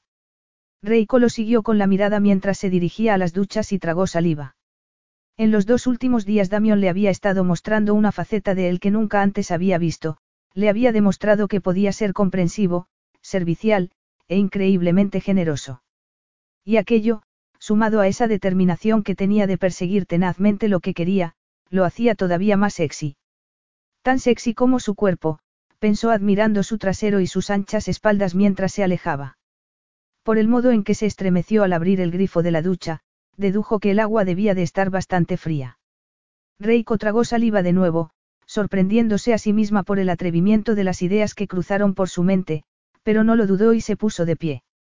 Cuando llegó junto a él y le puso una mano en el hombro, Damión se tensó de inmediato, y se volvió hacia ella enjugándose con una mano el agua que le caía por la cara. ¿Qué haces? Ella bajó la vista a su erección, que no había disminuido a pesar de la temperatura del agua. Estaba pensando que podría, ya sabes, aliviarte, se lamió los labios, y los ojos de Damión brillaron como los de un depredador. Hace cinco años eras incapaz de decir esa palabra sin sonrojarte. El hecho de que ahora ni siquiera te atrevas a decirla me hace pensar que no deberías estar ofreciéndote siquiera, Cherie. Reiko se ruborizó pero alzó la barbilla. Me estás desafiando. Damión apoyó una mano en el muro de piedra y apretó la mandíbula mientras cerraba los ojos un instante. Te estoy pidiendo que dejemos el tema. Una sonrisilla perversa asomó a los labios de ella. ¿Por qué? Hablar de esto es demasiado, duro para ti. Damión soltó un gruñido entre quejoso y sorprendido. Santo cielo, Reiko, no sabes que no debes jugar con un hombre que está al límite. Pero sí te estoy ofreciendo la solución perfecta. Los ojos de Damión se clavaron en ella. Quiero estar dentro de ti, ninguna otra cosa me dará el alivio que necesito. Reiko sintió una punzada de dolor en el pecho. ¿Y si eso no ocurre nunca? Ocurrirá. Lo había dicho con tal certidumbre que por un instante, aunque era absurdo, Reiko se permitió creerlo. Como si hubiera adivinado lo que estaba pensando, Damión añadió. Sea lo que sea lo que crees que te pasa, lo superaremos. No voy a conformarme, dejando que sigas presa de tus temores, y tú tampoco deberías. Yo no quería decir que. Damión la interrumpió poniéndole un dedo en los labios. Haremos el amor, le dijo dando un paso hacia ella. Por ahora, solo un beso, murmuró inclinando la cabeza. ¿Crees que es buena idea? Lo picó ella. No, pero para eso sirven las duchas frías. Pues da la impresión de que a ti no te está funcionando muy bien, replicó Reiko bajando la vista a su bañador. Si no se te ocurre una solución mejor, aparte de congelarte bajo un chorro de agua helada, mi oferta sigue en pie, añadió con picardía, y se alejó riéndose a por una toalla para secarse. Capítulo 11. Bueno, ¿y cuál es ese trabajo que tienes en mente para mí? Le preguntó Reiko a Damión durante el desayuno.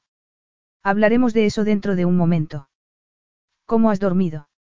Los ojos de Damión escrutaron su rostro de un modo muy íntimo que hizo que aflorara a su mente el recuerdo de lo que había ocurrido entre ellos en la poza el día anterior y se puso roja como una amapola. No puedes hacer eso. Él enarcó una ceja. No puedo preguntarte cómo has dormido. No, mirarme de ese modo, como desnudando mi alma. Bueno, tu alma no sé, Mafleur, pero tu cuerpo desde luego lo he desnudado más de una vez. Reiko tragó saliva. Yo he dormido, ¿y tú? Damión dejó la taza sobre el platillo, tomó su tenedor y pinchó un trozo de melocotón en almíbar del cuenco de cristal que tenía frente a sí. No voy a aburrirte con los detalles de mi noche en blanco, mon amour. Dejémoslo en que esta mañana he tenido que darme otra ducha fría, dijo extendiendo el brazo para ofrecerle el trozo de melocotón. Reiko sintió que una ola de calor la invadía, pero abrió la boca para complacerlo. Damión bajó la vista a sus labios mientras se cerraban sobre el tenedor, y sus ojos grises se oscurecieron. No voy a sentirme culpable solo por haber dormido mejor que tú, le dijo Reiko. Damión sonrió. Al contrario, me alegra que hayas dormido bien. Tienes que reunir fuerzas para cuando llegue el momento. Estás muy seguro de ti mismo, ¿eh? Oh, uy, se limitó a responder él, con la misma arrogancia irritante. Saru molibdeno kikara apuntó ella en japonés. Él se echó a reír, y Reiko no pudo reprimir una sonrisa. Cuando Damión le acercó otro trozo de melocotón a los labios, lo aceptó también, pero esa vez retiró lentamente los labios del tenedor, y Damión entornó los ojos. Tienes razón, hasta los monos se caen a veces de los árboles, respondió. Pero tengo la impresión de que esta no será una de esas veces. Sé que me deseas tanto como yo a ti. Reiko se puso seria y bajó la vista a su plato. Eso dices ahora, pero... Apartó de sí la desesperanza que amenazaba con apoderarse de ella, y sacudió unas miguitas de la mesa. Estabas a punto de decirme en qué consistirá mi trabajo. Damión frunció el ceño ante su tono brusco y el cambio de tema, pero, cuando dejó el tenedor en su plato y asintió, Reiko respiró aliviada. Cada año, en las dos primeras semanas de marzo, abrimos partes del castillo al público.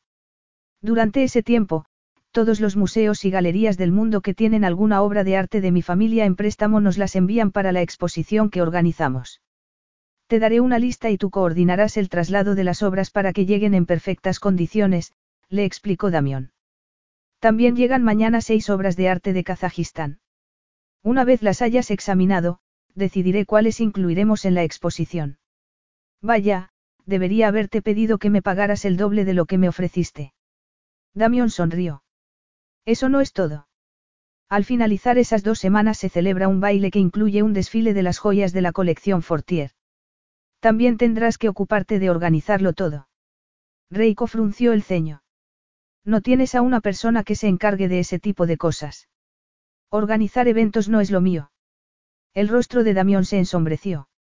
Este será el último baile que celebremos en vida de mi abuelo, y quiero que sea especial para él. Llega mañana, por cierto.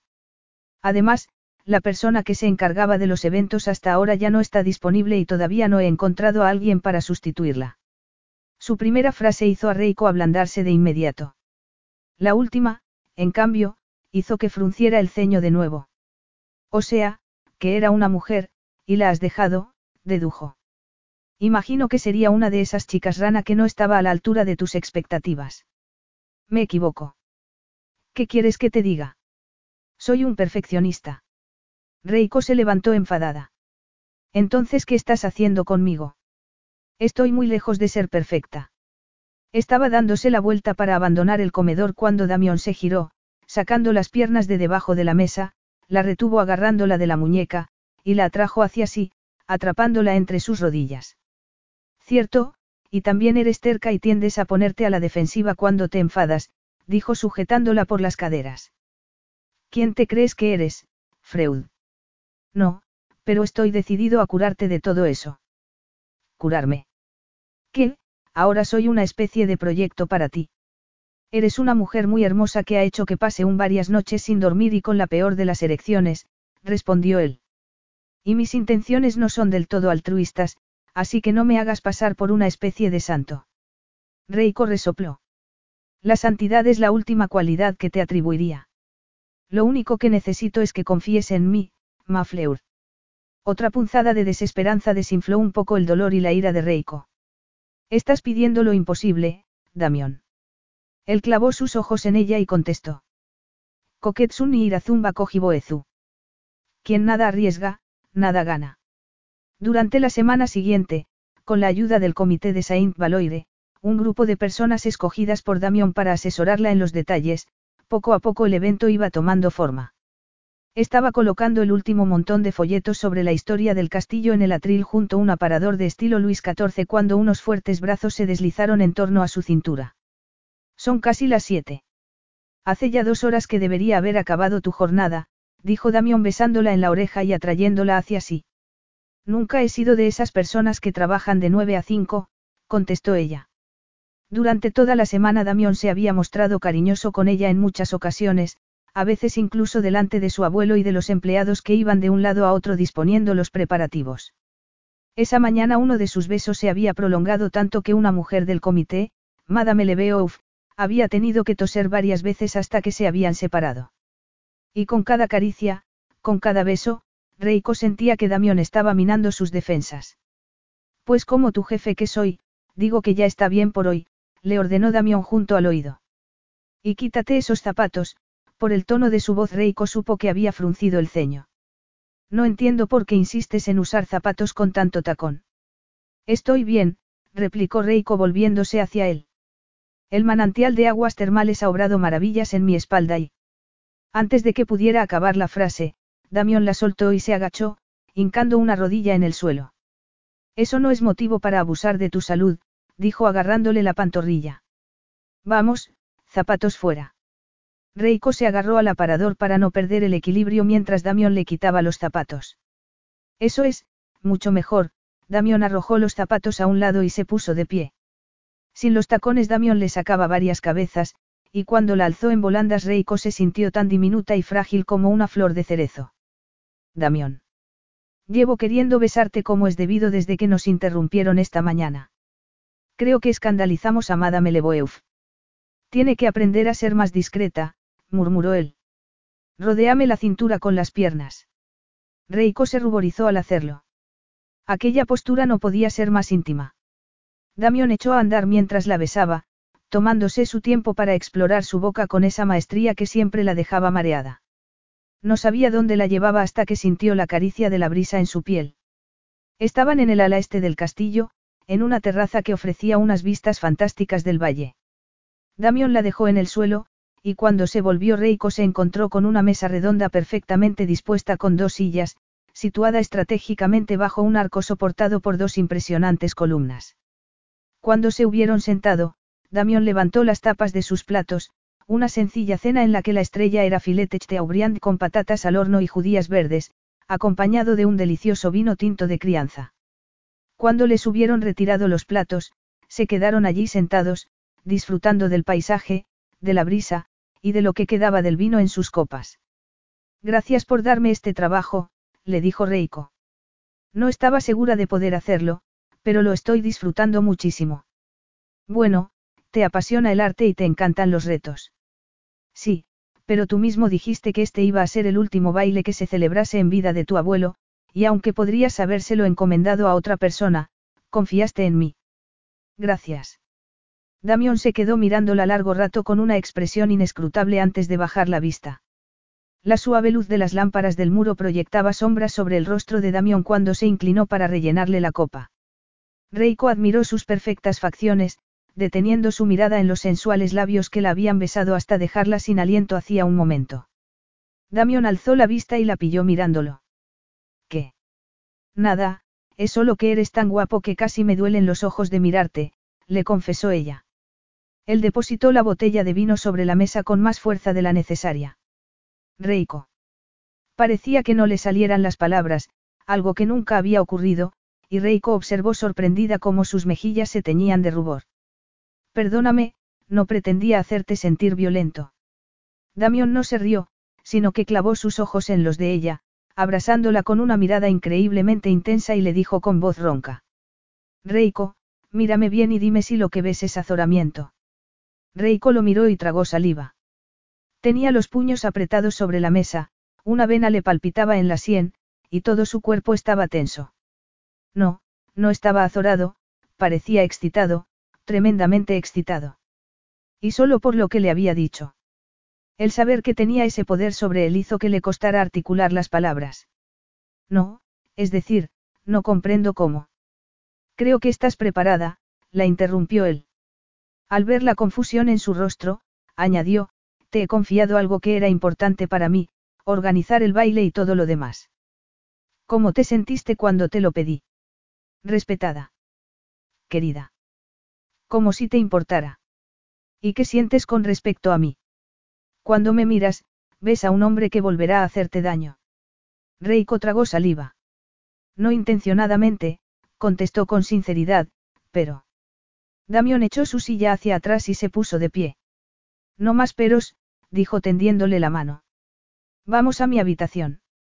Reiko la tomó vacilante, se levantó también, y Damión la alzó en volandas como si no pesase nada. Después de haberse pasado incontables horas imaginando cómo serían el dormitorio y la cama de Damión, Reiko apenas miró a su alrededor cuando Damión cerró la puerta dándole con el pie y la dejó en el suelo. No tuvo tiempo, Damión la atrajo hacia sí y selló sus labios con un beso abrasador que hizo que se le disparase el pulso. Sus manos recorrían ansiosas el cálido torso de Damión, pero le entró el pánico cuando él hizo ademán de quitarle el top de algodón que llevaba. Te, ¿te importa si apagamos las luces? Murmuró Reiko contra sus labios. Damión la miró inquisitivo. ¿Por qué?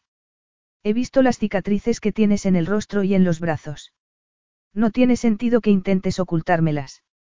Pero es que hay más cicatrices, y son peores, balbució ella, sintiendo que el fuego del deseo se tornaba en nervios. Intentó apartarse de él, pero Damión la sujetó con firmeza por la cintura. Mírame, Reiko. Podemos, podemos hacerlo con las luces apagadas. Quiero verte, quiero ver cada centímetro de tu cuerpo. Vas a quitarte la ropa, o lo hago yo. La actitud inflexible de Damión hizo que se le encogiera el estómago. Damión, por favor. Cada centímetro. Confía en mí, Reiko, quítate la ropa.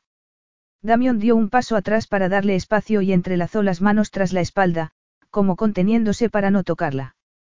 Ese gesto, el hecho de que la deseara a pesar de que sabía que tenía terribles cicatrices que afeaban su cuerpo, emocionó a Reiko y le dio fuerzas. Bajó las manos, asió con dedos temblorosos el dobladillo de su top y tiró hacia arriba. Damión la devoró con los ojos en cuanto dejó caer el top al suelo, y se quedó mirando una eternidad sus senos, cubiertos aún por el sujetador de encaje. Frunció el ceño y le dijo. No veo ninguna cicatriz. Reiko inspiró profundamente, se recogió la larga melena con las manos y se la pasó por encima de un hombro antes de darse la vuelta lentamente, con el corazón martilleándole en el pecho. Sintió la mirada de Damión sobre cada una de las largas cicatrices que le recorrían la nuca y la espalda, y lo oyó acercarse por detrás. Lo que no se había esperado era la caricia lenta y casi reverente de sus dedos, siguiendo el trazo de las cicatrices, ni el roce de sus labios sobre la más marcada en la parte baja de la espalda. Sorprendida, giró la cabeza para mirar por encima del hombro. Damión estaba de rodillas, y sus manos y sus labios estaban calentando su piel, que se había puesto fría por el temor a que la rechazara. Los ojos se le llenaron de lágrimas, y un sollozo escapó de su garganta. Damión se incorporó y la giró hacia él para estrecharla entre sus brazos mientras ella lloraba y él le susurraba palabras de consuelo en francés. Cuando el llanto de Reiko amainó, Damión buscó el cierre de su falda, y el temor afloró de nuevo en ella. Aún hay más cicatrices, le advirtió. Cada centímetro, Reiko, contestó él en ese tono que no admitía discusión. Le bajó la falda y con ella las braguitas, y después le tocó el turno al sujetador. Desnuda y nerviosa, Reiko quería salir corriendo, pero los ojos de Damión la mantenían cautiva. Su fuerte respiración, su mirada volcánica y lo tenso que estaba su cuerpo le hizo pensar que quizá, y solo quizá, no le repugnaba su cuerpo desnudo, y sintió un alivio inmenso. Damión tomó su rostro en sus fuertes manos para devorar su boca una vez más. Le mordió el labio inferior, y los pezones de Reiko se endurecieron contra su pecho, ansiosos por que los tocara. Como si anticipara cada una de sus necesidades, Damión tomó un seno en la palma de su mano y lo masajeó antes de apretar el pezón entre el pulgar y el índice, haciendo que gimiera de placer dentro de su boca. Damión interrumpió el beso, se echó hacia atrás y se lamió los labios antes de tomar con la mano libre su otro seno. Reiko emitió un largo e intenso gemido. ¿Confías en mí? Le preguntó Damión. Sí, respondió ella sin aliento. Damión la alzó en volandas y la llevó hasta la cama. La depositó suavemente sobre el colchón y dio un paso atrás. Inspiró, y sin apartar sus ojos de los de ella se desabrochó el cinturón y se bajó la cremallera de los pantalones. No apartes tus ojos de los míos, le dijo. Pero es que tú eres perfecto y yo, yo no. Esas cicatrices no te definen como persona, replicó él. Se bajó los pantalones y los calzoncillos y se tendió a su lado. Te deseo, no sabes cuánto. Reiko se movió, acercándose un poco más a él, y jadeó cuando sus senos rozaron el sedoso vello del pecho de Damión. Yo también te deseo, murmuró. Incapaz de contenerse, apretó sus labios contra el hombro de él, y Damión se estremeció. Necesito asegurarme de que estás preparada. Podemos ir tan despacio como quieras, le dijo con ternura. Echándole valor, Reiko levantó una pierna y la deslizó por encima del muslo de Damión. Estoy preparada. Si quieres, Puedes comprobarlo por ti mismo. La mano de Damión descendió por su estómago, acarició los suaves rizos de su vello púbico y se introdujo entre sus muslos. Un gruñido escapó de su garganta al notar la húmeda, y con el mayor cuidado introdujo un dedo en su interior. Los músculos de la pelvis de Reiko se tensaron al instante. ¿Estás bien, Macherie? Reiko se mordió el labio y asintió. No le dolía, pero la tensión involuntaria de su cuerpo la hacía sentir una ligera molestia. Damión sacó el dedo pero mantuvo su mano apretada contra ella.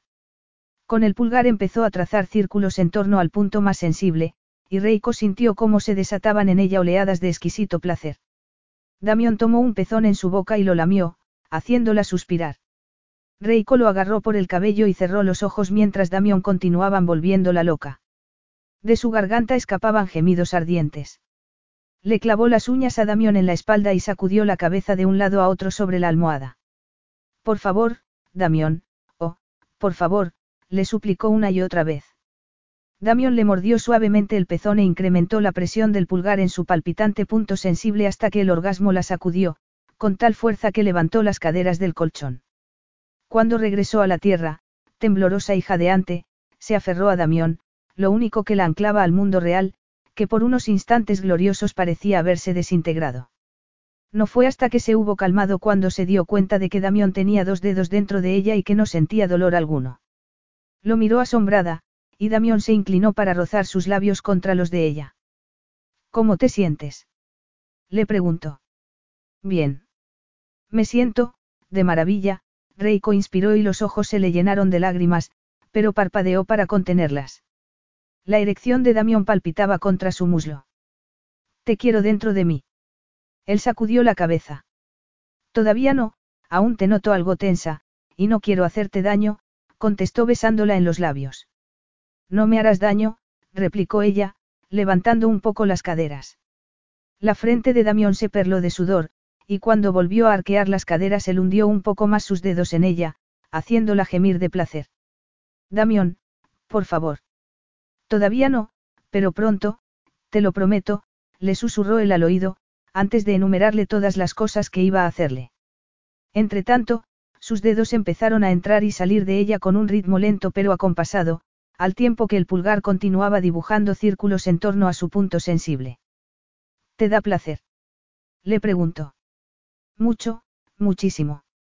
Eres preciosa, y tu cuerpo es tan increíble como lo recordaba, reacciona a cada pequeño estímulo. Nunca había estado tan excitado como en este momento. Yo tampoco. Reiko cerró los ojos, abandonándose al placer, y emitió un intenso gemido cuando volvió a sacudirla un nuevo orgasmo. Abrió los ojos al oír a Damión rasgando el envoltorio de un preservativo, y lo observó impaciente mientras se lo ponía. Cuando alzó la vista hacia ella, había preocupación en los ojos de Damión. Reiko se incorporó sobre los codos y tomó su rostro entre ambas manos para imprimir suaves besos en la línea de su mandíbula. Estoy lista, te lo prometo.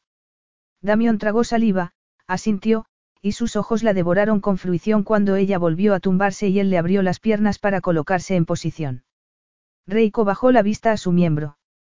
Damión estaba tan bien dotado. Apenas la había penetrado un par de centímetros cuando los músculos de su pelvis se tensaron, como protestando por aquella repentina invasión. Su respiración se tornó entrecortada, y la invadió el pánico. Damión se apoyó en los codos y tomó su rostro en las manos. Reiko, mírame. Ella sacudió la cabeza, aterrada. Mírame, por favor. Confía en mí. Quiero que veas lo mucho que te deseo. Empujando a un lado sus temores, lo miró a los ojos, y se fue calmando poco a poco mientras él le acariciaba el cabello. Lo considerado y paciente que estaba siendo con ella la llevó al borde de las lágrimas una vez más. Relájate, le susurró, besándola en la sien. Empujó las caderas despacio, y Reiko sintió cómo se deslizaba dentro de ella un par de centímetros más. Esa vez la sensación fue distinta, el temor estaba dando paso de nuevo al deseo.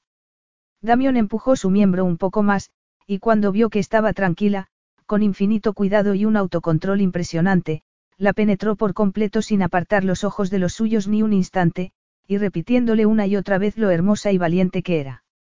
Luego comenzó a moverse, imponiendo un ritmo continuo, sacando su miembro unos centímetros para después volver a introducirlo, pendiente de cada una de sus reacciones. Las manos de Reiko exploraban enfebrecidas su espalda. Una gota de sudor resbaló por el rostro de Damión y cayó en su pecho. Mon Dieu. Adoro tu cuerpo, masculló Damión. Dilo en francés, le suplicó ella excitada.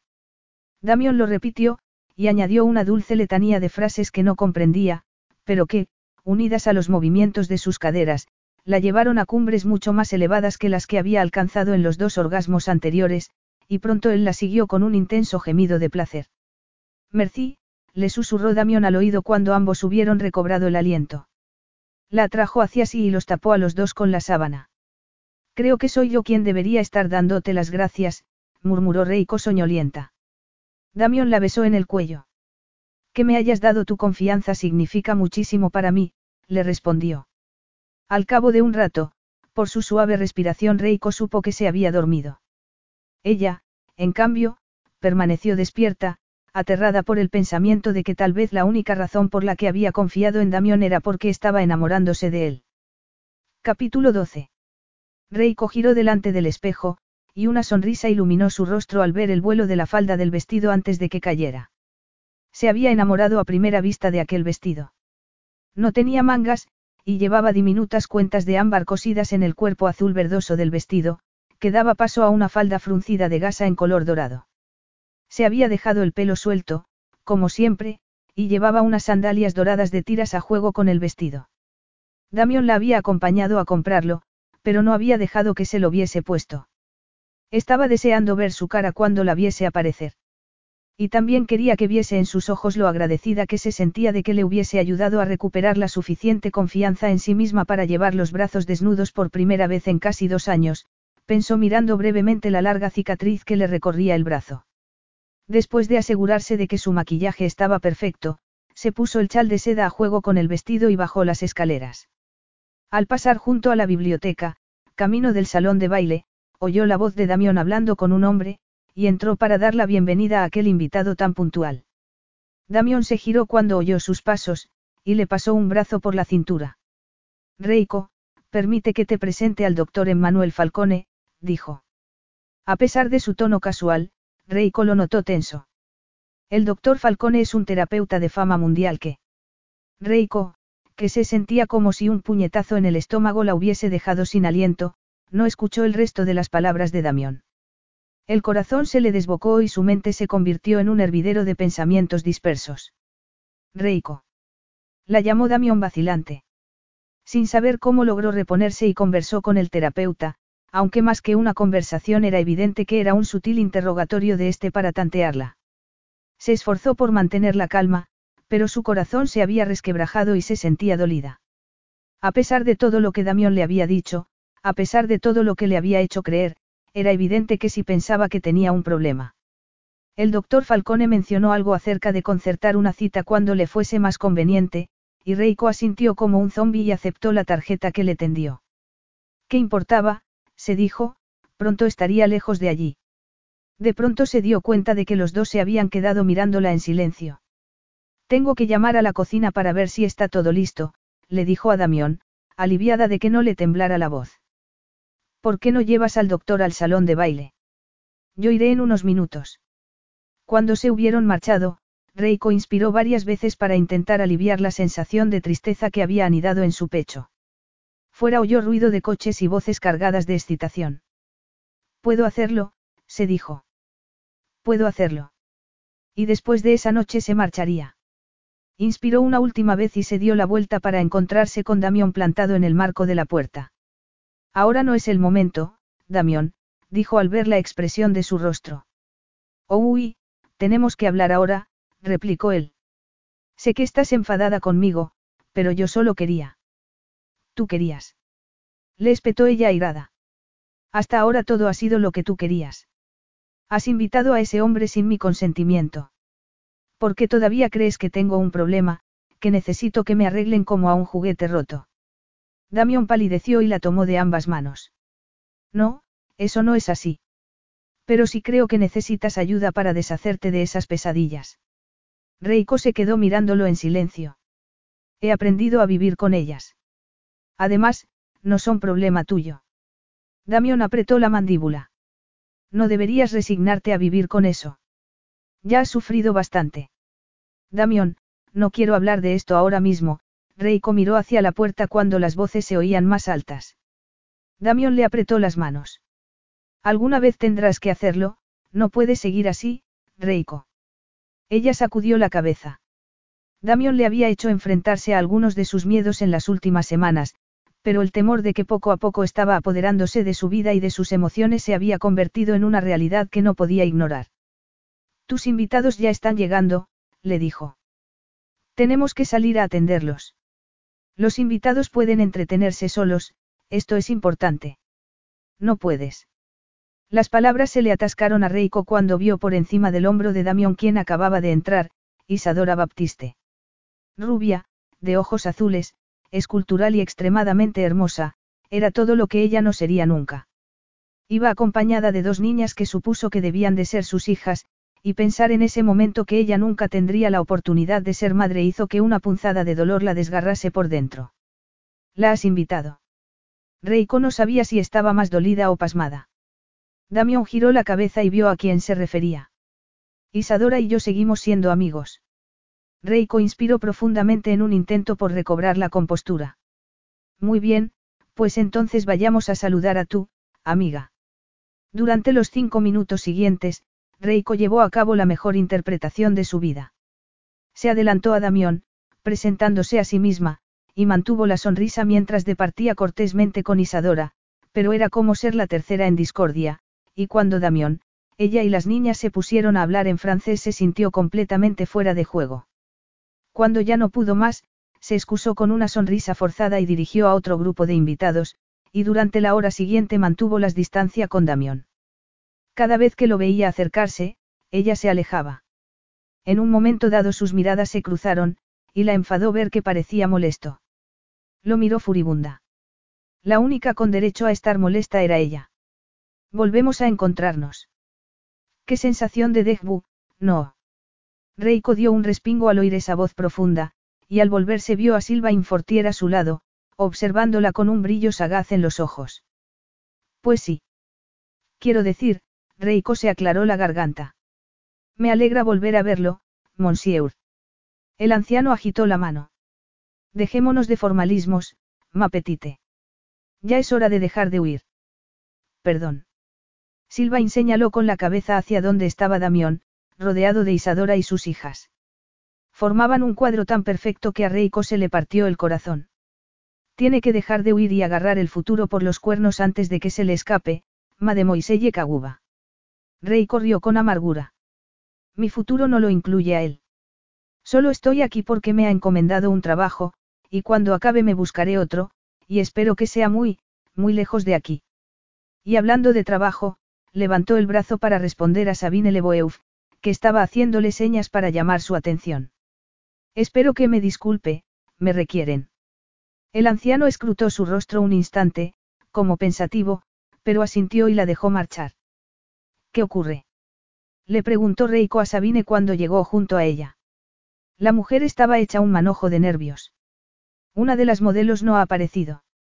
La agencia llamó para decir que venía de camino, pero no ha llegado y el desfile empieza dentro de diez minutos. Con solo seis modelos no podremos hacerlo en el tiempo previsto, y los fuegos artificiales están programados con un temporizador, así que no podemos retrasarlos. Reiko intentó no dejarse llevar por el pánico. Sabine ya estaba bastante nerviosa por las dos. ¿Y de dónde saco yo una modelo ahora? De mi chistera. Masculló entre dientes. El estilista se acercó hablando con prisa por el móvil, y Reiko lo miró esperanzada, pero cuando éste cerró el móvil y sacudió la cabeza se le cayó el alma a los pies. Podríamos pedirle a una de las invitadas que haga de modelo, sugirió Sabine. Madame Baptiste, quizá. No. Se le escapó a Reiko. A mí tampoco me parece buena idea, dijo el estilista. Reiko sintió una pequeña satisfacción al oírlo. Por irracional que fuera, no quería que aquel antiguo ligue de Damión participase de ningún modo en el evento en el que tanto había trabajado. El estilista se quedó mirándola, como si se le hubiese ocurrido algo. ¿Qué? inquirió ella frunciendo el ceño. Me parece que he encontrado la solución. Un inmenso alivio invadió a Reiko.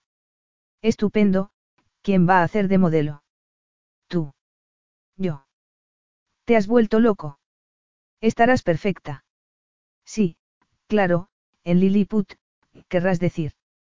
Por si no te has dado cuenta, no llego al metro sesenta, y aun con unos tacones de siete centímetros estaría ridícula al lado de las modelos. Estarás perfecta, insistió él. Sabine aplaudió entusiasmada.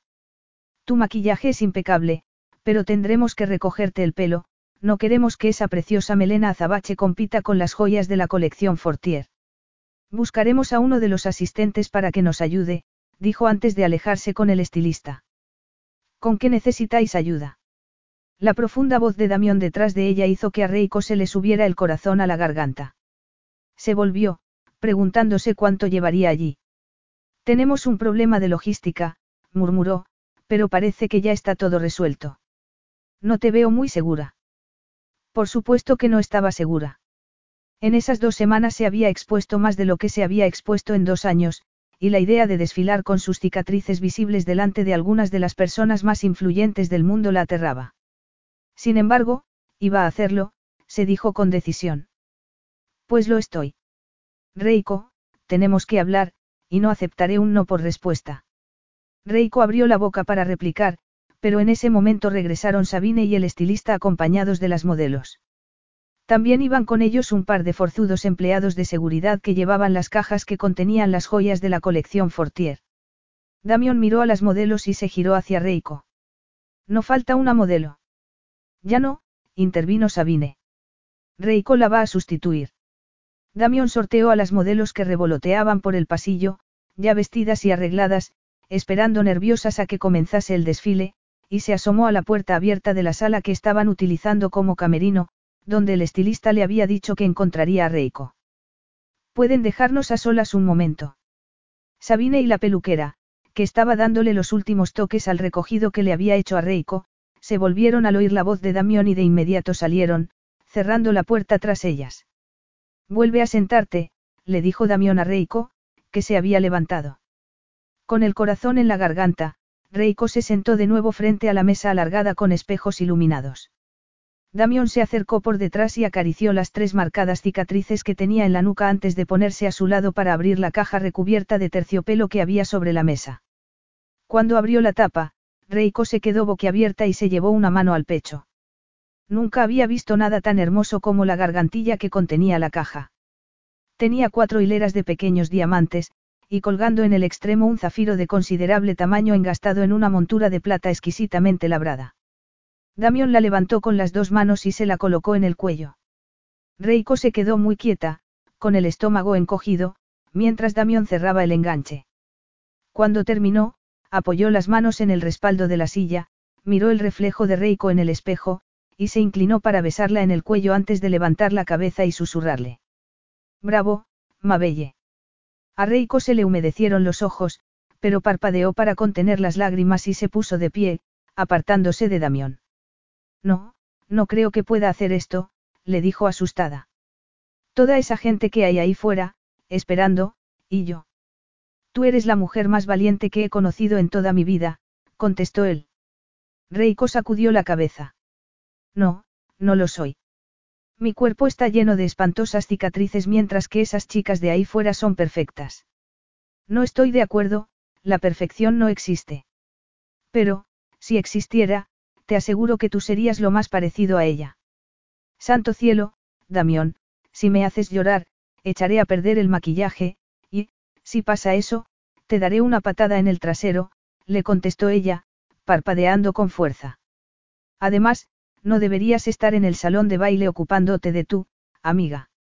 Una sonrisa asomó a los labios de él. Me gusta que estés celosa, bajó la vista a la gargantilla y la sonrisa se desvaneció. Hay muchas cosas que me gustan de ti, quizá demasiado. Tras esa enigmática afirmación la besó en la frente y se marchó, dejando la puerta abierta. Fuera comenzó a sonar la música del desfile, y cuando el estilista asomó la cabeza para preguntarle si estaba lista todo su cuerpo se tensó, como si no quisiera moverse de donde estaba. Sin saber cómo, logró dar un paso y después otro, así hasta llegar a la puerta, y asintió temblorosa. Estoy lista. Damión se colocó al final de la pasarela para ser el primero en ver a Reiko cuando saliera. Quería que centrara su atención en él. Lo necesitaba como el aire que respiraba. Todavía no se había repuesto del impacto de verla con aquella gargantilla. Reiko desconocía la historia que había detrás de la joya, por supuesto, muy poca gente la conocía. Reprimió una sonrisa al pensar en cuál sería su reacción cuando lo descubriese. A un lado tenía a su padre, sentado en su silla de ruedas, con la mirada fija en la pasarela. Al otro a Isadora, diciéndole algo en voz baja. Damión no le prestó demasiada atención, todos sus sentidos estaban centrados en la cortina de terciopelo rojo, iluminada por los focos por delante de la cual de un momento a otro. En ese instante salió Reiko y a Damión se le cortó el aliento. El adjetivo, deslumbrante, se quedaba corto para describirla. Llevaba la cabeza levantada en el ángulo perfecto para que luciera más la gargantilla, y sus andares, lentos y seductores, estaban prendiendo fuego en él. A su alrededor se produjo un eco de murmullos de admiración, entremezclados con otros de asombro, como cuando él se preguntaba qué tenía Reiko que lo fascinaba de aquella manera. Al llegar al final de la pasarela, Reiko bajó la vista hacia él, y durante casi un minuto ninguno de los dos se movió. En los ojos de ella había un atisbo de temor, bastante de desafío, y mucho de obstinación. Sin embargo, era el valor que refulgía en lo más hondo de su ser lo que le llegó al corazón. Debajo de esa coraza de mujer fuerte e indolente que llevaba siempre, había un alma sensible que había sufrido muchísimo, y aún así estaba luchando con uñas y dientes por mantenerse a flote. La adoraba, era así de simple. Dejó que ese sentimiento lo inundara para que Reiko pudiera verlo en sus ojos. Y supo que lo vio, porque abrió mucho sus bellos ojos, y sus labios se entreabrieron, haciendo que una nueva ráfaga de deseo lo sacudiera. Eres mía, le dijo moviendo la boca sin pronunciar las palabras. Y Reiko debió de leer sus labios, porque sus dedos se movieron nerviosos contra la vaporosa tela de la falda de su vestido. Damión asintió con la cabeza, y Reiko inspiró para centrarse de nuevo en el desfile y se dio la vuelta. La luz de los focos iluminó su espalda desnuda, resaltando la miríada de cicatrices que recorrían su piel antes de desandar la pasarela. La gente volvió a murmurar de asombro y admiración. Muchacho, si sabes lo que te conviene, deja a un lado tu orgullo y no la dejes escapar, le dijo su abuelo. Damión giró la cabeza hacia él y le contestó, explicándole de un modo breve y conciso lo que pensaba hacer. El asentimiento de aprobación de su abuelo alegró su corazón. Giró de nuevo la cabeza hacia la pasarela y siguió a Reiko con la mirada. Para cuando desapareció tras la cortina, en medio de un ruido ensordecedor de aplausos, Damión ya sabía sin la menor duda que no volvería a besar a más chicas rana. Cuando Reiko salió del guardarropa, afuera los fuegos artificiales estaban iluminando ya el cielo nocturno, y todo el mundo estaba en los jardines, disfrutando de ellos. A pesar de los nervios que había pasado durante el desfile, no pudo evitar que una sonrisa se formase en sus labios. Estaba pletórica. Mis cicatrices no han horrorizado a nadie, pensó. Y en cuanto al modo en que Damión la había mirado, una ola de calor subió por su cuerpo, y sintió un cosquilleo de deseo en los senos y en el vientre. Disfrutaría de esa última noche con Damión, grabaría en su mente a fuego cada detalle para recordarlo cuando se hubiese marchado. En el amplio pasillo se encontró con Silvain, que iba camino del vestíbulo en su silla de ruedas eléctrica. Me complace ver que por fin se ha roto el maleficio de esa gargantilla, dijo deteniendo la silla. Reiko se paró también. El maleficio. Oh, uy. Esa gargantilla se la encargó mi abuelo a un orfebre para regalárselo a su esposa, que no era más que una chiquilla, una adolescente. Obtuvo su mano en un duelo que libró con otro pretendiente. Como no quería que el otro hombre olvidara que era él quien había ganado, la hacía llevar esa gargantilla cada vez que se dejaban ver en público. Vaya, qué historia tan, curiosa. Pero, ¿y el maleficio? Mi abuela hizo que la vida de su marido fuera un infierno, igual que las otras mujeres que llevaron esa gargantilla, mi madre y mi esposa, le explicó Silvain. Recordando lo que Damión le había contado de Gabrielle Fortier, Reiko se compadeció del anciano. Lo siento, murmuró. Silvain sacudió la cabeza. No sienta lástima de mí, mademoiselle. Los Fortier somos dados a amar demasiado, incluso de un modo obsesivo, pero solo amamos una vez en la vida, alzó la vista a las escaleras, donde su cuadro. Femme Surplage había ocupado un lugar de honor. Gracias por traerlo de vuelta. Damión me dijo que había comprado Femmenmer. Eso me hace pensar que no es tan indiferente a mi nieto como quiere hacerme creer. Reiko, que no sabía qué contestar, se quedó callada y lo siguió fuera. En cuanto se unieron a Damión, que estaba con Isadora y sus hijas, sintió su intensa mirada sobre ella, como cuando había movido los labios en el desfile pronunciado en silencio las palabras, Eres mía. No se resistió cuando le rodeó la cintura con el brazo y la atrajo hacia sí, y permanecieron así durante todo el espectáculo de fuegos artificiales, pero a cada minuto que pasaba sentía que la euforia que había experimentado hacía unos momentos se tornaba en desesperanza. Damión no había dicho nada especial, solo había sido su manera de marcarla, de proclamar como suya, igual que si fuese, un pedazo de carne. Contuvo su enfado lo mejor que pudo. Sin embargo, cuando se hubieron marchado los últimos invitados, el abuelo de Damión se hubo retirado, y se quedaron a solas en el vestíbulo, Reiko se volvió hacia él. Quítame la gargantilla, Damión. Damión tenía otras cosas en mente. La alzó en volandas, y no la dejó en el suelo hasta que estuvieron en su dormitorio. Y aún entonces fue solo para quitarse la chaqueta del smoking antes de atraerla hacia sí y besarla hasta que tuvieron que parar porque se estaban quedando sin aliento. En cuanto despegó sus labios de ella, Reiko se echó hacia atrás tambaleándose. No has oído lo que te he dicho antes. Quítamelo. Damión dio un paso hacia ella con una mirada traviesa. Todavía no. Me gusta cómo te queda. Sé por qué hiciste que fuera yo quien llevara esta gargantilla. Es así como me ves, como a una posesión. Como tu tatarabuelo veía a tu tatarabuela. Damión se detuvo. No, pero soy muy posesivo en lo que se refiere a ti. Observándote esta noche después del desfile, sacudió la cabeza y añadió con voz ronca, me ponía enfermo cada vez que veía a otro hombre mirándote. Entonces deberías haber dejado que me quitara antes la gargantilla. Estaba poniéndome a prueba. ¿Qué? La primera vez que vi a mi abuela con él, me contó la historia de la gargantilla, y como sabía que no era una persona sumisa le pregunté por qué lo llevaba. Me respondió que era porque quería recordarle a mi abuelo quién tenía el control. Reiko frunció el ceño. No entiendo. Nunca he visto a un hombre tan absorbido por una mujer como lo estaba mi abuelo con ella. Ocupaba su pensamiento todo el tiempo. Yo diría que era incapaz hasta de respirar sin pensar en ella. Bueno, algunos a eso lo llamarían, amor. Los ojos de Damión se oscurecieron. Mi abuela utilizaba los sentimientos de mi abuelo para humillarlo, ¿acaso llamarías a eso, amor? ¿Cómo se sintió tu abuelo cuando ella murió? Jamás lo había visto tan hundido, admitió él. Reiko iba a decirle lo que le parecía que significaba eso, pero de pronto la asaltó un temor. ¿Y esa, prueba que estabas llevando a cabo, cuál ha sido el resultado? Una amplia sonrisa iluminó el rostro de Damión. Me sentí aliviado cuando me di cuenta de que, aunque sentía celos de los hombres que te miraban, no perdí la cabeza ni me lié a puñetazos con ninguno de ellos. Reiko sintió una punzada en el pecho. Pues qué bien, me alegro por ti. Y ahora, haces el favor de quitarme esto. Le dijo señalando la gargantilla. Damión no le hizo caso, sino que se quedó mirándola largamente, y sus ojos brillaron de un modo que hizo que a Reiko se le cortase el aliento. Damión. Te quiero desnuda, murmuró alargando una mano para acariciarle la mejilla, sin nada más que esa gargantilla.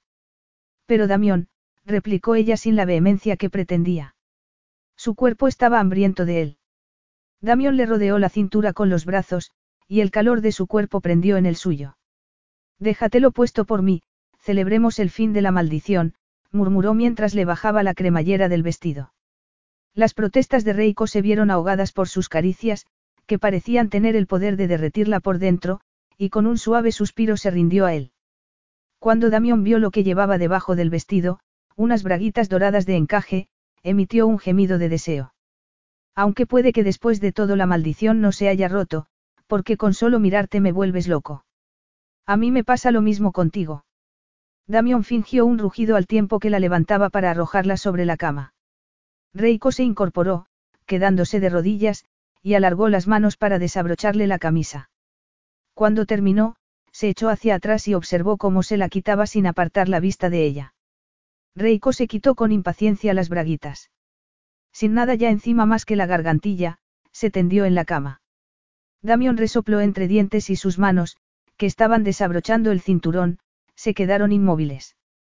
Reiko sintió un impulso irresistible de tentarlo un poco más. Subió los brazos por encima de la cabeza, apoyándolos en la almohada, y abrió lentamente los muslos exponiéndose por completo a él. Los ojos grises de Damión se oscurecieron, y aunque apretó los labios, como si estuviera intentando mantener el control sobre sí, sus manos se deshicieron raudas del resto de la ropa.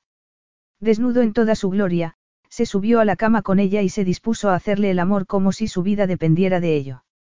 Varios orgasmos después, Reiko se quedó dormida, y cuando se despertó lo encontró observándola. Al tragar saliva y sentir una ligera presión en el cuello recordó que aún llevaba puesta la gargantilla. ¿En qué piensas? Le preguntó a Damión. En que no me siento asfixiado, tú eres como una brisa de aire fresco. Quiero que te quedes conmigo. Reiko sintió una punzada de inquietud. Que me quede contigo. Hasta que encuentres a otra mujer a la que quieras llevarte a la cama. Damión la besó con ardor, como reprochándole que dijera eso. No, Reiko. Te quiero a mi lado y no quiero que eso acabe. Lo nuestro puede funcionar.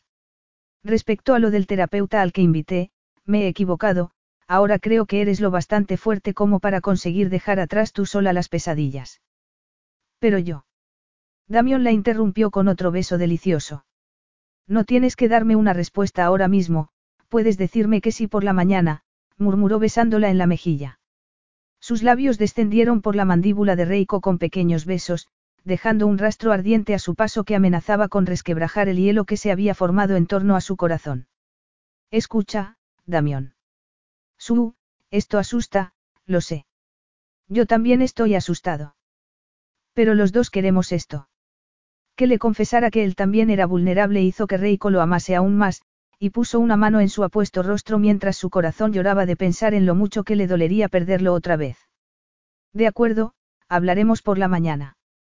Eres una cobarde, dijo una vocecilla en su mente. Reiko la ignoró y besó a Damión, que respondió con fruición. Empujada por la desesperación, lo hizo rodar con ella y se colocó a horcajadas sobre él. Damión gimió sorprendido cuando tomó su miembro y lo vio dentro de sí. Monange, ¿qué es tu más fight? Le preguntó él con voz entrecortada, como si apenas pudiese contener su excitación. Reiko plantó las manos en su pecho y cabalgó sobre él acelerando el ritmo progresivamente. Damión echó la cabeza hacia atrás, jadeando y murmurando palabras incomprensibles. Reiko se sentía como si estuviese dentro de un tornado. Las fuertes manos de Damión la asieron con fuerza por la cintura y los dos siguieron moviendo las caderas hasta que ya no pudieron aguantar más. Los gemidos de éxtasis de ella llevaron a Damión al orgasmo, y ella lo siguió, derrumbándose sobre su cuerpo sudoroso. El pecho de Damión subía y bajaba bajo su mejilla, y permaneció abrazada a él hasta asegurarse de que se había dormido. Las lágrimas rodaban por sus mejillas cuando se incorporó finalmente y se quitó de encima de él y se bajó de la cama con cuidado para no despertarlo. La gargantilla volvió a apretarle el cuello cuando tragó saliva. Desesperada por quitársela, se llevó las manos a la nuca para intentar encontrar el enganche. Varios minutos después por fin logró liberarse de ella. La dejó apresuradamente encima de la mesilla de noche, recogió su ropa del suelo y entró en su dormitorio por la puerta que conectaba con el de Damión. Hacer la maleta le llevó menos tiempo de lo que le había llevado quitarse la gargantilla.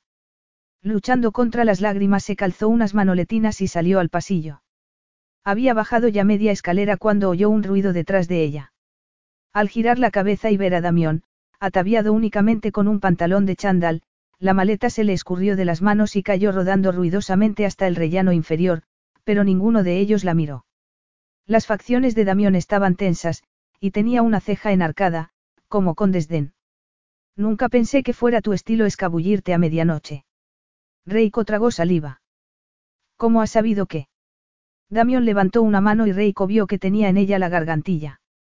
Se resbaló de la mesilla y cayó al suelo, respondió él. Se guardó la gargantilla en el bolsillo del pantalón y comenzó a bajar las escaleras. Sea cual sea el motivo por el que quieres huir, vamos a hablar de ello, esta noche. Reiko bajó el resto de las escaleras y puso la maleta de pie. Damión bajó apresuradamente también los escalones que le quedaban para darle alcance. Santo cielo, Reiko, arrete. Dijo agarrándola de la muñeca. No, no voy a dejar que me convenzas de que tome una decisión de la que te arrepentirás dentro de unos años. Deja de hablar en acertijos y dime qué es lo que te pasa. No puedo quedarme contigo, Damión, murmuró Reiko, sintiendo que el corazón se le hacía añicos. Sacudió la cabeza. Te he visto con Isadora esta noche. Y yo no tenía ojos para nadie más que para ti. Pero esto no tiene nada que ver con los celos, estoy seguro. ¿Te ocurre algo? Cuéntamelo. Muy bien, te lo contaré. Miro a mi alrededor y huelo a historia, puedo oler generaciones y generaciones remontándose atrás siglos y siglos. Y entonces me pregunto qué estoy haciendo aquí, este no es mi sitio. Te equivocas, yo te quiero a mi lado. ¿Por qué estás tan empeñada en poner fin a esto? inquirió él en un tono extraño, como si tuviera un nudo en la garganta. Al mirarlo a los ojos, a Reiko se le encogió el corazón al ver el temor y la vulnerabilidad que vio en ellos. ¿Por qué? ¿Por qué tengo que hacerlo? Comprendo que los dos nos sentimos como peces fuera del agua en esto, pero huir no soluciona las cosas, no voy a dejarte huir. Reiko lo miró a los ojos con el corazón partido de dolor. No puedo quedarme contigo. Finalmente, Damión pareció aceptar que lo estaba diciendo en serio. Sus facciones se endurecieron y su cuerpo se puso tan rígido que parecía una estatua de piedra. Dime por qué. ¿Por qué eres el último de los Fortier? Necesitas a una mujer digna de ser la baronesa de Saint Valoire con la que puedas tener un montón de críos, la voz se le quebró y las rodillas le flaquearon. Y yo, yo no puedo tener hijos, Damión. Capítulo 13. Reiko se volcó en el trabajo como nunca en las semanas siguientes. Una vez Yoshi supo que tenía disponibilidad, empezó a darle trabajo y se encontró cruzando las densas junglas de Vietnam en busca de una rara pieza, viajó tres días en camello para llevar un cuadro a un jeque marroquí, y se enfrentó al frío de Kazajistán para llegar a un acuerdo sobre seis estatuillas. Y, sin embargo, todo el tiempo, por muy cansada que estuviese, su último pensamiento antes de acostarse, y el primero al levantarse, era el recuerdo de la cara que había puesto Damión cuando había dejado caer la bomba. ¿Que no puedes tener hijos? Había repetido. Se había puesto pálido y se había quedado paralizado de incredulidad. Reiko había sacudido la cabeza y le había respondido. Me lo dijeron los médicos cuando desperté de la anestesia tras la operación. Tuvieron que quitarme un ovario y el otro quedó muy dañado. Las posibilidades de que pueda quedarme embarazada son prácticamente nulas. Un gemido ahogado había escapado de los labios de Damión al oír eso. Luego había abierto la boca, como para decir algo, pero no había sido capaz de articular palabra. A pesar de su propio dolor, Reiko se había compadecido de él. ¿Quieres tener hijos? No. Él había palidecido aún más, y había sentido muy serio. Aunque Reiko había sabido cuál sería la respuesta, había sido como si le hubiesen clavado un cuchillo en el corazón. Intenté advertirte de que esto no podía llegar a ninguna parte. Damión se había quedado allí plantado, sin moverse, aturdido. Una parte de ella no quería irse, pero su corazón estaba roto, estaba sangrando, y necesitaba alejarse de él lo antes posible. Adiós, Damión, se había despedido con un hilo de voz. Luego había tomado su maleta y había salido por la puerta. El taxi que había llamado la esperaba allí. Se había subido a él, y se había alejado, y Damión ni siquiera había intentado ir tras ella. Reiko entró en su apartamento de Kioto y soltó el bolso en la mesita del salón. En ese momento sonó el tono de su móvil que indicaba que había recibido un mensaje de texto. Seguramente sería por trabajo. El impulso de ignorarlo se desvaneció cuando pensó en lo que ocurriría si tuviera demasiado tiempo para pensar, acabaría pensando en Damión, recordando cada una de sus sonrisas, cada palabra, cada caricia, y se pondría a llorar de nuevo. Ella, que iba por la vida de dura, había llorado hasta dormirse muchas noches después de abandonar París. Volvió a sonar el móvil, otro mensaje. Con un suspiro lo sacó del bolso. Era de Yoshi, directo y conciso, cliente muy importante. Oportunidades así no surgen todos los días. Reiko puso los ojos en blanco y contestó con otro mensaje preguntándole dónde quería que quedaran para que le diera los detalles. Parecía que un cliente nuevo de Josie llamado Tom Radcliffe se había encaprichado de ella, porque últimamente no hacía más que encargarles trabajos. Por un lado, la irritaba, pero por otro era un alivio, porque la mantenía ocupada y así tenía menos tiempo de pensar en Damión. Era una tonta. ¿Acaso había esperado que Damión fuera tras ella? Para él lo de tener hijos no era algo negociable. El linaje de los Fortier no podía acabar simplemente porque la quería en su cama. Se llevó una mano a la nuca para quitarse la pinza que le sujetaba el cabello. Había empezado a llevarlo recogido, sin preocuparse de que la gente viera sus cicatrices. Ahora era mucho más fuerte, y era gracias a Damión, añadió para sus adentros, sintiéndose desgraciada. Su móvil volvió a sonar. Leyó el mensaje de Josie y miró con incredulidad la pantalla. De todos los sitios donde podían quedar. Anotó mentalmente la hora y le respondió para decirle que se verían allí. Ver los cerezos en flor en su parque favorito de Kioto solía animarla, pero últimamente ni siquiera eso lograba hacer que sonriera, pensó cuando llegó y se sentó en un banco, con las manos metidas en los bolsillos de la chaqueta. De pronto una sombra surgió de detrás de un árbol. Los anchos hombros y sus andares arrogantes hicieron que se le cortara el aliento, pero se obligó a respirar. No tenía sentido correr el peligro de morir por asfixia por cada hombre cuya constitución o forma de caminar le recordase a Damión. Apartó la vista de aquella figura. No podía seguir haciéndose daño de aquella manera, no podía. Sin embargo, volvió la vista hacia allí. El hombre estaba mucho más cerca. Lo bastante como para verle la cara, los ojos, el atractivo mentón. Damión. ¿Qué? ¿Qué estás haciendo aquí? balbució aturdida. Damión se detuvo frente a ella y se quedó mirándola. Si estabas esperando a ese Radcliffe, siento decepcionarte. Reiko no podía creerse que lo tuviera allí, delante de ella, después de que hubiera invadido sus pensamientos noche y día durante semanas. Esperaba a Josie, contestó frunciendo el ceño. ¿Y cómo sabes lo de Tom Radcliffe? Damión esbozó una media sonrisa. Huiste de mí. Y te dejé hacerlo porque en ese momento estaba confundido y no fui capaz de reaccionar, pero no debes subestimarme, Reiko. Hagas lo que hagas, acabaré enterándome.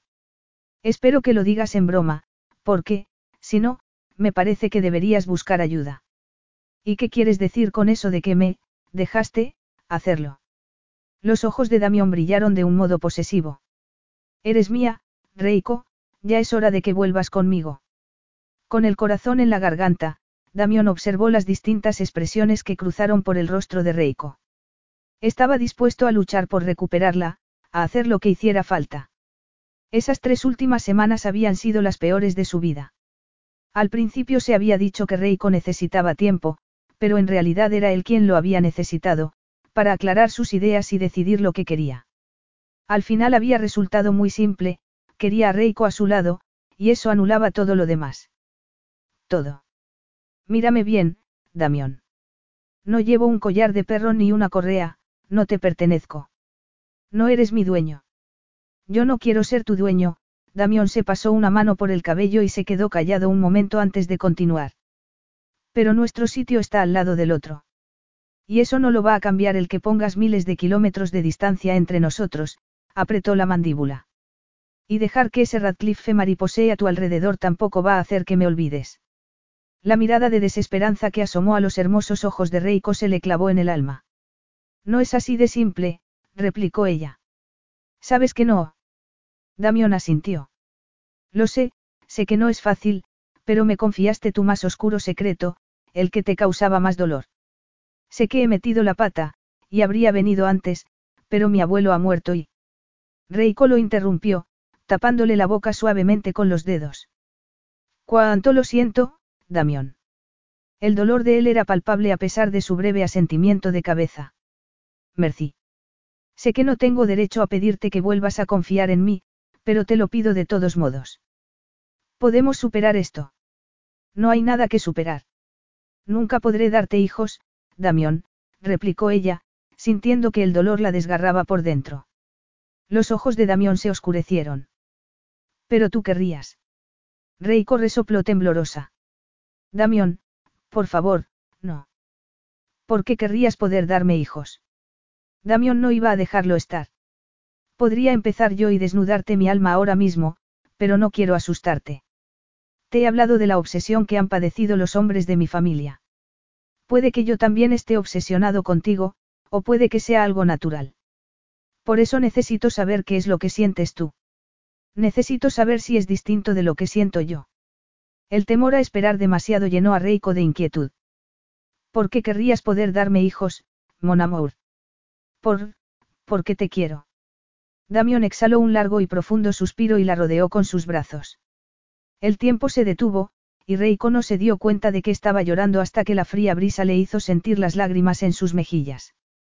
Damión se echó hacia atrás y tomó su rostro entre ambas manos para mirarla a los ojos. Yo también te quiero, le dijo, y mi amor por ti es más fuerte que mi deseo de ser padre. Getaime. Reiko se sentía como si el corazón fuera a estallarle de felicidad. Las rodillas le flaquearon, pero los fuertes brazos de Damión la sostuvieron, y la besó hasta dejarla sin aliento. Apoyó su frente en la de ella y le dijo. Sé que te asusta un poco que sea tan posesivo. Voy a intentar solucionarlo. Si un día empiezas a sentirte agobiada, dímelo y hallaré el modo de resolver las cosas. ¿Cómo? Damión se quedó aturdido, como si no hubiera pensado en eso, y Reiko vio que palidecía de preocupación. Damión. No tengo respuestas, mon amour. Lo único que sé es que no puedo vivir un solo día más sin ti, y que he venido aquí para suplicarte que vuelvas conmigo. Reiko suspiró y esbozó una sonrisa. Esa es, esa es la sonrisa que necesitaba. Damión frunció el ceño. ¿Cuál? Saber que no tienes todas las respuestas. Tampoco yo las tengo. Y me gusta que así sea, hace que la vida sea más interesante, a pesar de la dicha que embargaba a Reiko, había algo que impedía que esa dicha fuera completa. Pero Damión. Antes de que te causes más dolor innecesario, hay otra cosa que debes saber, la interrumpió él. He buscado a los mejores expertos en tratamientos de fertilidad de toda Francia. Si quieres, podemos barajar qué opciones tenemos. O, si lo prefieres, podríamos adoptar. Reiko parpadeó. ¿Estarías dispuesto a adoptar? Pero tu familia. Ahora que ha muerto mi abuelo, yo soy el último descendiente de la familia. Puedo decidir mi propio destino, y quiero que tú formes parte de él. Para mí eres lo primero, y siempre lo serás. No te imaginas lo que me excita oírte decir eso, murmuró Reiko, rodeándole el cuello con los brazos. Lo bastante como para que vayamos a mi piso, nos desnudemos y acabemos en la cama, completamente sudorosos. Inquirió él antes de besarla. Sería un comienzo. Y, si te portas bien, hasta puede que me disfrace de Geisa para ti, le dijo Reiko. Cuando Damión imitó el rugido de un león, se rió y esbozó una sonrisa pícara. ¿Te excita eso? Llevo tres semanas sin ti, y mi apetito sexual ahora mismo es voraz. Ten cuidado, no vayas a poner en peligro tu integridad, mapetite, bromeó él. Cuando vio a Reiko hacer una mueca, se rió y le preguntó, ¿no te gusta que te llame así?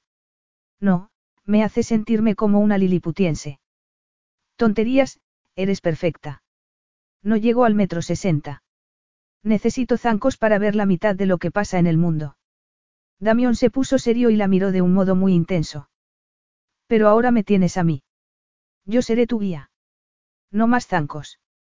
Ya has sufrido bastante. Los ojos de Reiko se llenaron de lágrimas. Te quiero, Damión. Getadore Ausi, respondió él. Y sí, te enseñaré francés. Más te vale. Me va a hacer falta. Cuando Damión frunció el ceño, ella asintió. ¿Te acuerdas de ese cuadro que compraste en Bordeaux, el Ventimiglia? Es robado.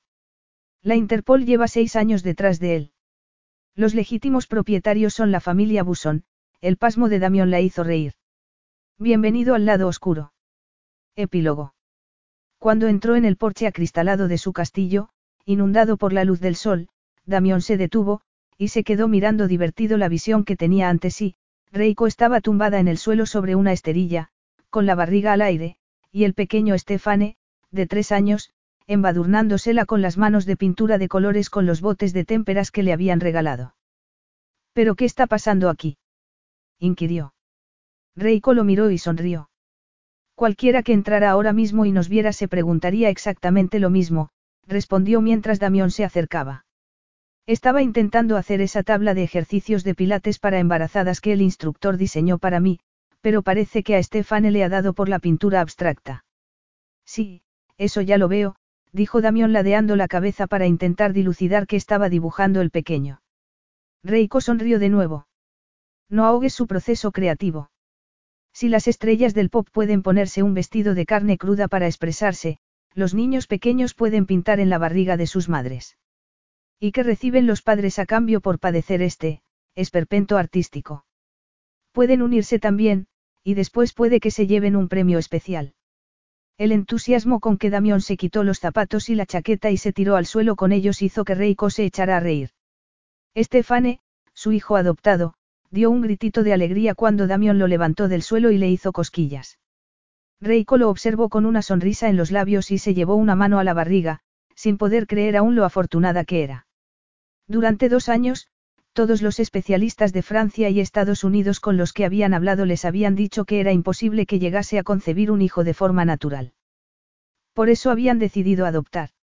Al iniciar el proceso de adopción, se habían dado por vencidos, y de repente, Tres meses atrás, no le había bajado la regla. Al mes siguiente tampoco. No fue hasta el tercer mes cuando se atrevió a creer que era posible que estuviera embarazada.